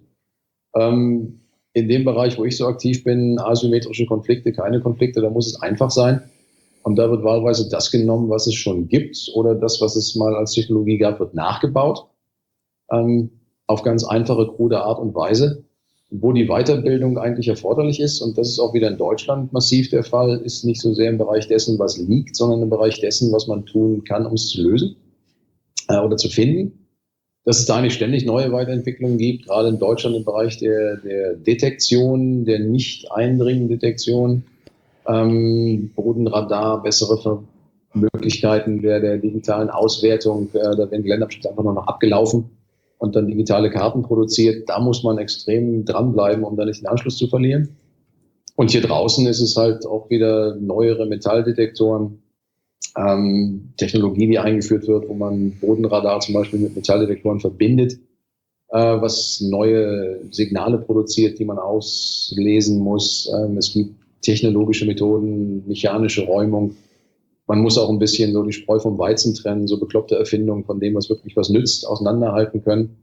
Also da gibt es schon, schon einen sehr hohen Bedarf. Das war die eine Frage. Was war die andere? Die andere Frage war ähm, bezüglich der ähm, der Ausbildung von, äh, von Menschen vor Ort. Also jetzt äh, mhm. sagen wir einfach mal, wir teilen die Frage mal. Also es gibt ja wahrscheinlich nicht diesen klassischen Ausbildungsberuf Kampfmittelräumer oder doch? Oder nur beim Militär wahrscheinlich? Also da kann ich das lernen, äh, aber jetzt so für, dass ich, dass ich mich jetzt so ausbilden lasse, wie jetzt zum Beispiel Flie Fliegerbomben zu entschärfen. Das ist wahrscheinlich ja mehr so ein, so ein Beruf, der sich aus vielen, vielen äh, unterschiedlichen Berufen zusammensetzt. Ähm, das ist eine, also gerade für Deutschland ist es eigentlich auch ein sehr ähm, bedauerliches Thema, dass der Kampfmittelräumer kein Ausbildungsberuf ist. Das liegt so ein bisschen noch begründet in der Tradition der deutschen Kampfmittelräumung. Ähm, aber es wäre durchaus begrüßenswert, wenn es in Deutschland mal einen Standard geben würde, äh, das als Ausbildungsberuf anzuerkennen, weil man davon ausgehen muss, da ist ein Mann oder eine Frau, die rennt mit einem Detektor da draußen rum. Und mh, basierend auf der Aussage von dieser Person erklärt man hinterher ein Gelände für Kampfmittel frei oder auch nicht frei hm. und trifft dann Entscheidungen, Investitionsentscheidungen, Bauentscheidungen. Und das wird von einer Person gemacht, die zwar staatlich anerkannte Lehrgänge vorweisen muss, aber eigentlich viel besser angewiesen wäre, das wirklich als richtigen Beruf zu erlernen. Ja. Ähm, du giltst halt als, als Kampfmittelräumer. Es ist kein Beruf, für den du eine Urkunde hast, wie, wie ein anderer Beruf als Bäcker oder so. Mhm. Das ist schon mal schade. Ähm, Hier im Ausland äh, geht es halt auch darum, den Leuten genau wie in Deutschland das von der Pike auf beizubringen, ähm, dass die, die die Problematiken verstehen, die natürlich im Ausland teilweise fokussierter sind als in Deutschland, weil die Bandbreite in Deutschland viel höher ist als im Ausland. Äh, hier ist es dann doch eher so, du bildest nationale Strukturen aus, die auf das Problem fokussiert sind, das gerade vor Ort ist, damit es halt eine schnelle und effiziente Lösung gibt.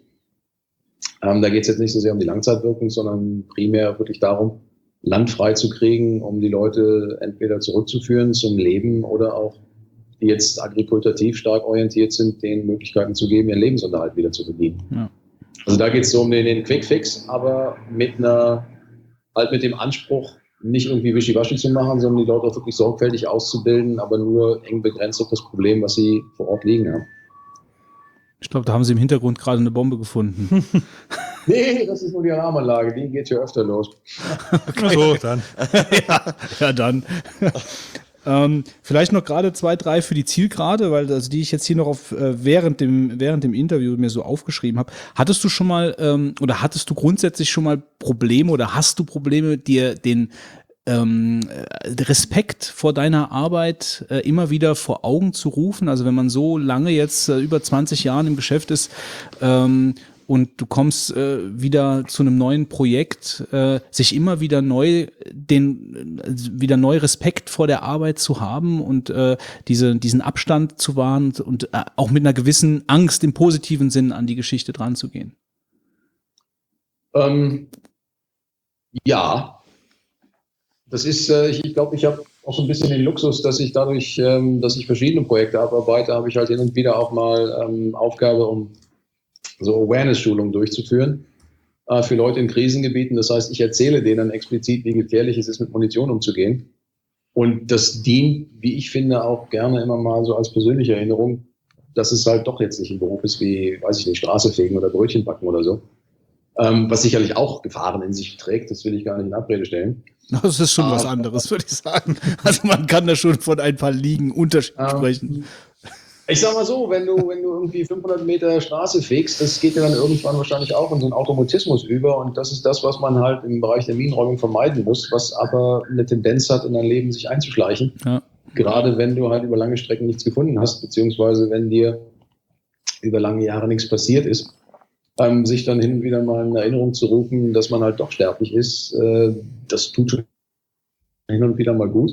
Ja. Und es gibt ja auch genügend schlechte Beispiele, dass halt Leute ähm, die dann zur, dummen, zur, zur falschen Zeit am falschen Ort waren, äh, dummerweise Unfälle hatten, die ihnen das Leben oder die Gesundheit gekostet haben. Das kann halt jeden treffen. Die Munition, weder in Deutschland noch im Ausland, macht da irgendwie einen Unterschied. Ja. Munition funktioniert einfach. Ähm, und so über die Jahre hinweg, das ist, glaube ich, auch so ein bisschen dann so ein Elternproblem. Je älter man wird, desto mehr hat man gesehen, desto vorsichtiger wird man. Und wenn man das versucht, seinen Kindern weiterzugeben, dann kriegt man so diese rollenden Augen von enttäuschten Teenies, die sagen, mhm. ach Papa, mhm. ähm, kennt er wahrscheinlich.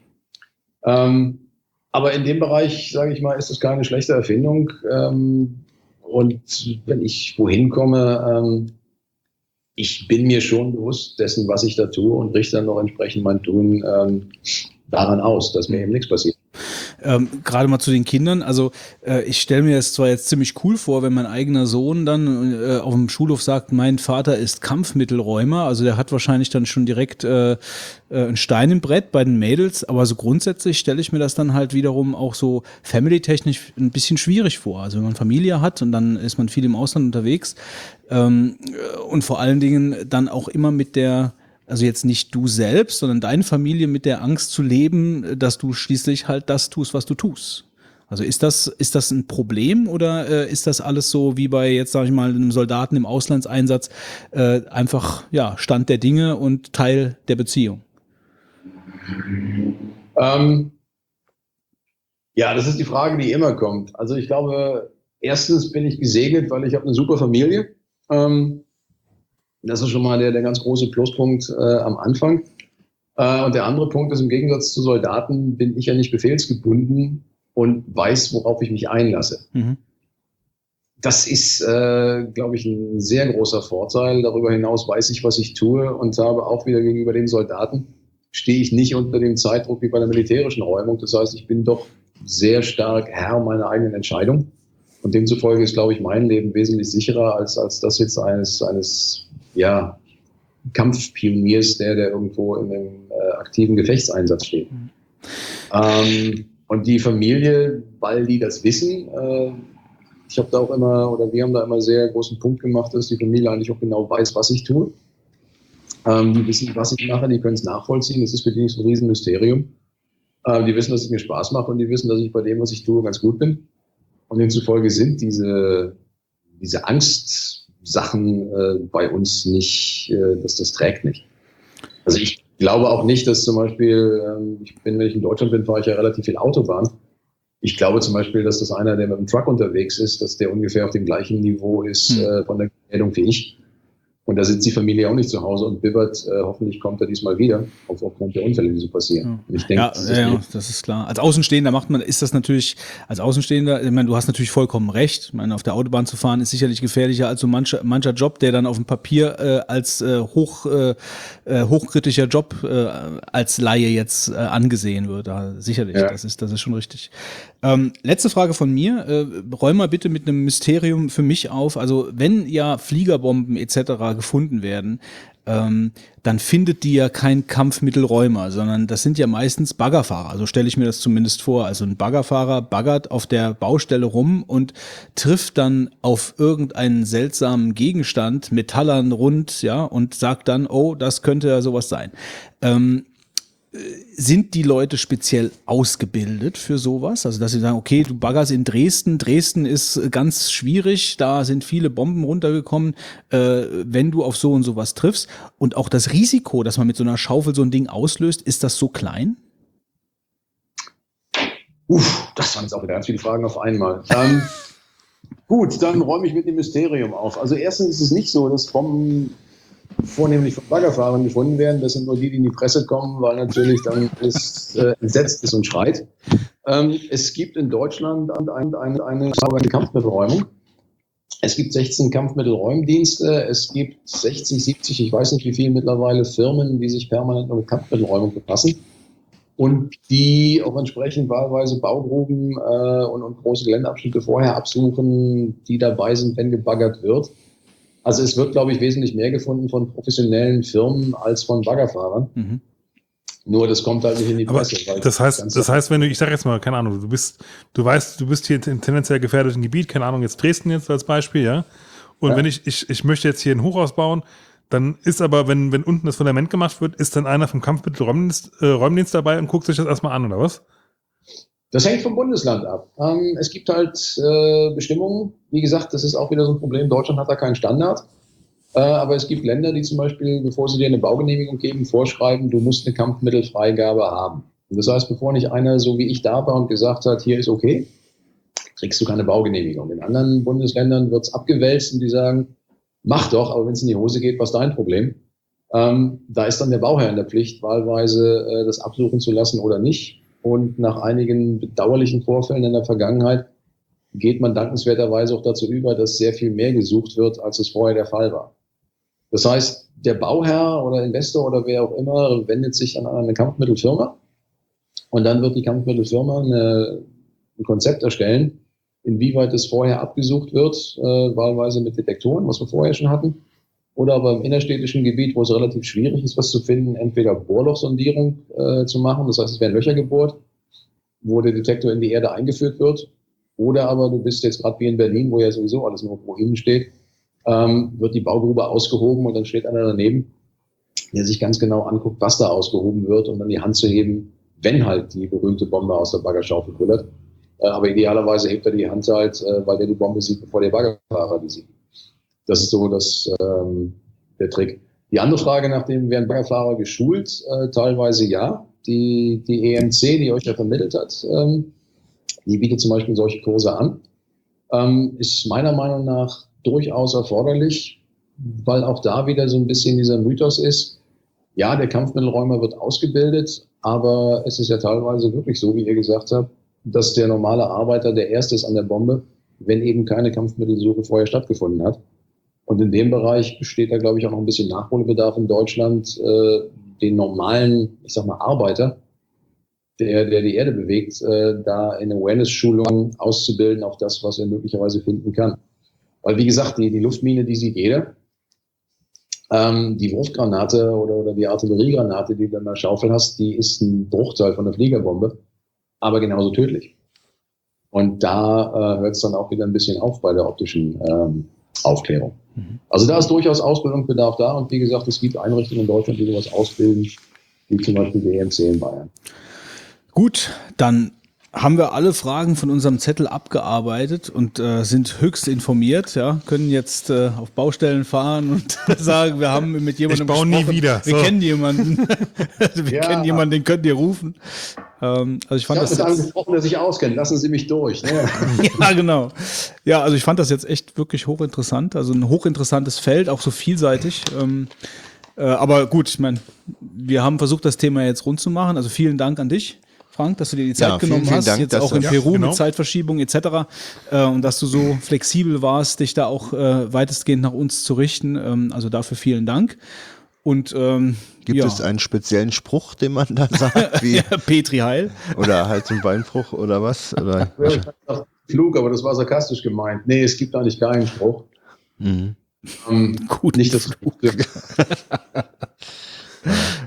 Ja, okay. Ja, gut. Vielen, vielen Dank. Dir alles Gute Eine weiterhin gute Zeit, bei deinen äh, Projekten. Äh, und guten Rückflug äh, und äh, ja, ja, pass auf dich auf. Frohe ja. Weihnachten und guten Rutsch. Frohe, ja. Einen guten Rutsch, genau. bis bald. Mach's gut. Ja, bis dann. Tschüss denn. Ciao. Ciao.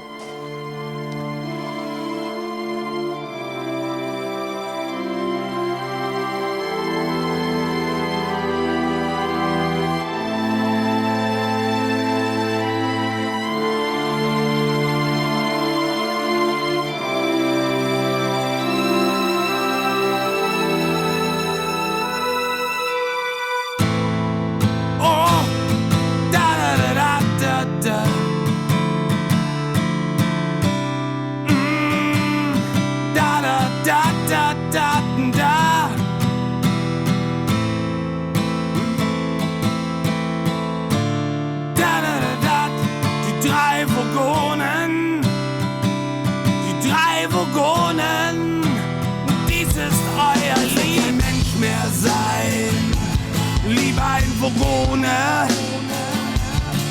Ich will kein Mensch mehr sein, lieber einer von den dreien. Ich will kein Mensch mehr sein, lieber ein Wohne. Dann wäre ich im besten Podcast der Welt. Wo zerfrettelter Grundzwanzling, dein Hahn gedrängt für Mensch wie Schnatterfleck auf Bienen steht. Guck, ich beschwör dich, mein Punzig-Tuttel drum und drängelreifig mit Krinkelbinden werden. Ich will kein Mensch mehr sein. Ich will kein Mensch mehr sein. Ich will kein Mensch mehr sein. der ach so weit. Ich will kein Mensch mehr sein. Ich will kein Mensch mehr sein. Doch ein Hoch ohne das wäre ach so fein.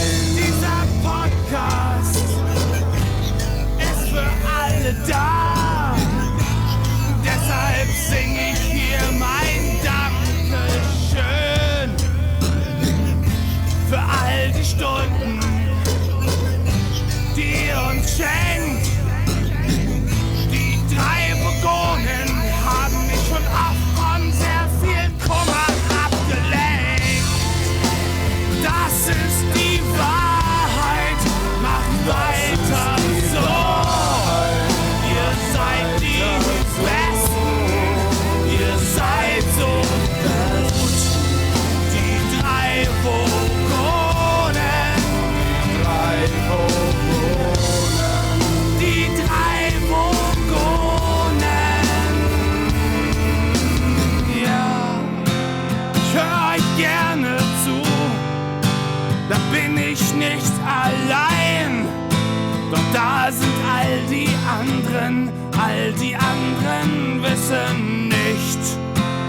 Ihnen da entgeht. da der beste Podcast der Welt entgeht.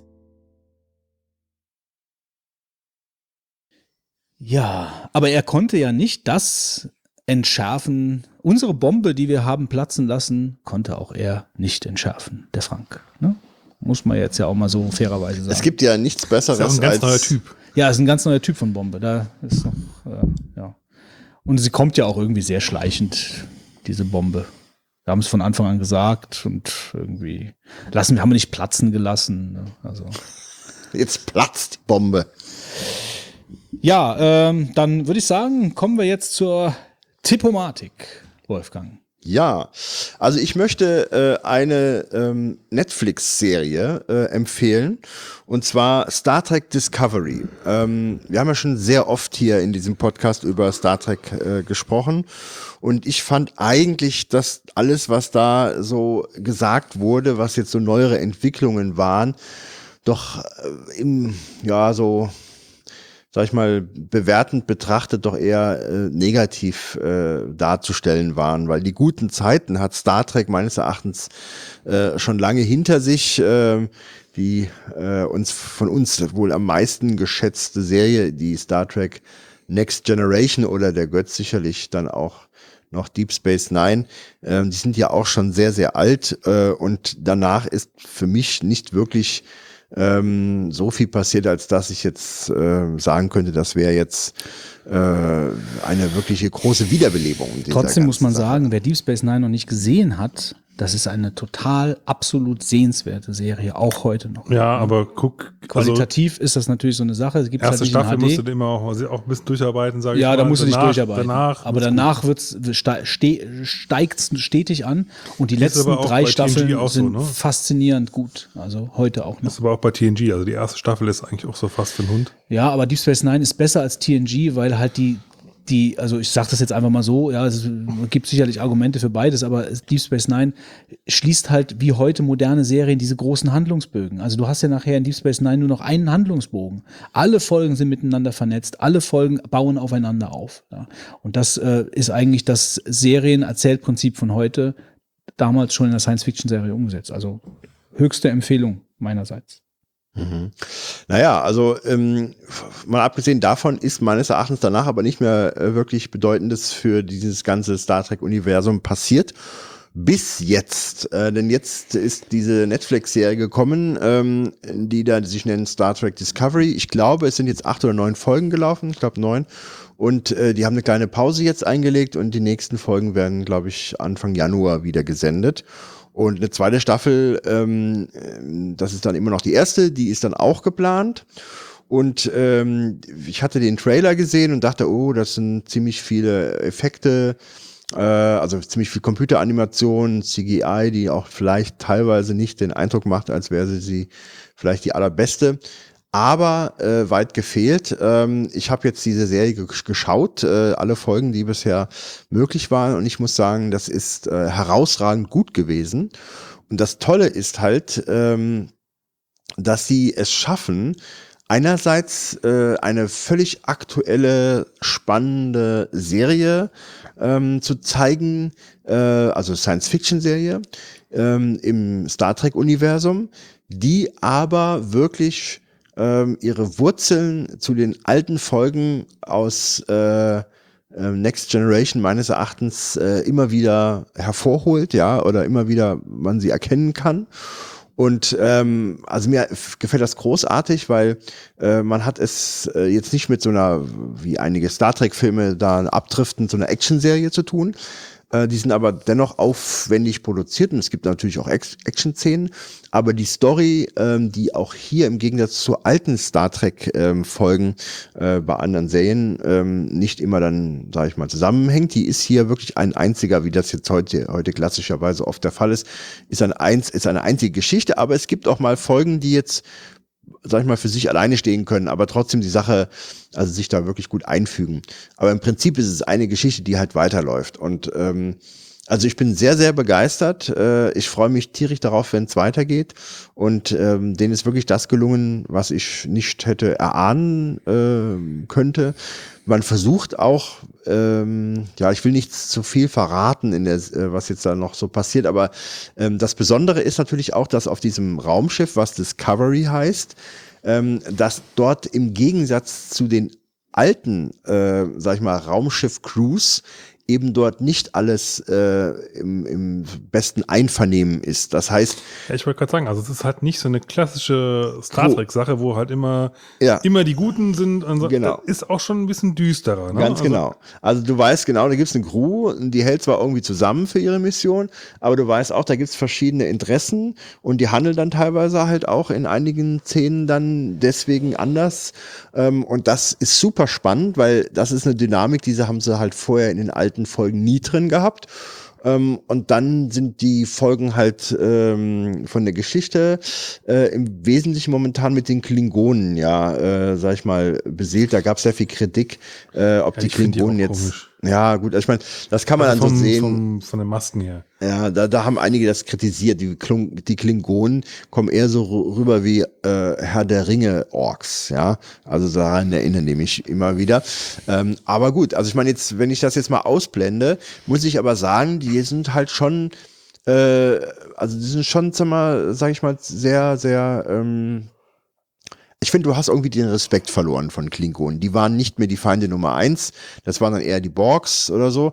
Äh, aber hier in der neuen Serie merkst du richtig, also ähm, da wird an Brutalität nicht gegeizt. Ja, aber die Äh, Frage ist halt wirklich, warum? Also in der Zeitlinie spielt ja Discovery vor Enterprise.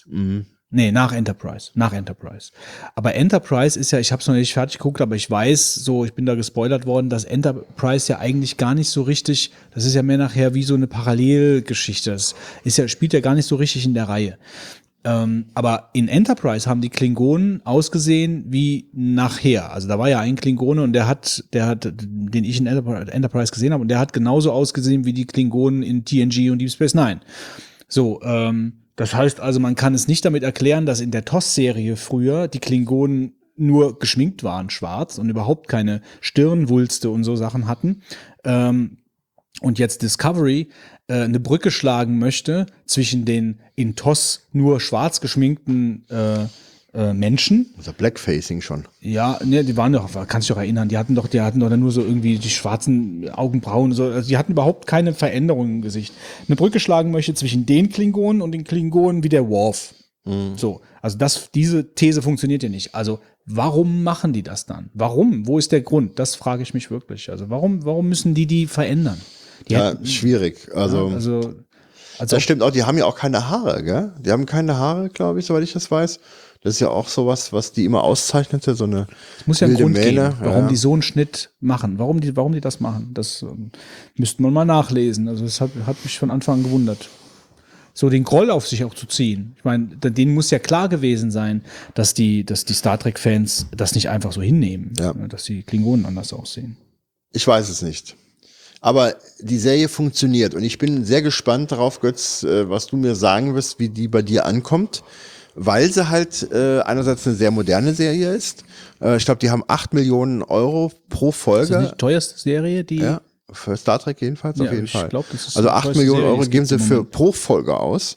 Und ähm, sie schafft es meines Erachtens, wie gesagt, den, äh, ähm, wie soll ich sagen, die Brücke zu bauen zu den Alten.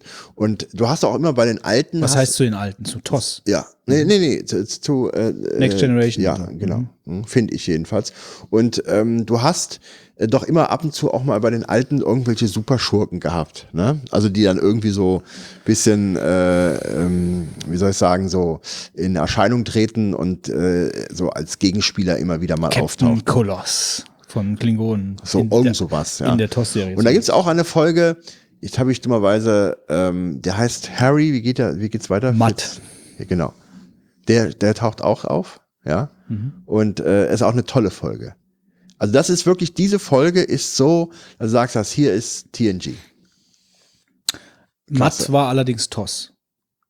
Harry Okay. Matt war TOS. Ja. Äh, ist das denn, ist das denn Episoden oder ist es große Handlungsbögen? eigentlich ist es ein großer Handlungsbogen, aber diese äh, Matt-Folge, die ist da mal reingekommen und steht für sich alleine. Aber im Prinzip geht die Geschichte schon weiter, weil die haben äh, die anderen Folgen miteinander stark, also haben sie richtig verknüpft. Im Prinzip, also es ist zu 80 Prozent halt eine Geschichte und die anderen 20 Prozent nehmen sich wohl raus, äh, so eine Side-Story einzubauen, ja. Na gut, ich habe so noch gar nicht, ich weiß nur, dass die aus Walking Dead äh, damit spielt, aber die ist ja in Walking Dead, glaube ich, gar nicht mehr da, bin mir nicht sicher. Ähm, also, dass die den ersten Offizier da spielt, das die weiß heißt ich. Michael, ja, in der äh, Also das weiß ich, aber mehr weiß ich nicht. Ja. Das ist auch ganz interessant, die Geschichte von ihr, die, die dann dargestellt wird, weil die eben nicht dieser klassische Werdegang, den du in der typischen Ja, ja. Äh, Ähm, Sowas habe ich Star Trek. Karriere da hast. Hast du schon gesehen? Äh, was? Discovery. Ja. Und, Fitz, wie ist deine Meinung? Also ich sage, man kann es sich auf jeden Fall antun. Ja, äh, ich bin jetzt nicht so 100% äh, sage, das ist jetzt die beste Serie aller Zeiten oder so. Man kann es sich antun, ist okay. Man kann sich antun. Ja, ich, nee, ich finde ihn nicht so toll, ehrlich gesagt. Was, was fehlt dir? Fehlt dir Action oder ist es, ich meine, die Geschichten sind, also fand ich jetzt nicht schlecht. da- Auch wieder also, sage ich mal, vielleicht auch äh, einfach, es passt. Ja, nee, ich finde aber, es passt. Also, es passt nicht mehr so in dieses klassische Konzept halt irgendwie. Also, es ist halt schon was anderes von der Story her einfach. Also ich glaube halt, dass die TN TNG-Sachen heute ja nicht mehr funktionieren würden, äh, weil alles so seine Zeit hat. Aber das, was die machen, das funktioniert halt heute, äh, verbindet sich aber halt mit den alten Gedanken, die da sind. Da sind, ja. Hauptsache, es ist halt nicht, ähm, aber das verbietet sich bei einer Serie eigentlich auch. Ähm, es ist halt nicht zu action-oberflächlich, Nee. popcornmäßig. Also Star Trek war immer mehr als das. Also zumindest in, im Fernsehen. Ja, also ähm, ich habe gedacht, wenn sie diese ja jetzt auch noch in den Sand setzen, dann ist es Schluss, äh, was Star Trek-Universum angeht, weil Filme sind halt auch immer schon kritisch gewesen und die, die also das ist ein bisschen schade eigentlich. Star Wars erlebt hier so eine riesige Renaissance, natürlich vielleicht auch weitaus leichter zu beleben, aber ähm, ja, Also Star Trek bietet das Potenzial, um daraus viel mehr zu machen als Star Wars. Das ist meine Meinung. Also weil Star Wars, ähm, ich gucke das gerne, ich gucke gerne Star Wars, aber Star Wars fußt, wenn man das jetzt mal mit, mit so einem Fundament vergleicht und das Expanded Universe rauslässt, weil da sind ja auch, das ist ja, äh, oder Expanded oder Extended, also diese ganzen Bücher etc., Thrawn-Trilogie und was es auch immer da alles gibt, ähm, die erweitern natürlich auch das Universum total, aber allein was kennen ist bei Star Trek, die ganzen Serien, Voyager, Deep Space Nine, die ganzen Völker, Rassen, Captains, whatever es da alles halt äh, gibt, ähm, bieten unheimlich viel Potenzial, um daraus sau viel zu machen. Nur sie machen es halt nicht. Sie konzentrieren sich bei den Abrams-Filmen auf, auf äh, schnöde Popcorn-Action, die irgendwie funktioniert, aber die eigentlich alle anspricht. Aber es gibt genug Star Trek-Fans, die den ganzen Kram geguckt haben, mit Voyager aufgewachsen sind oder Deep Space Nine oder mit TOS oder TNG, ähm, die halt einen erwachseneren Rangang da dran. Und das finde ich gerade an dieser Tarantino-Meldung so interessant, äh, dass vielleicht Star Trek auch mal ein Kandidat für einen Oscar wäre. Jetzt einfach mal nicht, dass ich jetzt viel auf die Oscars gebe, aber einfach mal äh, in, in ein anderes, in einen anderen äh, Anspruch reinkommt als Film. Äh, und das schafft er natürlich mit diesen, mit diesen äh, neuen TOS-Filmen äh, in meinen Augen halt nicht. Also der erst, den ersten fand ich so gesehen noch den besten. Ähm, das ist eigentlich so mal das, wohin man das mal führen sollte. Ja? Aber ich kenne die Discovery jetzt nicht. Ich weiß jetzt nicht, ob sie da schon auf einem guten Weg sind. Keine Ahnung. Ja, gut. Das, sonst irgendein Tipp? Äh, ja, ich habe äh, noch etwas, was ich ähm, verschenken werde. Und zwar bin ich ja auch ein ganz großer äh, die drei Fragezeichen-Fan. Ähm, ja, gibt ja mittlerweile eine äh, super große Anzahl von Hörspielen, die natürlich auch für Erwachsene geeignet sind. Verschenken, Herz auf Gold? Nee, nee, ähm, also in meinem Kreis, sage ich mal, verschenken. Ähm, Und äh, zwar, also es gibt ja, also wieder ganz große äh, Kosmos. Haufen Scheiße von drei Fragezeichen. Bitte? Der Scheißehaufen. Labels. Nein, das gibt's nicht von drei Fragezeichen. Ähm, also was ich jetzt, äh, übrigens bist du eigentlich, wo ich die, äh, wo ich gerade dran denke, auch wieder bei der nächsten Voll-Playback-Theater ähm, äh, Staffel dabei äh, mit Karten Ja, ja, ich habe schon bestellt. in Trier. Ja. Also ich werde wohl äh, schon früher äh, bei Zeiten schauen gehen. Also wie gesagt, es gibt ja, Ja, es, es bietet sich bei mir an, es ist der Geburtstag meiner Frau. ach, Und die ist ja so der große Fan. Also insofern, äh, Klang jetzt so, da möchte ich nicht zu Hause sein. nee, nee, die ist, sich die an. ist, die ist große Frau, da bin ich in. Trier. Okay. ja. Und ähm, Ja. Und äh, da kann ich nicht Nein sagen und da war klar, was kommt an dem Tag. Nee, aber das, äh, denke ich, wird, wird bestimmt gut. Aber was ich sagen wollte, ähm, es gibt ja die Hörspiele und ähm, ich habe jetzt eine, ähm, einen Schuber, äh, wo 24 ähm, kleine Heftchen A8 Seiten drin sind und einen Umschlag mit Beweismaterial. Und letztendlich ist es eine Drei-Fragezeichen-Geschichte zum Lesen geeignet wahrscheinlich so für, würde ich mal sagen, ungefähr Zehnjährige. Ähm, ist von meines Erachtens ein schönes Geschenk. Äh, dreht sich um einen Fall und witzigerweise dieser Schuber, ähm, also es ist qualitativ sehr hochwertig aufgemacht, ist so Bobs Archiv. Man kennt ja immer aus den einzelnen äh, Folgen, äh, dass äh, Bob Andrews äh, für das Archiv zuständig ist. Und man fragte sich ja eigentlich immer, was ist denn eigentlich in dem Archiv denn drin? Ja, weil also Archiv, ja, es wird eigentlich nie thematisiert in dem Sinn. Und äh, jetzt ähm, gibt es eine neue Reihe, die nennen sie Bobs Archiv. Äh, es gibt ja eigentlich auch die Bücher, ähm, mit denen ich mich nicht beschäftigt habe.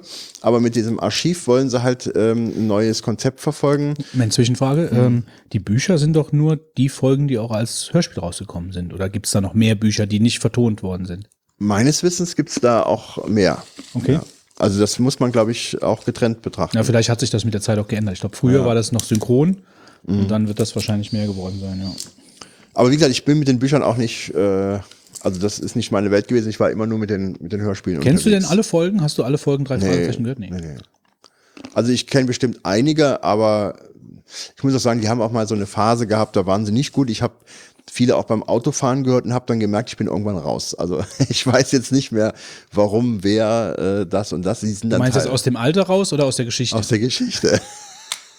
dann habe ich gesagt, kannst du von vorne wieder an, ich bin äh, irgendwie raus aus anfangen. dem Alter da. Nee, das funktioniert nicht. Nee, nee, nee, aus der Geschichte. Dann äh, ist das irgendwie so komplex oder verworren gewesen, dass du dann nachher nicht mehr genau weißt, warum wer jetzt äh, wen entlarvt hat, ja. Naja, also Bobs Archiv ist ein Schuber, ähm, acht äh, Karteikartenheftchen, die gucken also oben raus. Ähm, äh, sind praktisch in dieser ähm, ähm, im ersten Schuber vorhanden. Ich vermute mal, man wird dort äh, weitere starten ähm, und hat dann praktisch einen Fall und äh, das Besondere ist halt ähm, dabei, also nennt sich jetzt übrigens äh, der Fall Marty Fielding.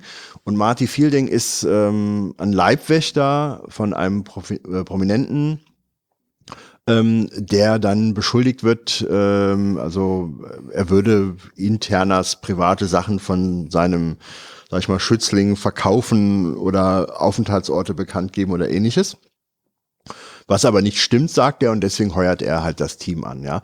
Und äh, das ist jetzt kein Rätselbuch, äh, sondern du erlebst halt die Geschichte und äh, bei diesen einzelnen Heften selber ist dann an der Seite noch so Randnotizen vom Bob oder das ist halt auch bisschen anders aufgemacht dann, äh, so dass das so bisschen so erlebt wird und nicht einfach nur ein Buchtext ist, ja. Ähm, du hast noch einen Umschlag mit Beweismaterial, was worauf dann auch Bezug genommen wird. Äh, das sind dann so, äh, äh, ja, also äh, Zeitungsartikel oder irgendwie äh, Werbung, ähm, ja, so ganz so gedruckte extra ähm, gegen, also Material, was dann in der Geschichte praktisch eine Rolle spielt, ja. Ähm, wie gesagt, es ist vielleicht eine schöne Geschenkidee, aber man muss sich, glaube ich, ich weiß gar nicht, ähm, ich habe mich so ein bisschen gefragt halt, ähm, welche Kinder es anspricht, weil man muss schon ein bisschen detektivisch äh, geschult, also oder interessiert sein, ja. Also ich glaube so, ähm, bei uns in der Generation waren es wohl die Yps-Leser, die vielleicht auch statt dem Gimmick vielleicht irgendwelche äh, Sachen dann so selber äh, mitverfolgt haben. Und das ist äh, neu, kostet äh, 16,99, ja, klassischerweise ähm, über Amazon beispielsweise bestellbar oder halt äh, überall wohl im Buchhandel, Kosmos Verlag. Und ähm, ja, schöne, finde ich, eine schöne Idee. Erinnerte mich auch an das äh, Schiff des Theseus, heißt das eigentlich. Das ist ja ein Buch, was ich, glaube ich, auch schon mal vor längerer Zeit vorgestellt habe, wo auch ganz viele Notizen in dem Buch drin sind und ganz viele Handouts. Leider, leider ist das Buch limitierte Auflage in Deutsch gewesen äh, und äh, wird wohl auch nicht mehr, also jedenfalls weiß ich nicht, ob eine Neuauflage ähm, nochmal erfolgt. Aber das ist wohl, sag ich mal, äh, könnte man sagen, das große Vorbild ähm, von, von der äh, Grundsatz, Grundsatzidee, dass man halt Anmerkungen äh, in dem ähm, Text halt hat. Ähm, das gibt's aber noch in Englisch. Also wer des Englischen mächtig ist, kann dieses Buch des Thesos auch bestellen. Aber gut, hier ist ähm, die drei Fragezeichen Bobs Archiv, der Fall Mort Marty Fielding, dasjenige, was ich vorstellen wollte. Das ist es von mir. Hitze. Ja, also ich habe zwei Sachen, zwei kleine Sachen, die ich empfehlen will. Und zwar einmal ähm, habe ich äh, durch Zufall entdeckt eine App, die im Prinzip, äh, ich sage jetzt mal Netflix für Zeitschriften ist. Du bezahlst im Monat 10 Euro und hast dann Zugriff auf einen relativ großen äh, Katalog an Magazinen. Und ähm, ja, da sind jetzt keine Zeitungen oder sowas dabei, ähm, aber relativ viele Magazine. Ähm, und zwar heißt der Service Readly. Mhm. Äh, gibt es für iPhone, für iPad, äh, Ja, für, für ich, ja. äh, Android, kannst du aber auch im Web lesen. Ähm, Readly hat wirklich äh, sehr, sehr viele Zeitschriften und zwar, ähm, irgendwo haben wir es doch hier für Homepage geschrieben, über, über 2400 Magazine. Und zwar jetzt nicht unbedingt nur so Kram, den man nicht liest, Genau, sondern ja. halt wirklich auch Kram, der, der auch interessant ist. Also da sind zum Beispiel auch, ich glaube, die GameStar ist, glaube ich, drin zum Beispiel. Ja, Kicker. Kicker, Kicker kommt ja. jedes Mal rein, Sportbild. Ähm, ich Playboy, glaube ich, sogar auch. Playboy, Playboy ist drin, ja, wobei der interessiert mich nicht wirklich. Ja, nee, aber ich meine, das ist ja trotzdem, nö, nö. ist ja trotzdem eine große Marke. Also jetzt Ja. so einfach als, als Zeitung. Würde man nicht vermuten. In so einem Ding. Ähm, also mein, mein Grillmagazin zum Beispiel ist da drin, äh, was ich eigentlich ganz gut finde. Ich glaube, das werde ich halt mein Abo halt dann abbestellen. Der weil, Playboy äh, hat gute Interviews. Ja, und also Ist denn das so, dass der Playboy mittlerweile nichts richtig Nacktes mehr zeigt? Da Keine Ahnung, ich hab noch. Nein, ich, keiner weiß Keine es. Ahnung, nee, ehrlich nicht. Keine Ahnung. Also, also wirklich, also wenn ich einen Playboy lesen würde, ich glaube, ich hätte in meinem Alter kein Problem, das zuzugeben, aber ich lese einen Playboy nicht. Ich weiß nur, viele Leute sagen halt, der hätte gute Interviews, so als Scherz. aber keine Ahnung, ich, ich weiß nicht. Also wäre aber doch der Hammer, oder? Hat niemand mal in den Playboy reingeguckt? Genau, länger, längere Zeit schon nicht mehr. Naja, Fitz, erzähl mal weiter.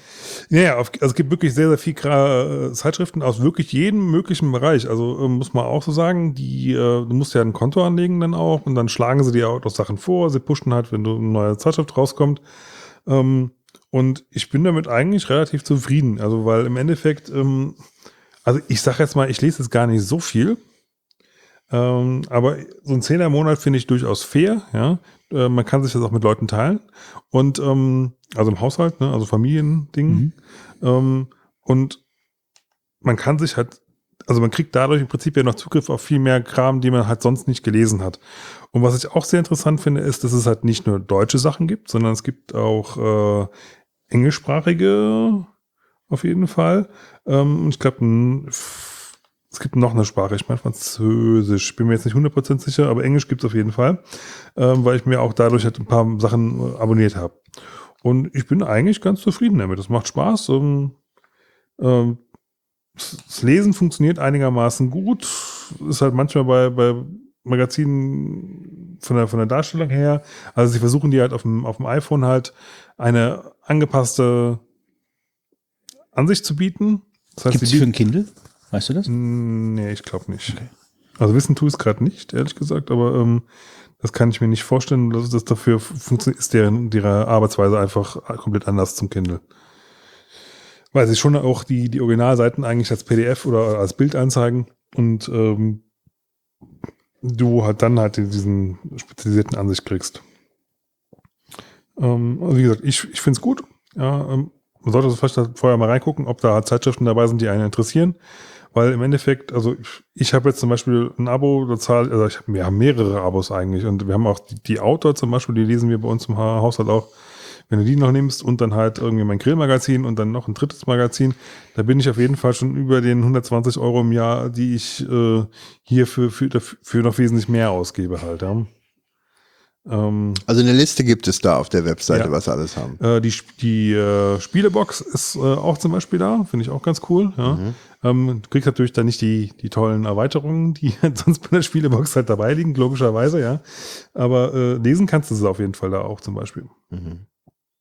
Also da sind jetzt auch nicht nur, ähm, also da sind auch schon ein bisschen nischigere Sachen. Also es gibt irgendwie jede Menge Kram für Jäger, äh, für Bootfahrer, für Kletterer, für Skifahrer, äh, für Flugzeugenthusiasten. Also es gibt Wie heißt- Eisenbahn, ähm, Wie heißt die Website? äh, readly.com. So, das wäre mein erster Und Tipp. das Lesen so auf dem iPad, also das bist du sowieso auch gewohnt, so, also dass du das, dass, dass dich das nicht stört und dass du da wirklich längere Artikel auch drin äh, lesen kannst. Mm, Ja, es gibt immer Momente, wo ich mir auch mal was Physisches wünsche, so ist es nicht. Aber ich habe jetzt nicht so ein Riesenproblem damit, auf, auf digitalen Geräten was zu lesen. Also Kindle geht, aber I, I, iPad ist so nicht so ganz meins. Also deswegen, ich kenne die App auch und ich finde auch die Auswahl äh, an Zeitungen wirklich überwältigend, muss ich ehrlich sagen. Äh, auch gerade weil so große Marken da dabei sind. Das hat, sagt auch aus, wie es dem, der Printbranche geht, sag ich jetzt mal so. Ne? Also, ähm, aber den Kindle hatte ich mir damals extra gekauft, weil ich äh, digitale Sachen, die es nur digital gibt, äh, Webseiten, Kram, irgendwas, ähm, auf dem Kindle lesen will. Also ich habe es probiert, aber irgendwie will das bei mir noch nicht so richtig funktionieren. Gut, dann mein zweiter Tipp ist ein äh, kleines äh, Hilfsprogramm und zwar heißt das äh, Car Carabiner Elements ähm, und es macht eigentlich oder es bietet halt die Möglichkeit, dass du deine Tastatur, äh, die du hier halt hast, dass du ähm, Sachen umbelegen kannst. Und zwar, ich brauche das für, einen für einen sehr speziellen Fall. Ich habe ja, glaube ich, schon mal darüber berichtet, dass ich halt nicht das Standard deutsche Tastaturlayout habe. Ich habe auch kein englisches, sondern ich habe ein äh, ergonomisch optimiertes. Ja. Und zwar nutze ich äh, Neo-Layout. Ich kann mich daran erinnern, dass ich letztens irgendwo da irgendwas tippen musste, wo du draußen warst und ich gesagt habe, no, geht nicht. Ja, gut, ich meine, Es geht gar nicht. Also das, wenn, wenn du das nicht kennst, geht's nicht. Nee. Also, Das ist äh, keine Chance. ich habe auch jetzt nicht die Buchstaben hier irgendwie Du am könntest noch nicht mal Not, du könntest nicht einen Notarzt rufen mit dem Ding. Du hast keine Ahnung. Ich schon. Ja, du schon. Ja, das ist schon richtig, aber Ähm, naja, auf jeden Fall ähm, braucht man um halt, äh, es gibt halt verschiedene Ebenen. Ich sage jetzt mal, so die erste Ebene ist, wenn du halt Shift drückst, ja, also dann kommst du halt zu den Großbuchstaben und zu, zu besonderen, anderen besonderen Sachen. Und die zweite äh, Ebene ist dann, wenn du Shift und irgendwas drückst, ja, und ähm, um halt, also es ist ja schon dafür optimiert, dass du deine Hände nicht hochheben sollst, ja. Ich bin jetzt zugegebenermaßen noch nicht 100% drin, also die erste, zweite Ebene funktioniert ganz gut, Teile, Teile von der dritten auch, also ich bewege zum Beispiel den Cursor halt nicht mehr mit den Pfeiltasten, sondern halt ähm, mit rechten Command und dann äh, A, S, D, F und E. Das funktioniert ziemlich gut. Ähm, wenn man sich dann so ein paar Sachen anguckt, da kommt man eigentlich relativ flott voran und äh, ich möchte es überhaupt auf gar keinen Fall mehr in irgendeiner Form missen. Ähm, jedes Mal, wenn ich jetzt irgendwie halt meine Tastatur auf normale Tastatur, äh, dann merke ich erstmal, wie kompliziert es ist, Sachen zu schreiben, weil halt du irgendwie die ganze Zeit von der obersten in die unterste springst, also Reihe, ja. Ähm, naja, gut, aber das ist ein anderes Thema. Ich wollte jetzt nicht über das, das Neo-Layout reden, sondern eigentlich das Tool, was ich halt dafür brauche, äh, um halt diese Ebene zu erreichen. Und das heißt äh, Carabiner Elements. Das, vorher gab es Carabiner. Ähm, das funktioniert aber nur bis, äh, also exklusiv, also bis, bis äh, El Capitan. Und danach gab es Probleme, weil äh, Sierra und High Sierra halt äh, was an den äh, Sicherheitsmechanismen gemacht haben. Das heißt, du konntest nicht mehr ganz so einfach ins System eingreifen und da musstest du andere Sachen machen. Und dafür ist dieses Tool halt geschrieben worden. Das war auch ein Grund, warum ich am Anfang nicht auf Sierra umgewechselt bin. Mhm. Weil ich halt, nicht, ja. Weil ich es halt dann nicht schreiben konnte. Ja, also, okay. ja. Also, also ich konnte halt normal schreiben, die erste Ebene, also die ganzen Buchstaben funktionierten und auch die Großbuchstaben, aber ich habe mittlerweile das so in meiner Motorik drin, äh, die Pfeiltastenbewegung, dass ich halt die äh, über diese Kombination von Neo mache, dass ich halt nicht irgendwie auf diese Pfeiltasten, die, die, die es physisch gibt, gehe, sondern halt mit, mit Recht Command und dann halt äh, den Buchstaben entsprechend. Ähm, allein, allein das hat mich so rausgeworfen, dass ich gesagt habe, nee, ich, ich kann so nicht arbeiten. Das funktioniert nicht, Ja, ja, ja, es, es geht nicht, ich muss zurück, ja. Und ähm, es gibt es jetzt mittlerweile. Äh, es gibt auch eine Anleitung dazu, wer halt vielleicht dieses Layout schon mal benutzt hat oder auch benutzen möchte, äh, wie man es halt sich unter Mac einrichtet, dass es halt dann mit diesem Tool auch geht. Ähm, wofür es wohl auch oft anderweitig genutzt wird, ist, ähm, manche Leute kennen den äh, sogenannten Meta-Key. Ähm, und zwar kann ich ehrlich gesagt gar nicht so viel dazu sagen, weil ich ihn ich nicht brauche. Ähm, aber dafür wird es wohl auch benutzt, um halt den auf die linke ähm, äh, große Feststelltaste zu, zu setzen halt. Nur mal so als Beispiel. Es gibt noch diverse andere Dinge, die man mit dem Tool einfach machen kann, um sich halt äh, äh, komplexe Funktionen halt irgendwie umzulegen. Ähm, aber mir reicht das schon und es ist ein Tool, was ich brauche. Also muss man wirklich so sagen, ich brauche es einfach, um, um zu arbeiten, ja, ähm, zumindest effektiv zu arbeiten. Und deswegen eine sehr, sehr große Empfehlung. Es ist kostenlos, geht's bei GitHub ähm, und es wird dort eigentlich auch fleißig äh, weiterentwickelt. Also der Entwickler ist fleißig dabei, es am Leben zu halten. Ja, das waren meine zwei Tipps. Ganz kurz äh, nachgefragt äh, zu dem Readly. Ich habe jetzt mal die Liste aufgerufen, da sind ja wirklich sehr, sehr, sehr viele Zeitschriften da. Die sind alle dabei, oder was? Ja. Oder wählst du aus? Alle dabei, okay. Und dann kannst du nur die aktuelle Ausgabe Nein, nein, nein. Also du kannst, du kannst, ähm, ich weiß jetzt nicht, wie, wie, ob, wie weit halt der Backkatalog geht, keine Ahnung, aber da sind durchaus auch schon ältere Ausgaben noch dabei, die du auch angu- äh, anlesen kannst. Ähm, und was ich auch übrigens ziemlich cool finde, ist, du kannst eine Suche starten äh, über den Inhalt von den, von den ganzen Magazinen. Okay. Volltext. Also was ziemlich cool ist oder cool sein kann. Wenn du zum Beispiel irgendwie einen Artikel suchst oder irgendwas, wo du weißt, der war halt mal in dem Magazin drin und äh, Okay. Und, ähm, und das 10 Euro im, im, im Monat, oder im was? Monat, ja. Mhm. Und dann schließt du einen Jahresvertrag ab oder ist es jederzeit kündbar? Weißt du das zufällig? Ähm, bin mir jetzt gerade nicht 100% sicher, aber ich meine, du kannst es jederzeit kündigen und es ist monatsweise äh, buchbar. Und das ist eine App dann auf dem iPhone, äh, iPad? Ja. Also du kannst, ich weiß nicht, ob, ob die, äh, also es gibt auch eine Webseite von denen, wo auf denen du halt dann auch lesen kannst. Bin mir jetzt aber gerade nicht sicher, ob du die auf dem iPad aufrufen kannst. Jederzeit kündbar steht hier. Also ich habe jetzt mal durchgeguckt, es ist schon eine tolle Liste, was an äh, Magazinen da ist, ja. Du hast sogar einen Familienaccount bis zu fünf Geräte gleichzeitig. Unbegrenzter Zugriff, ja. Hm, Offline lesen. Also ich finde es schon ein super Das ist ein Angebot. bisschen, also ja. du kannst ja die Sachen run- runterladen zum Offline-Lesen, das dauert aber Ewigkeiten. Also es ist, das ist vielleicht ein, ein kleiner Kritikpunkt, sage ich mal. Ja. Also wenn du halt sag, weißt, du bist jetzt irgendwie mal eine Woche lang ohne Internet unterwegs, das kann man machen grundsätzlich, es dauert halt. Also man sollte sich halt das doch schon ein bisschen planen, dass, es, dass dann auch alle, alle deine Magazine dann runtergeladen sind. ja, also finde ich. Aber im Verhältnis ist das ein kleiner Kritikpunkt, finde ich. Ja. Aber es ist schon echt klasse. Also wenn ich sehe, was, ich habe jetzt mal durchgeguckt, jeder hat ja so seine Interessen und es ist sehr viel dabei, ja. Ja, ist auf jeden Fall für jeden was dabei. Also da bin ich mir relativ sicher, ja. Ja, ja.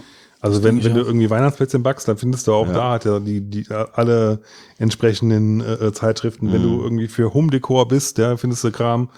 Äh, gibt wirklich für jeden was. Ein, Mhm. Super. Ich muss mal gerade ähm, aus dem Nähkästchen plaudern. Ähm, meine Freundin hat mir gerade eine E-Mail geschrieben. Wir haben eine kleine Katze äh, seit neuestem. Tom. Und also haben wir auch um für unser Töchterchen so ein bisschen als, äh, als erstes eigen, also was heißt eigenes Tier, aber halt eben als kleines Tier haben wir uns äh, eine Katze geholt. Ich habe ja schon immer Katzen gehabt. Ich mag Katzen sehr gern. Und äh, sie schreibt mir gerade äh, eine Mail betreff Tom ist total nervig. Ja. Musste sogar aufhören mit Bügeln. Gerade hat er sich die Nase am Bügeleisen verbrannt. Ha habe es leise zischen hören. Eise zischen. Und dann schreibt, und die Kratzer auf dem Rücken sind auch von ihm. Ist mir einfach so draufgesprungen. Werde gerade bekloppt. ich habe nur zurückgeschrieben, ja, ja, die Kratzer auf dem Rücken sind vom Tom, schon klar.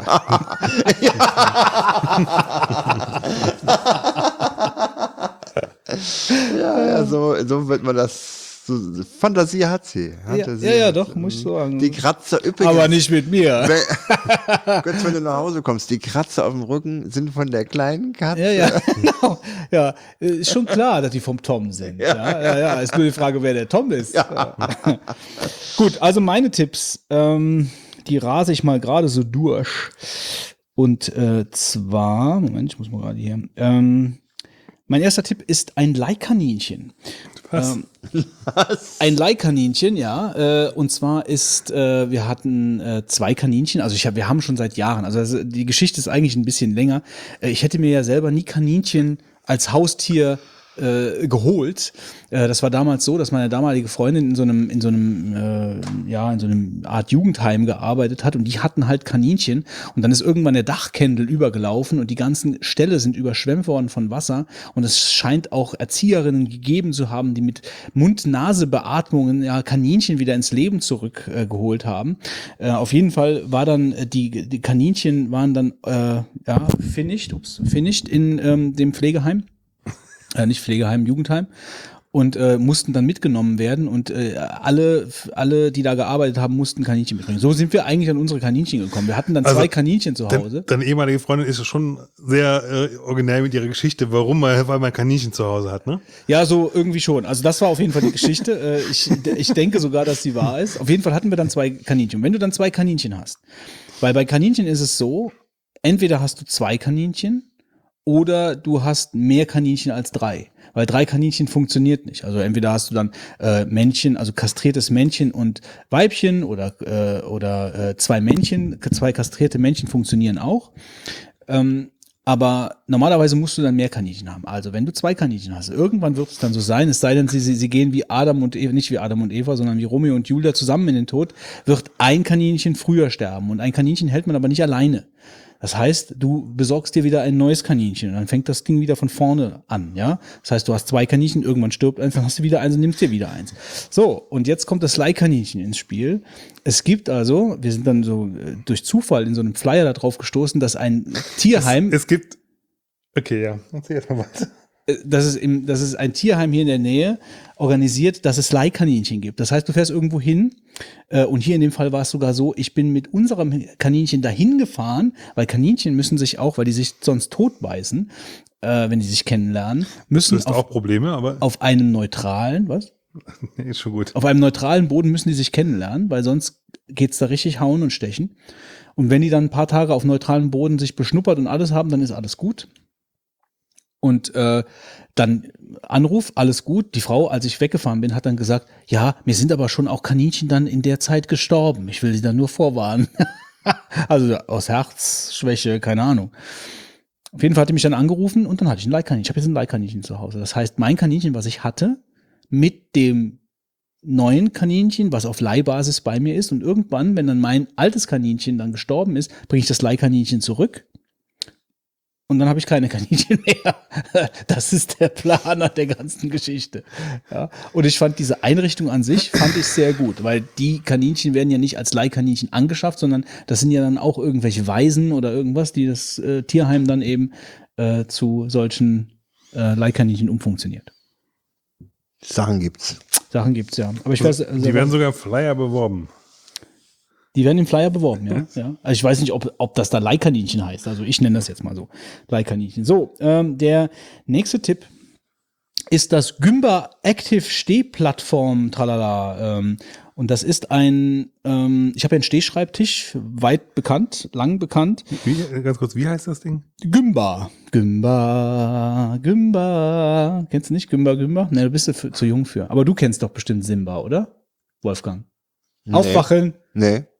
Kenn ich nicht. Simba, der weiße Löwe Simba. Nee. nee oder Kimba hieß der. Kimba, Kimba. Nee, nee sagt mir nichts. Der weiße Löwe. Na, na.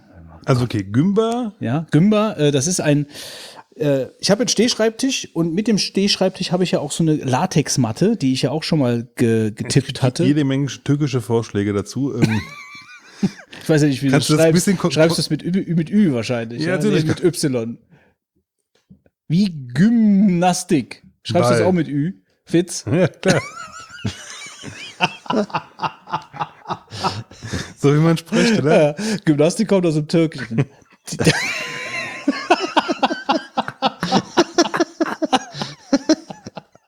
oh, ja gut, also das, das Gymba, was nicht aus der Türkei kommt, glaube ich. Ähm, ich muss das mal aufschreiben, das ist gar nicht so einfach äh, ist so ein, äh, ist so ein, ähm, wie eine kleine Wippe für die Füße. Das heißt, du stellst dieses Ding ähm, auf den Boden und dann kannst du ähm, äh, hin und her, du kannst praktisch gehen, während du stehst. Ja, das ist ganz gut. Also das Ding ist halt nicht hart in sich, sondern du kannst, du kannst es auch, du kannst nach vorne mit dem rechten Fuß und nach hinten mit dem linken Fuß treten. Also du kannst es in sich ein bisschen, ähm, ja, schwer zu erklären. Also du kannst, du kannst auf jeden Fall, das Ding ist halt nicht starr, sondern es ist halt ein bisschen beweglich. Und dadurch kannst du so ein bisschen, äh, du kannst dich praktisch beim Stehen am Stehschreibtisch kannst du dich bewegen. Das ist sehr gut als gute, als gute Ergänzung zu dieser Latexmatte, die ich habe. Ähm, das habe ich mir ausgeliehen bei äh, so einem Büro. Der hatte das zufälligerweise dabei, ähm, äh, bei so einem Treffen von, von Unternehmern aus der Region. Und dann habe ich mir das mal angeguckt und äh, habe gesagt, leisten mir das mal aus. Ja klar, habe ich mitgenommen, habe ich eine Woche ausprobiert und dann habe ich mir das gekauft. Kostet 120, 30 Euro. Das geht ja sogar noch. Ähm, und äh, ergänzt praktisch einfach diesen Stehschreibtisch sehr sinnvoll. Ich mache das nicht den ganzen Für Tag. eine Wippe. Ist wie eine Wippe, genau. Aber eine Wippe ist natürlich für 130 Euro auch. Ja, nee, es ist schon ein bisschen mehr als eine Wippe. Also, ähm, Also das ist das Material ist erstmal äh, sehr gut, weil das halt Kunststoff ist, der der äh, in sich beweglich ist. Also es ist kein starrer Kunststoff. Ja, also das das Material ist schon mal sehr gut. Ähm, hab da einiges drüber gelesen. Ähm, scheint auch so sehr gut zu sein, einfach um diesen Stehschreibtisch äh, zu ergänzen. Stehst du da auch barfuß drauf? Nee. Warum streckst du die Zunge dabei so raus? Macht dich das an, wenn ich mit Ich habe Barfuß doch keine Zunge rausgestreckt. Was redest du für ein Zeug, ey? Ich, äh, Du hast muss mal Hallos, Fotos, ey. ich muss mal Fotos machen. Du hast Hallos. Barfuß, Wolfgang. Findest das gut?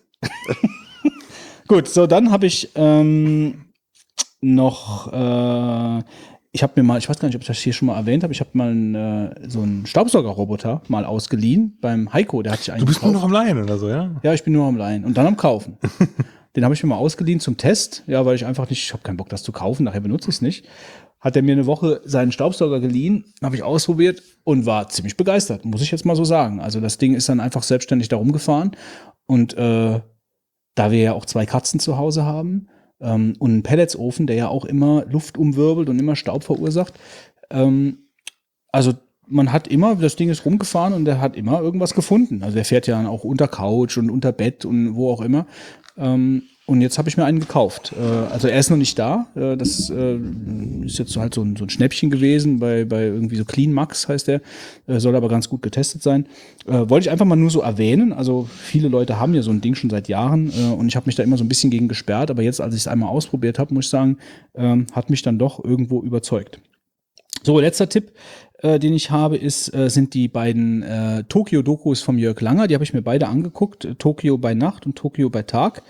Ähm, die äh, einfach diese Sache fortführen, die er vor einem Jahr oder so, hatte ich ja schon mal drüber gesprochen, ähm, also die praktisch die andere Doku fortführen, alles ein bisschen professioneller. Er hat sich halt einen, einen Kameramann auch teilweise jetzt äh, gebucht, der ihn da filmt. Ähm, und er zeigt halt einfach Tokio bei Tag und Tokio bei Nacht und viele interessante, interessante Einblicke und halt auch ein bisschen anders als so eine klassische Doku. Das ist halt, er ist halt kein Dokumentarfilmer, sondern er ist Spielejournalist und äh, er geht halt an die ganze Thematik ein bisschen anders dran. Aber dafür war es wirklich äh, sehr professionell und äh, sehr interessant auch geschnitten. Ähm, also ist eine Empfehlung. Kostet, glaube ich, jede Doku kostet einen Fünfer oder so zum Runterladen. Gut, dann äh, ist, glaube ich, jetzt Zeit für den Marc.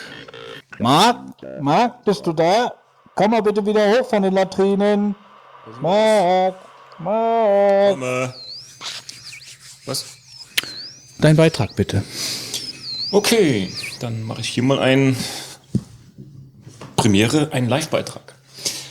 Also, heute mal wieder ein völlig nicht androider Beitrag von eurem Hausmeister aus bin ich aus der Retro-Welt und da speziell aus der Welt der Spielemagazine. Aber erstmal ein kleiner Rückblick in meine glücklicherweise ziemlich verzockte Jugend. Als Kind der 80er und einer größeren Sammlung an Magazinen aus dieser und auch aus späterer Zeit, wie zum Beispiel HC, Heimcomputer, Run, Telematch, natürlich der Happy Computer und der Powerplay, CPU, DOS International, Computer, Flohmarkt, Maniac, bis hin zur PC Player und ein paar mehr, ähm, war die Beschaffung damals ja von Information auf Papier die einzige Möglichkeit. Später bin ich dann spieletechnisch bei der Maniac und bei der PC Player hängen geblieben. Letzterer hat ja ein unglückliches, plötzliches Ende und man wurde abonnentenmäßig zur GameStar verschoben. Für mich hat danach das Interesse an abonnierten Zeitschriften nachgelassen und ich habe mir eher nach Lust und Laune Magazine gekauft und dann gab es ja auch inzwischen dieses Internet. Als Fan von Henrik Fisch, Udo Hoffmann, natürlich auch von Heinrich Lehnhardt und Boris Schneider und einigen anderen Redakteuren war das Überraschende aus der PC-Player ein kleiner Schock und für mich ging die Spielemagazinwelt halbwegs unter. So ähnlich wie damals aus, aus, als aus der Happy Computer diese Computer live wurde. Die Happy Computer war mein Einstieg in die Computermagazin-Szene, die unter anderem ja auch Heinrich Lehnhardt mit Schnauzbart damals noch und Boris Schneider, ohne Jone damals noch, ihrer zocktechnischen Zukunft zugeführt haben. Dazu noch ein kleiner Hinweis zu meinem kleinen Interview mit Henrik Fisch in der Folge 54. Für Retro-Fans eine Empfehlung. Das sage ich jetzt nicht nur, weil ich dabei war und Wolfgang nicht. Aber schade, dass sich Heini und Boris neben vielen anderen mehr oder weniger freiwillig aus der Szene verabschiedet haben. Heini ist ins Ausland geflüchtet, schreibt aber weiter in der Branche. Boris Schneider, jetzt mit Jone, ist zu Microsoft gegangen, was ich ihm schon etwas übel genommen habe. Vom unabhängigen Redakteur hat er sich in die Fänge des Großkonzerns gegeben, der seine Technologie oft einfach mit einem Haufen Kohle in die Märkte zu drücken versucht hat. Adios Unabhängigkeit. Aber wir können allen Redakteuren dankbar sein für das, was sie in diesem Business entwickelt haben. Und die Branche ist auch einfach nicht mehr das, was sie mal war. Vor allem der durch das Internet geschrumpfte Markt hat diesen ja völlig verändert. Also musste sich jeder, der heute nicht mehr für Magazine schreibt, was anderes suchen. Und da landet man dann halt auch schon mal beim bösen Großkonzern, den man vorher als Redakteur vielleicht noch mal in die Pfanne gehauen hat. Da aber auch ich erwachsen oder auch älter werde und damals sowieso alles viel besser war, schaue ich auch gerne zurück, weshalb ich jetzt mal einen Blick auf Retro-Magazine werfe. Eine Welt, die seit Jahren immer mehr Zulauf erhält. In Deutschland gibt es inzwischen mindestens drei Magazine, die sich damit beschäftigen. Einmal die Retro oder auch Retro-Magazin, dann die Return und die Retro-Gamer, mit der ich mich jetzt etwas genauer befasse. Seit etwa 2010 bin ich Abonnent der englischen Retro Gamer, also zu einer Zeit, als es in Deutschland noch gar keine eigene deutsche Retro Gamer gab. Die erschien erst im Sommer 2012. Die Projektleitung liegt bei Jörg Langer. In der Spielemagazinbranche auf keinen Fall ein Unbekannter, ganz im Gegenteil. Und auch seit Mitte der 90er für ein paar Jahre neben Heini und Boris bei der PC Player, bevor er dort ausstieg, um die GameStar zu entwickeln. Ich hatte nie einen echten Draht zu ihm. Vielleicht weil er aus meiner Sicht ein Späteinsteiger war und ab und zu immer wieder mal Redakteure kamen und gingen. Für mich war es halt in der Zeit einer von vielen. Und wie oben schon erwähnt, war nach der PC Player mein Interesse an einem speziellen Spielemagazin vergangen und Jörg Langer hatte damals ja schon die GameStar aus der Taufe gehoben, zu der ich ebenfalls keinen richtigen Draht hatte. Man muss Jörg Langer aber schon in einer Reihe nennen mit Heini und Boris und einigen anderen Koryphäen der Spielemagazinszene. Er ist heute Freiberufler und mit seiner Website Gamers Global wohl der engagierteste der Spieleveteranen, was das Genre Computerspiele angeht und solchen Projekten wie der Retro Gamer, bei der auch andere Autoren und Redakteurslegenden wie Heinrich Lehnhardt, Anatol Locker, Mick Schnelle, Michael Hengst oder Winnie Forster Artikel abliefern. Darüber hinaus ist Jörg auch Japan- und oder Tokio-Fan und liefert immer wieder mal crowdfinanzierte Tokio-Reportagen, zum Beispiel zur Tokyo Game Show ab. Ich würde sagen, man kommt um Jörg heute nicht mehr herum, wenn man sich über Spiele, egal ob aktuell oder retro, informieren möchte. Er ist also so ziemlich als einziger Zockreporter übrig geblieben, der auf Gamers Global mit Retro Gamer in Podcasts wie den Spieleveteran oder auf andere Art regelmäßig übers Zocken berichtet. Jetzt mal zur Retro Gamer. Diese erscheint zu einem Preis von 12,90 Euro mit einem Umfang von knapp 200 Seiten viermal jährlich im E-Media Verlag, welche zur Heise-Gruppe gehört, die unter anderem zum Beispiel die CT herausbringt. Das englische Original der Retro Gamer mit einem Umfang von etwa 110 Seiten erscheint dagegen alle vier Wochen zu einem Preis von 4,99 Pfund, was grob etwa nicht ganz 6 Euro sind, was aber der Preis für den englischen Markt ist. Als Abonnent bezahle ich etwas über 8 Euro pro Ausgabe. Bei exakt 124, 196 Seiten sind 24 Seiten, jo, bei den exakt Bei den exakt 196 Seiten sind 24 von deutschen Autoren geschrieben. Dabei sind diese aber leider immer nur maximal zweiseitige Artikel, in denen dann auch oft ein Screenshot aus dem vorgestellten Spiel einen Großteil der Seite einnimmt. Ich finde das sehr schade, denn ich würde gern mehr von den alten Hasen lesen. Alle Berichte mit mehr als zwei Seiten sind immer aus der englischen Retro Gamer übernommen. Ebenfalls enthalten sind circa sieben Seiten Werbung, davon drei Seiten Eigenwerbung des Verlages und zwei Seiten von Jörg Langer zu seiner Crowdfunding-Aktion zur Tokio-Doku. Wenn ich mich jetzt nicht verrechnet habe, bleiben damit etwa 162 Seiten mit Inhalt, die aus der englischen Retro-Gamer übernommen wurden. Ich habe ja mal kurz die Kosten verglichen und da schneidet die englische Ausgabe etwas besser ab als die deutsche. Und das, obwohl die Engländer ja die eigentliche Recherchearbeit machen, das Layout und noch eine Website mit Forum anbieten. Aber der Vergleich dürfte ein bisschen bis extrem hinken. Es sind zwei völlig unterschiedliche Märkte und es gibt sicher mehr zu berücksichtigen als die reinen Kosten je Seite. Aber das habe ich jetzt mal dank vogonischem Halbwissen ignoriert und außerdem fahren die Engländer auf der falschen Seite. Da die deutsche Retro Gamer eine Lizenzausgabe der englischen Version ist, sind Ähnlichkeiten natürlich gegeben, um nicht zu sagen rar oder manchmal kaum erkennbar. Das Layout wurde fast komplett bis ins letzte Detail übernommen. Selbst die Vorstellung der Autoren geschieht im selben künstlerischen Stil wie im Original.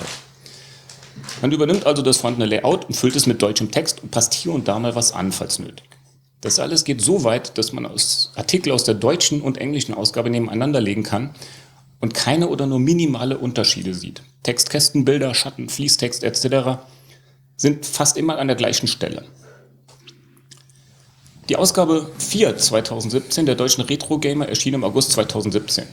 Hat die meisten Artikel aus den Ausgaben 167 und 168 der englischen Variante entnommen und weitere Ausgaben von davor und danach. Der zeitliche Unterschied zwischen den Veröffentlichungen beträgt im Idealfall etwa drei Monate. Andere Artikel sind mehrere Monate alt, könnten aber auch einige Jahre alt sein. Soweit ging meine Recherche dann nicht. Das Gute an Retro-Artikeln ist ja, dass sich das Thema Retro ja eigentlich nicht als alt oder neu bezeichnen lässt. Ob man jetzt etwas über ein Spiel aus den 80ern liest oder schon vor Jahren gelesen hat oder erst in ein paar Jahren lesen wird, es ist egal. Der Artikel ist entweder brandaktuell oder völlig veraltet, je nachdem, wie man es sieht. Ausnahmen sind zum Beispiel Jubiläum wie 40 Jahre Commodore PET oder 35 Jahre Commodore 64. Aber auch in solchen Fällen kommt es auf ein paar Monate nicht an. Aktualität ist also relativ. Ich habe mir mal zwei größere Artikel im Detail angesehen. Einmal ein Bericht über Half-Life 2.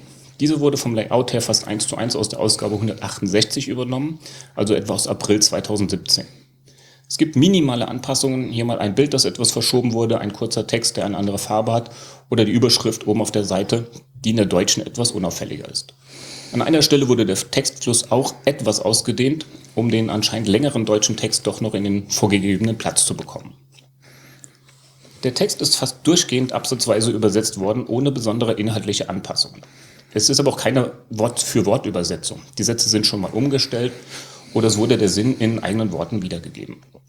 Erst ganz am Ende hin ist eine längere Ergänzung zu finden. Im englischen Original wird nicht auf eine mögliche Fortsetzung eingegangen mit dem Hinweis, dass man sich das Rumgestochere in Nicht-Existentem einfach ersparen will während im deutschen Text in einem längeren Absatz auf Entwicklungen zu Half-Life 2 und einem möglichen Half-Life 3 eingegangen wird. Sieht man sich weitere Details der beiden Versionen an, wie Bilder und Bildbeschreibungen, so fallen auch da nur minimale Anpassungen auf. Die Bildunterschriften sind gute, aber fast direkte Übersetzungen der englischen Texte. Ein weiterer Artikel, den ich mir angesehen habe, ist der zu Star Wars Rogue Squadron. Auch hier sieht es wie im Artikel zu Half-Life 2 aus. Es gibt einige Anpassungen, im Text die Factor 5 oder Julian Eggebrecht mal in den Vordergrund holen. Aber der Sinn und Text stammt trotzdem meist aus dem Englischen und wurde auch fast absatzweise übersetzt. Man kann immer wieder zum Beispiel einen beliebigen Absatz der deutschen sowie der englischen Ausgabe nehmen und erkennt am ersten Satz, dass diese zusammengehören, auch wenn ab und zu mal im deutschen Text die Absätze etwas anders miteinander verbunden wurden. Das Layout des ganzen, ganzen Artikels entspricht auch hier bis auf sehr wenige Ausnahmen dem englischen Original. Soweit mal zu den zwei größeren und wohl auch sehr interessanten Artikeln, die mit Sicherheit viele Leser lesen wollen. Insgesamt sehe ich aber zwei allgemeine Verbesserungen im Layout der deutschen Retro-Gamer. Es wird Blocksatz verwendet anstatt Flattersatz und die Bildbeschriftungen sind besser lesbar, weil etwas größer und anderer Farbe. Für mich als Brillenträger, der auch gerne mal ohne Brille liest, aber dann mit den kleineren Probleme, mit den kleineren Texten Probleme hat, ist das natürlich ein Vorteil. In der deutschen Retro-Gamer fehlen einige Artikel, einige Rubriken aus dem englischen Original. Das liegt unter anderem sicher am Platz.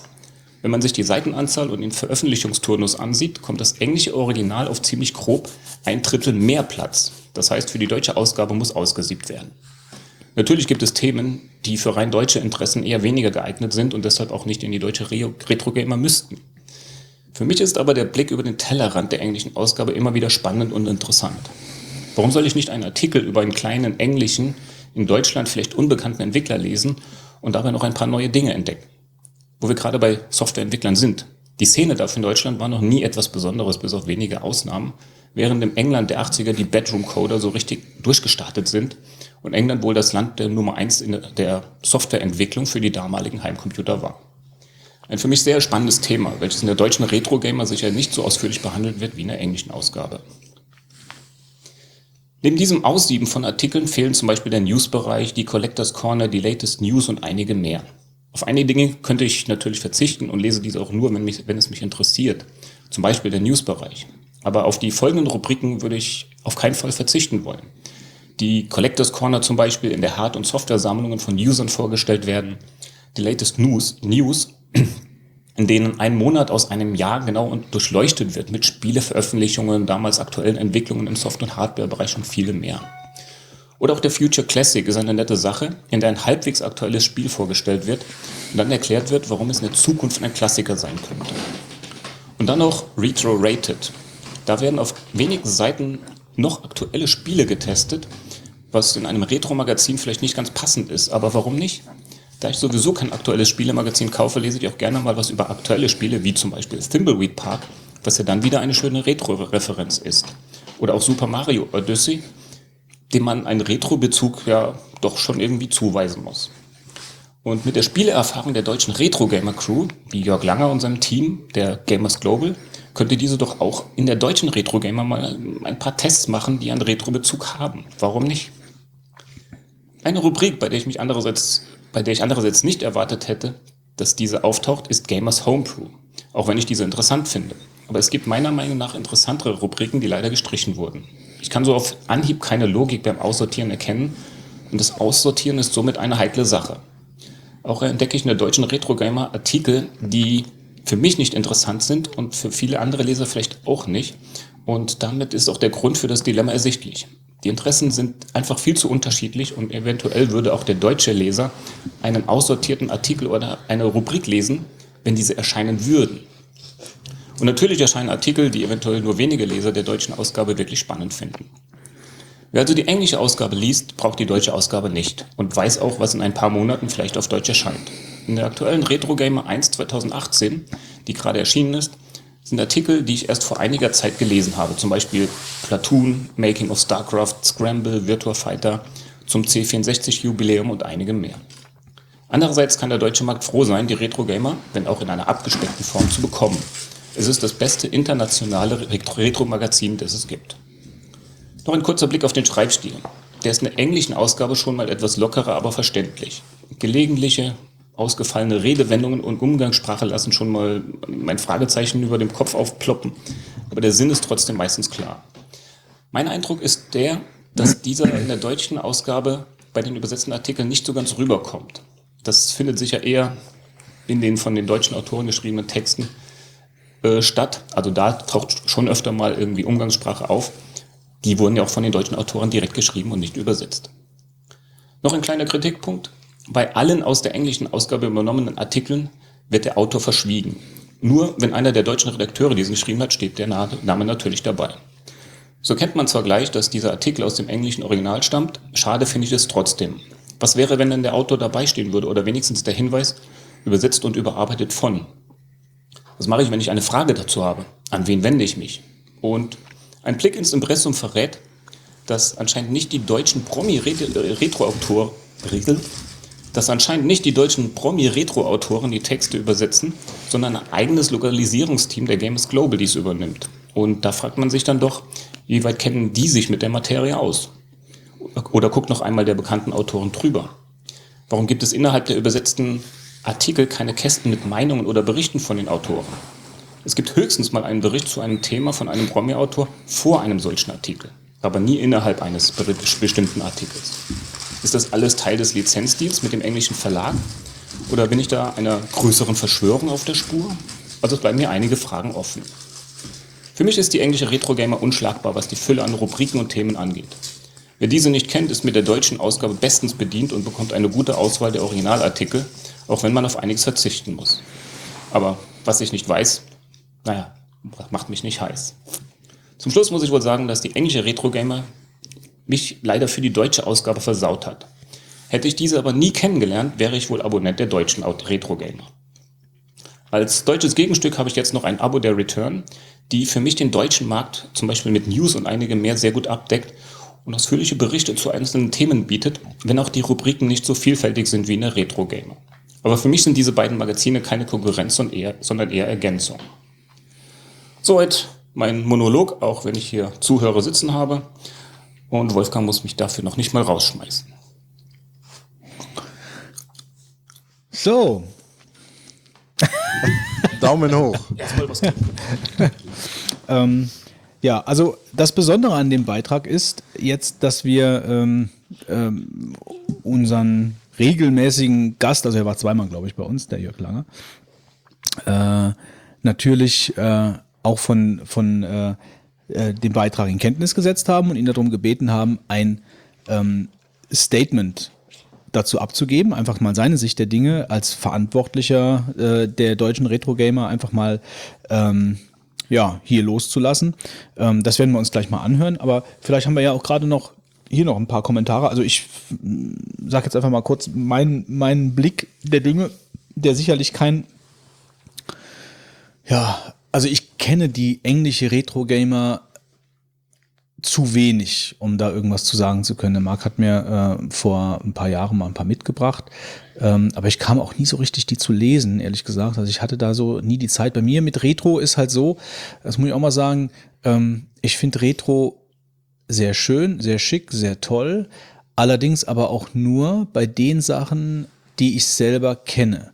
Also ähm, wenn ich jetzt wählen müsste zwischen äh, einem Retro-Panzerartikel auf dem Atari 800 XL, äh, Entstehungsgeschichte und äh, von mir aus die Firma, die dahinter steht, und einem aktuellen äh, Artikel in der GameStar oder auf Gamers Global zu Stardew Valley, dann würde ich immer den aktuellen Artikel wählen.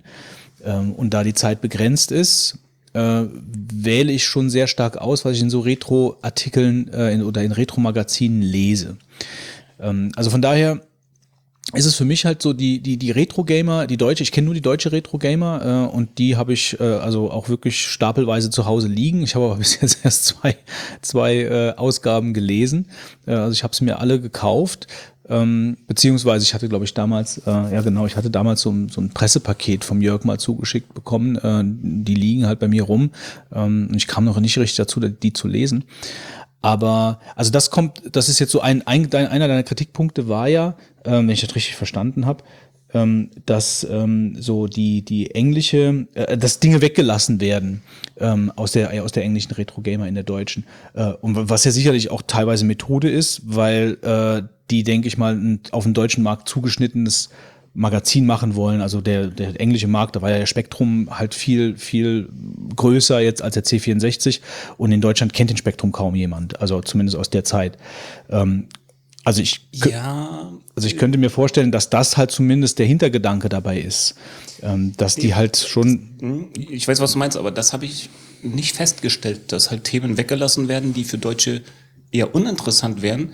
Ich lese auch in der Deutschen über den BBC Micro zum Beispiel was, den hier auch so gut wie keiner gekannt hat. Das war ja dieser englische Schulcomputer.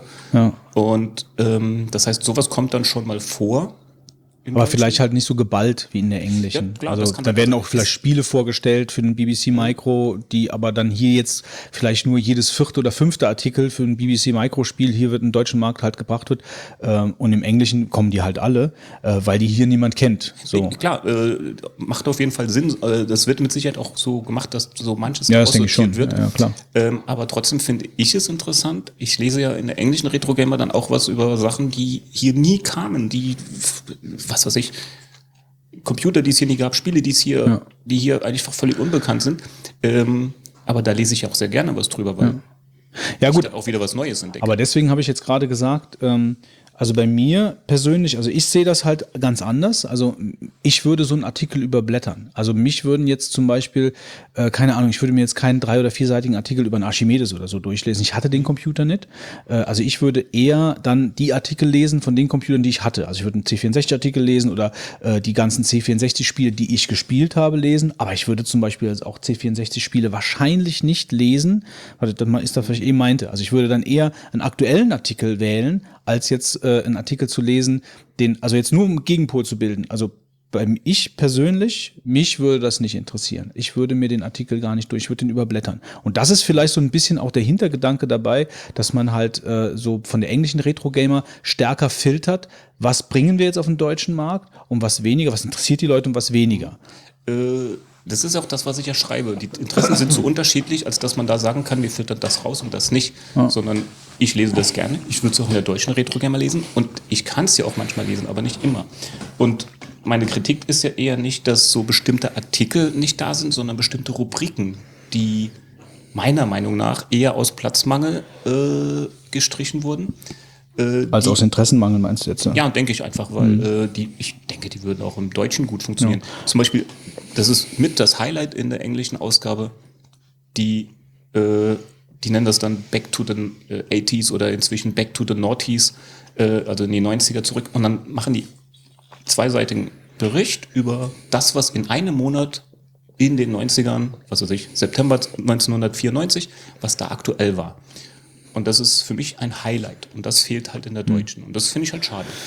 Da ist natürlich, kann ich gar nicht zu sagen, da bin ich mal gespannt, äh, wo da so der, da ist ja praktisch der, die Redaktion von der Gamers Global oder von wem auch immer, also da steht ja nicht Gamers Global dahinter, sondern halt der Heise Verlag oder, äh, nee, wie Media, E-Media. E-Media. Ähm, warum, wieso und weshalb die das gemacht haben auf dem deutschen Markt. Ich denke, die haben da irgendwelche, ja, irgendwelche Punkte gehabt, wo, wo sie gesagt haben, das bringt man, das nicht, keine Ahnung. Äh, irgendwelche verlagsinternen Dinge. Ähm, das andere mit den, mit den, da vielleicht als letzter Punkt noch von meiner Seite, das mit den Autoren. Ähm, also dafür würde ich halt dann auch, also so ist wieder meine subjektive Sicht da drauf, also würde ich eher die deutsche Retro-Gamer lesen, weil ich die Leute kenne, die zumindest die eigenen, die Gastartikel schreiben. Ähm, äh, ich finde es jetzt, ich persönlich finde es nicht wichtig, also ich fände es schon okay, wenn jetzt der Original, der Urheber von dem Text da stehen würde, so im Original von. Äh, vielleicht wollen sie das einfach vermeiden oder vielleicht auch vertuschen, keine Ahnung. Also vielleicht wollen sie einfach sagen, ähm, äh, wollen sie gar nicht erwähnen, äh, das ist jetzt, wobei kommuniziert wird, dass es eine englische gibt und das, das, das, das wird ja schon also- kommuniziert. Vertuschen kann man das Nee, nicht. also vertuschen ist auch das falsche so, Wort. In den, in den Leserbriefen wird ja drauf eingegangen, so in eurem englischen, in eurem deutschen Artikel habt Ja, ihr ja, das genau. und das gemacht, aber im Englischen, da gehen die auch drauf ein. Ja. Also das ist, Aber du hattest halt einen Kritikpunkt, den sehe ich zum Beispiel gar nicht so tragisch, ähm, dass du sagst, äh, Gamers Global würde die Artikel übersetzen nicht die Leute äh, jetzt, die vorne stehen, so äh, wer auch immer, Jörg Langer oder äh, Anatol Locker und so, äh, und ob die Leute dann von der Gamers Global so Ahnung haben. Ähm, also ich denke mal, äh, wir, wir sind ja hier nicht irgendwie in so einer Wissenschaftsliteratur. Also ich denke mal, du hast den englischen Text und der ist gut recherchiert wahrscheinlich von dem englischen Urheber, von dem Autor und den übersetzt du halt jetzt ins Deutsche. Ähm, und ich glaube, die, die, das, was du da jetzt zusätzlich noch an Know-how haben musst, für den Artikel wirklich gut ins Deutsche zu bringen, ist eher marginal. Also ich glaube, da ist, es ist nicht so wichtig, glaube ich jetzt irgendwie. Ähm, und der letzte Punkt da mit dieser, äh, mit dem, wenn, wenn jetzt zum Beispiel der Mick Schnelle einen Artikel schreibt, ähm, dann finde ich halt alleine deswegen geil, weil es halt der Mick Schnelle ist, der ihn schreibt. Und ich kenne den Mick Schnelle und ich habe den PC Player und wann auch immer schon früher in der Power, ne, PC Player gelesen.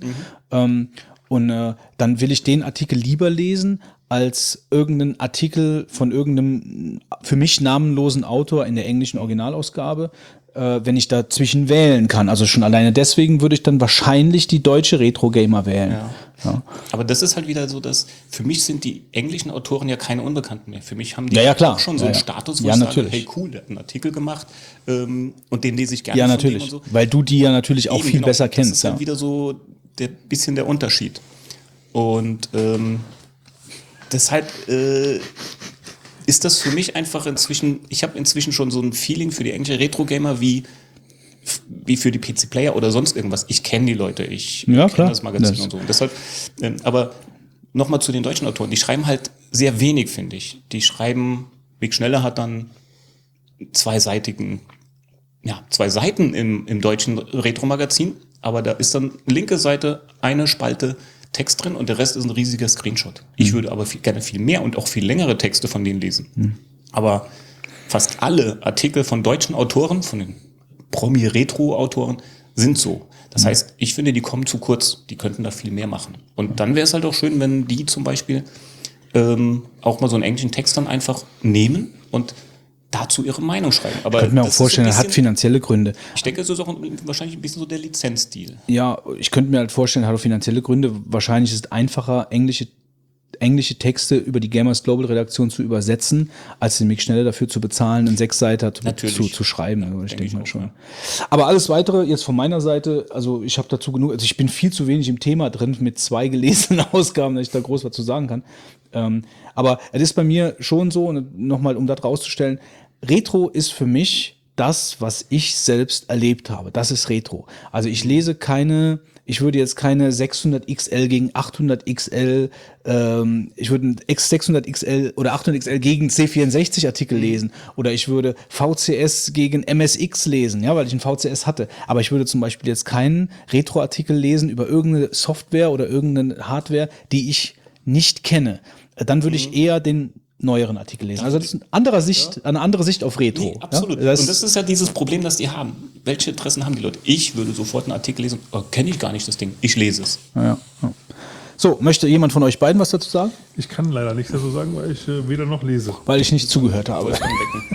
Ja, ich habe das Problem, dass ich auch zwar mal eine Retro-Gamer angelesen habe, aber diesen Vergleich, den du da anstellst, äh, das ist für mich nicht möglich, äh, weil ich die englische Ausgabe gar nicht kenne ähm, und die deutsche ähm, ja gar nicht so kritisieren will. Ich muss sagen, ich finde das zwar super, allerdings ähm, ja, ich weiß nicht, ich habe das Gefühl, dass ich das gar nicht mehr alles umfassen kann. Also ähm, ich krieg ja, wenn ich mal von deutschem Spielemarkt irgendwas mitkriege, kriege ich das schon nur so rudimentär mit, dass ich dann denke, wenn ich mich mit irgendwas beschäftige, dann ist dann doch der Hang äh, nach äh, aktuelleren Sachen, um mal äh, was, sag ich mal, mitzubekommen, was überhaupt auf dem Spielemarkt sich tut. Ähm, aber ähm, mir ein ganzes Magazin, ich muss auch sagen, man wird, also die Magazine sind ja richtig dick, das sind ja, glaube ich, fast doppelt so dick wie normale äh, Spielemagazine, die Retro-Gamer-Ausgaben. Und ähm, dann habe ich so das Gefühl, also das würde mich erschlagen. Ich habe heute, glaube ich, das Jahrbuch oder sowas äh, von der Retro Gamer in der Hand gehabt. Da gibt es eine Sonderausgabe anscheinend. Ja. Immer wieder mal. Ja, äh, und äh, da habe ich reingeblättert und so und das äh, fand ich sehr ansprechend. Äh, auch da waren noch mal so die, die alten Redakteure äh, abgebildet und Jörg Langer da in, im Anzug und so, das äh, hat wirklich Kultstatus, wenn du die Bilder da jetzt dir mal anschaust, wie das aussieht ähm, und auch was die Leute so machen äh, und so und was sich, was sich da verändert hat. Ja, aber auch halt die alten Sachen, die dann da vorgestellt wurden. Also klar, hat alles seinen Charme, ist alles super. Ich muss sagen, ähm, nur die Masse der Spiele, äh, die erschlägt einen halt sehr und ich bin jetzt momentan auch immer am Schauen, äh, ja, wo, wo äh, ähm, tue ich meine Zeit investieren ähm, und ähm, ja, also von daher ist das ein bisschen schwierig. Also ich bin daran interessiert, äh, aber ich schaff's einfach nicht. Also ich, ich Nee, das kann ich auch- kann ich sehr gut überfordert mit den ganzen Sachen. Also es gibt zu viel, ich krieg die Sachen nicht mal mehr angespielt und dann noch diese Retro-Perspektive da irgendwo einzunehmen, da bin ich äh, zwar vom Interesse da, aber faktisch bin ich da raus. Ähm, Nee, das ist auch, glaube ich, beim, zum Beispiel ähm, jetzt beim Marc und bei mir, ist das, glaube ich, schon ein bisschen verdreht, weil ich bin, äh, ich hänge jetzt momentan bei der GameStar von vor ungefähr neun oder zehn Monaten. Ja, also das heißt, die, die stehen bei mir und ich lese die momentan halt nur entweder mal in der Hängematte, wenn ich mich einmal im Jahr da reinlege oder auf dem Klo. So, das heißt, äh, ich bin da bei den aktuellen Sachen schon komplett hinterher. Und ich glaube, du, Marc, liest eher die Retro-Gamer als aktuelle Spieleentwicklungen. So, ne? Also bei dir ist eigentlich die Interessenslage genau gedreht. Ähm, und äh, ich würde halt, ähm, und das ist halt so eigentlich so verrückt, vollkommen abgefahren. Ich bekomme die Spiele weder gespielt, ja, äh, noch bekomme ich die neuen Entwicklungen gelesen, aber ich versuche beides zu schaffen. Also das ist irgendwie total verrückt. Eigentlich müsste ich beides sagen, mache ich nicht mehr. Ich spiele nicht mehr, ich komme sowieso nicht hinterher und ich müsste eigentlich äh, sagen, ich kaufe mir auch keine Zeitung mehr, weil ich die Spiele, über die ich da lese, ja sowieso nicht mehr gespielt bekomme. Aber da ist dann bei mir so, ich möchte die aktuelle Entwicklung vom Spielemarkt einfach haben. Ich möchte einfach wissen, was kommt raus, was, was könnte ich spielen, wenn ich wollte, ja, oder was könnte man vielleicht im Koop, im Koop spielen oder so. Äh, von daher ist, ist schon so diese, diese, diese, dieser Blick eigentlich da drauf schon bei uns beiden zumindest schon mal ein, ein komplett anderer. Ja. ja, absolut. Und das ist auch, glaube ich, dann so ein bisschen das Problem der Retro-Gamer. Oder so die Ausrichtung aber, zu machen. Ja. ja. aber das hat die Englische ja auch eigentlich. Also mhm. was lesen die Leute gerne? Und du würdest die halt nicht kaufen, du kaufst die GameStar, ich kaufe mir die Retro-Gamer, aber keine GameStar. Ja. Dann würde ich sagen, ähm, wobei ich ja auch immer noch am überlegen bin, ob ich, ob ich jetzt wirklich die GameStar halt lassen soll und mir ein Abo bei Gamers Global holen soll. Bin ich immer noch drüber am Sinieren.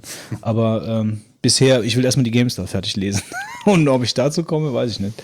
Aber wir hören. Ja, ja, ich wollte jetzt sagen, wir, wir hören uns jetzt mal an, was Jörg Langer zu der ganzen Geschichte ja. zu. Ja? Okay, machen wir das mal.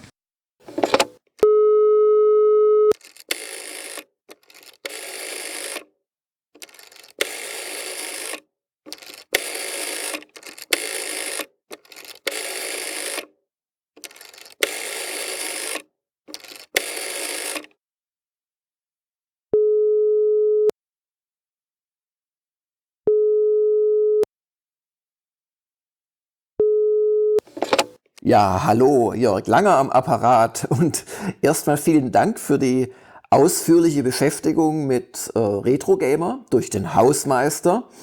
Und ähm, ja, dann kann ich ja vielleicht mal auf ein paar Dinge dieser insgesamt sehr nachvollziehbaren, auch sehr guten Analyse vielleicht ein bisschen kommentieren und ähm, meinen eigenen Monolog vielleicht so ein bisschen noch dranhängen.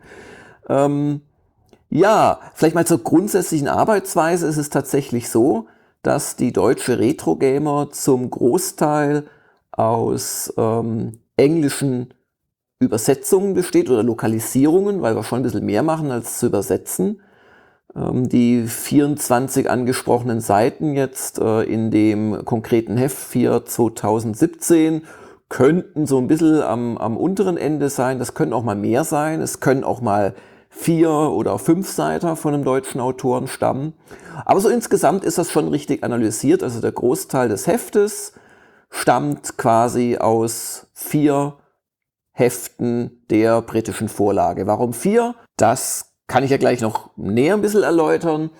Ähm, aber grundsätzlich ist es so, also ich suche die quasi für mich spannenden Artikel zusammen, beziehungsweise natürlich äh, versuche ich auch zu erahnen, was für unsere Leser spannend sein könnte. Da gibt's auch in größeren Abständen mal eine Umfrage, wo wir quasi das, was wir eh schon wissen, nochmal bestätigt bekommen. Naja, also C64 schlägt ZX Spektrum, also rein vom Interesse her.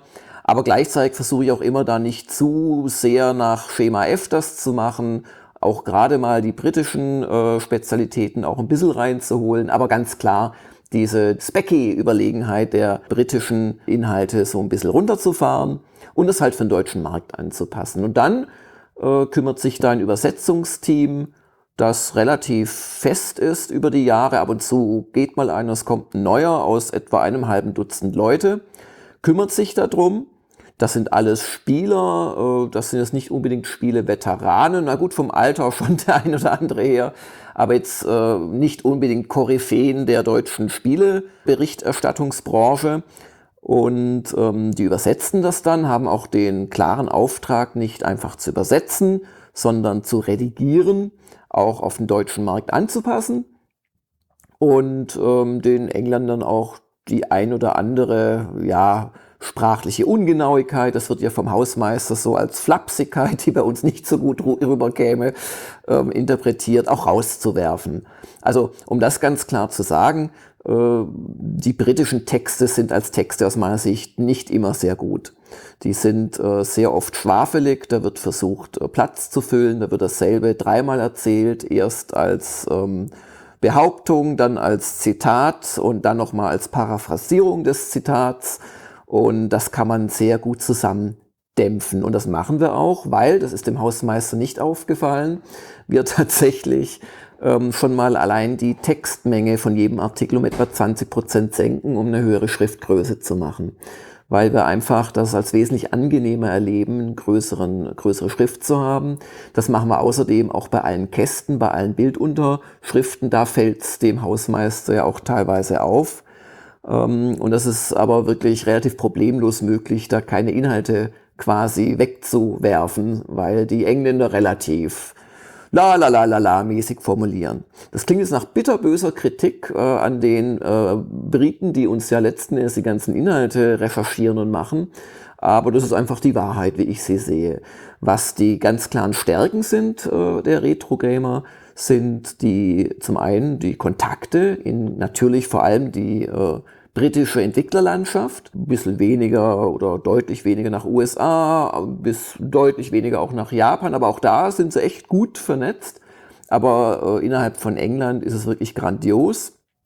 Und da darf man nicht vergessen, wie wichtig England für den auch deutschen Heimcomputer, Heimcomputerspielemarkt war. Weniger für die Videospiele, aber auch da, aber vor allem für die Heimcomputerszene.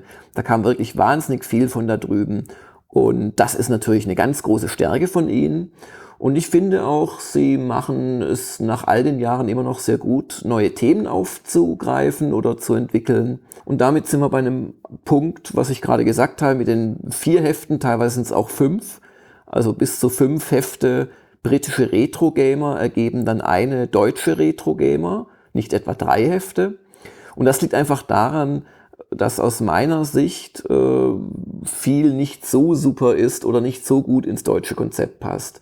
Also diese ganzen Dinge, die der Hausmeister vermisst, weswegen er auch insgesamt die britische Retro-Gamer als besser auch sieht, dass es einfach eine größere Themenvielfalt gibt, also mehr so retro-rated als, als eine, eine Sache oder was vor 20, 30, 40 Jahren und so weiter passierte. Das sind aus meiner Sicht halt, und mein Gott, ich mache das halt jetzt auch schon ein paar Jährchen, dieses äh, Seiten mit Inhalten füllen. Das sind aus meiner Sicht relativ ähm, aufwandsgünstige äh, Taktiken, um ein Heft, äh, das ja öfter als einmal im Monat erscheint in Wahrheit, weil es kommen also mindestens 13, eher 14 Ausgaben pro, pro Jahr raus äh, bei, der, bei der britischen Retro Gamer zu füllen. Ja, und diese ganzen, ähm, aus meiner Sicht, Füllgeschichten, die werf ich raus, weil ich mir einfach denke, wir sind kein Monatsheft, darum brauchen wir nicht monatsweise zurückgucken. Darum ist auch der Versuch, ähm, quasi immer genau zu einem Thema, das 30 Jahre vorher auf den Monat genau äh, passiert ist, eine neue Konsole erscheint oder was auch immer, äh, können wir gar nicht matchen als äh, deutsches Quartalheft.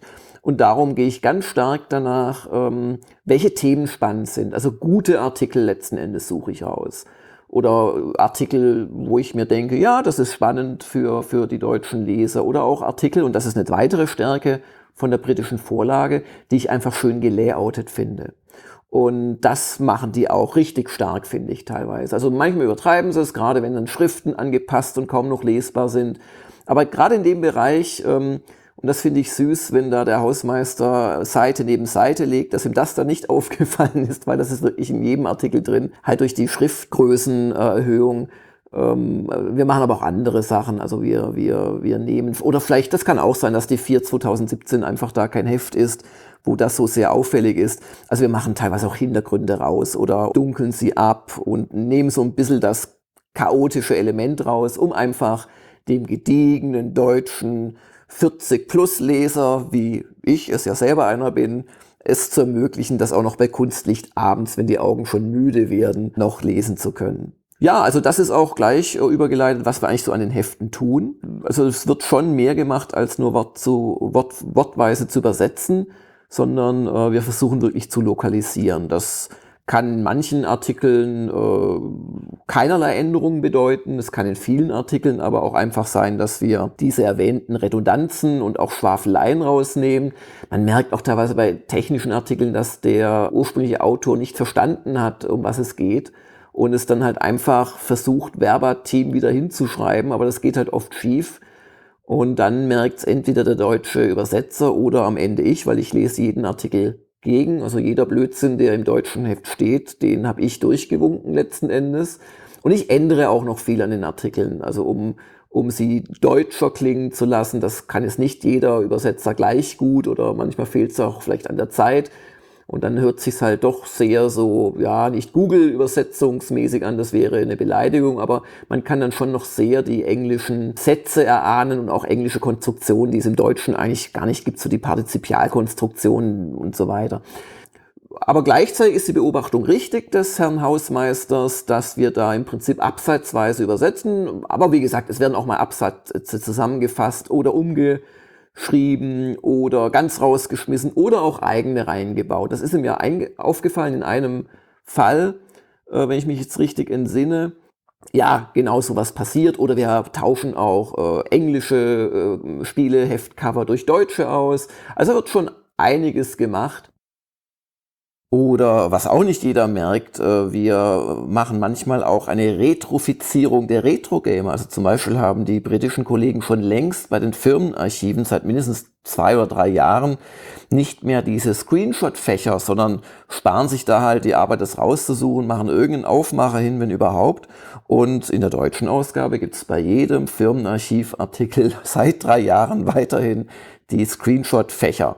Das könnte einem auffallen, aber ist eigentlich gut, wenn es einem nicht auffällt, weil wir dadurch halt eine, wie ich finde, sehr löbliche Stringenz und Traditionalität hinlegen, die es quasi im englischen Original an manchen Stellen schon gar nicht mehr gibt. Und ähm, ja, also die deutschen Autoren äh, sind ja wie angesprochen, der Heinrich Lehnhardt, Anatol Locker, Roland Austnath, Mick Schnelle. Jetzt wollen wir neu den Harald Frenkel auch mal ins Heft holen. Auch noch ein, zwei andere, Michael Hengst die steuern oder Winnie Forster ganz wichtig auch immer wieder mit schönen Sachen. Gut, gerade Winnie hat jetzt lange ähm, Zeit, hat er die Made-in-Serie gemacht, von wegen es würde immer nur zweiseitige Artikel kommen. Die ist halt zu Ende gegangen vor einiger Zeit, weil wir echt dann auch irgendwann mal durch waren mit dem Made-in. Das waren dann immer so fünf, sechs Seiter. Made in Germany mehrteilig, Made in Japan, Made in UK hatten wir, glaube ich, auch, ja. Und einige Randmärkte. Aber da fehlt uns gerade so ein bisschen die, die, die, die Fortsetzung davon. Also wie eine große Serie. Aber eine kleine Serie, die der Winnie ja relativ einzigartig, wie ich glaube, macht in der Form. Full Set. Also praktisch der Versuch, sich äh, immer ein Fullset aus Sammlersicht zu holen. Das können die äh, Megaboxes sein, das können bestimmte Tellarium-Adventures sein, solche Sachen. Und da darf man, glaube ich, nicht unterschätzen, was auf zwei Seiten an äh, Komplexität und, und Themendichte dann versammelt ist. Genauso bei den Klassiker-Checks der deutschen Autoren. Da ist wirklich viel Information komprimiert auf zwei Seiten wohingegen ich problemlos bei den englischen Artikeln teilweise eine Seite wegkürzen kann, äh, weil es einfach sehr bildlastig gemacht ist oder sehr großzügig gelayoutet. Also das sehe ich es nicht als Kritik, wenn da überwiegend oder jetzt in der Ausgabe ausschließlich zwei Seiter der deutschen Autoren waren.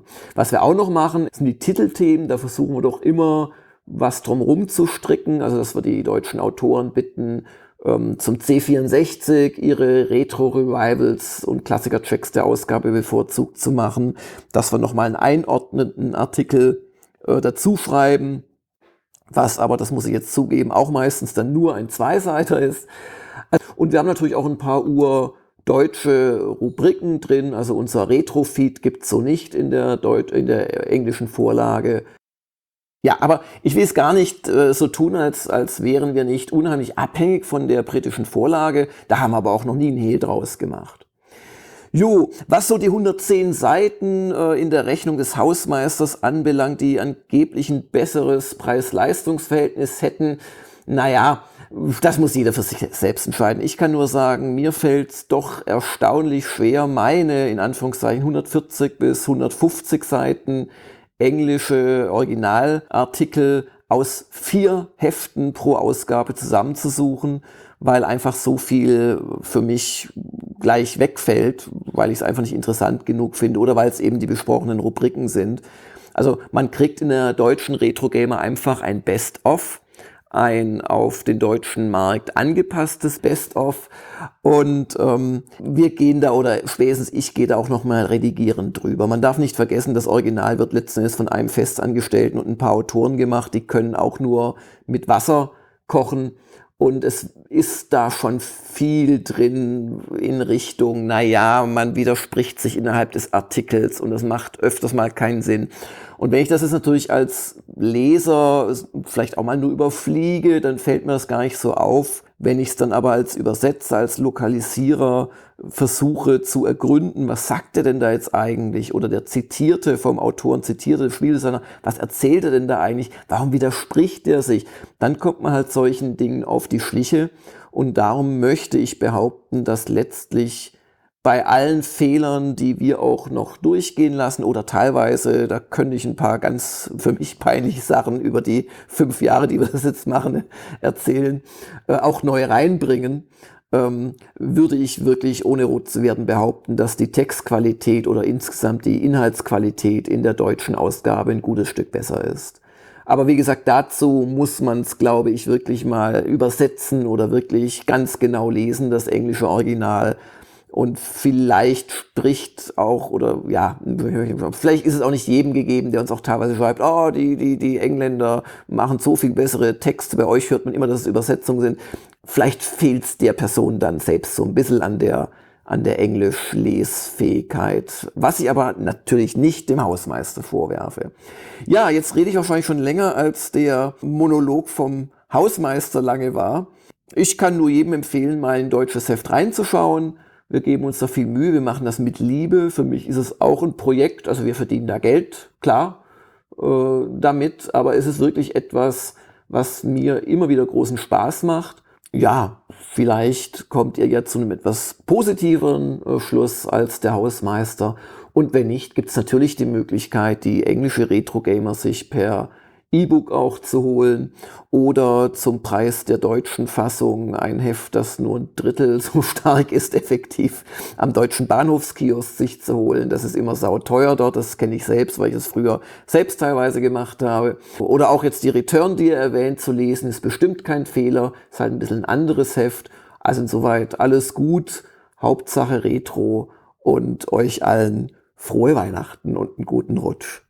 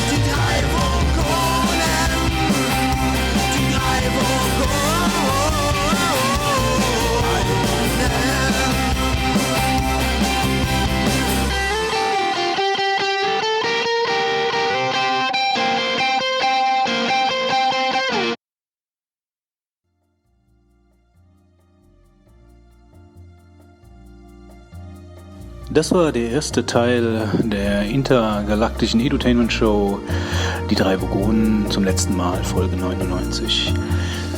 Sie können nun austreten gehen, vielleicht sich ein wenig stärken, etwas trinken, etwas essen und wir würden uns dann freuen, wenn Sie den zweiten Teil nun bald sich zuführen würden.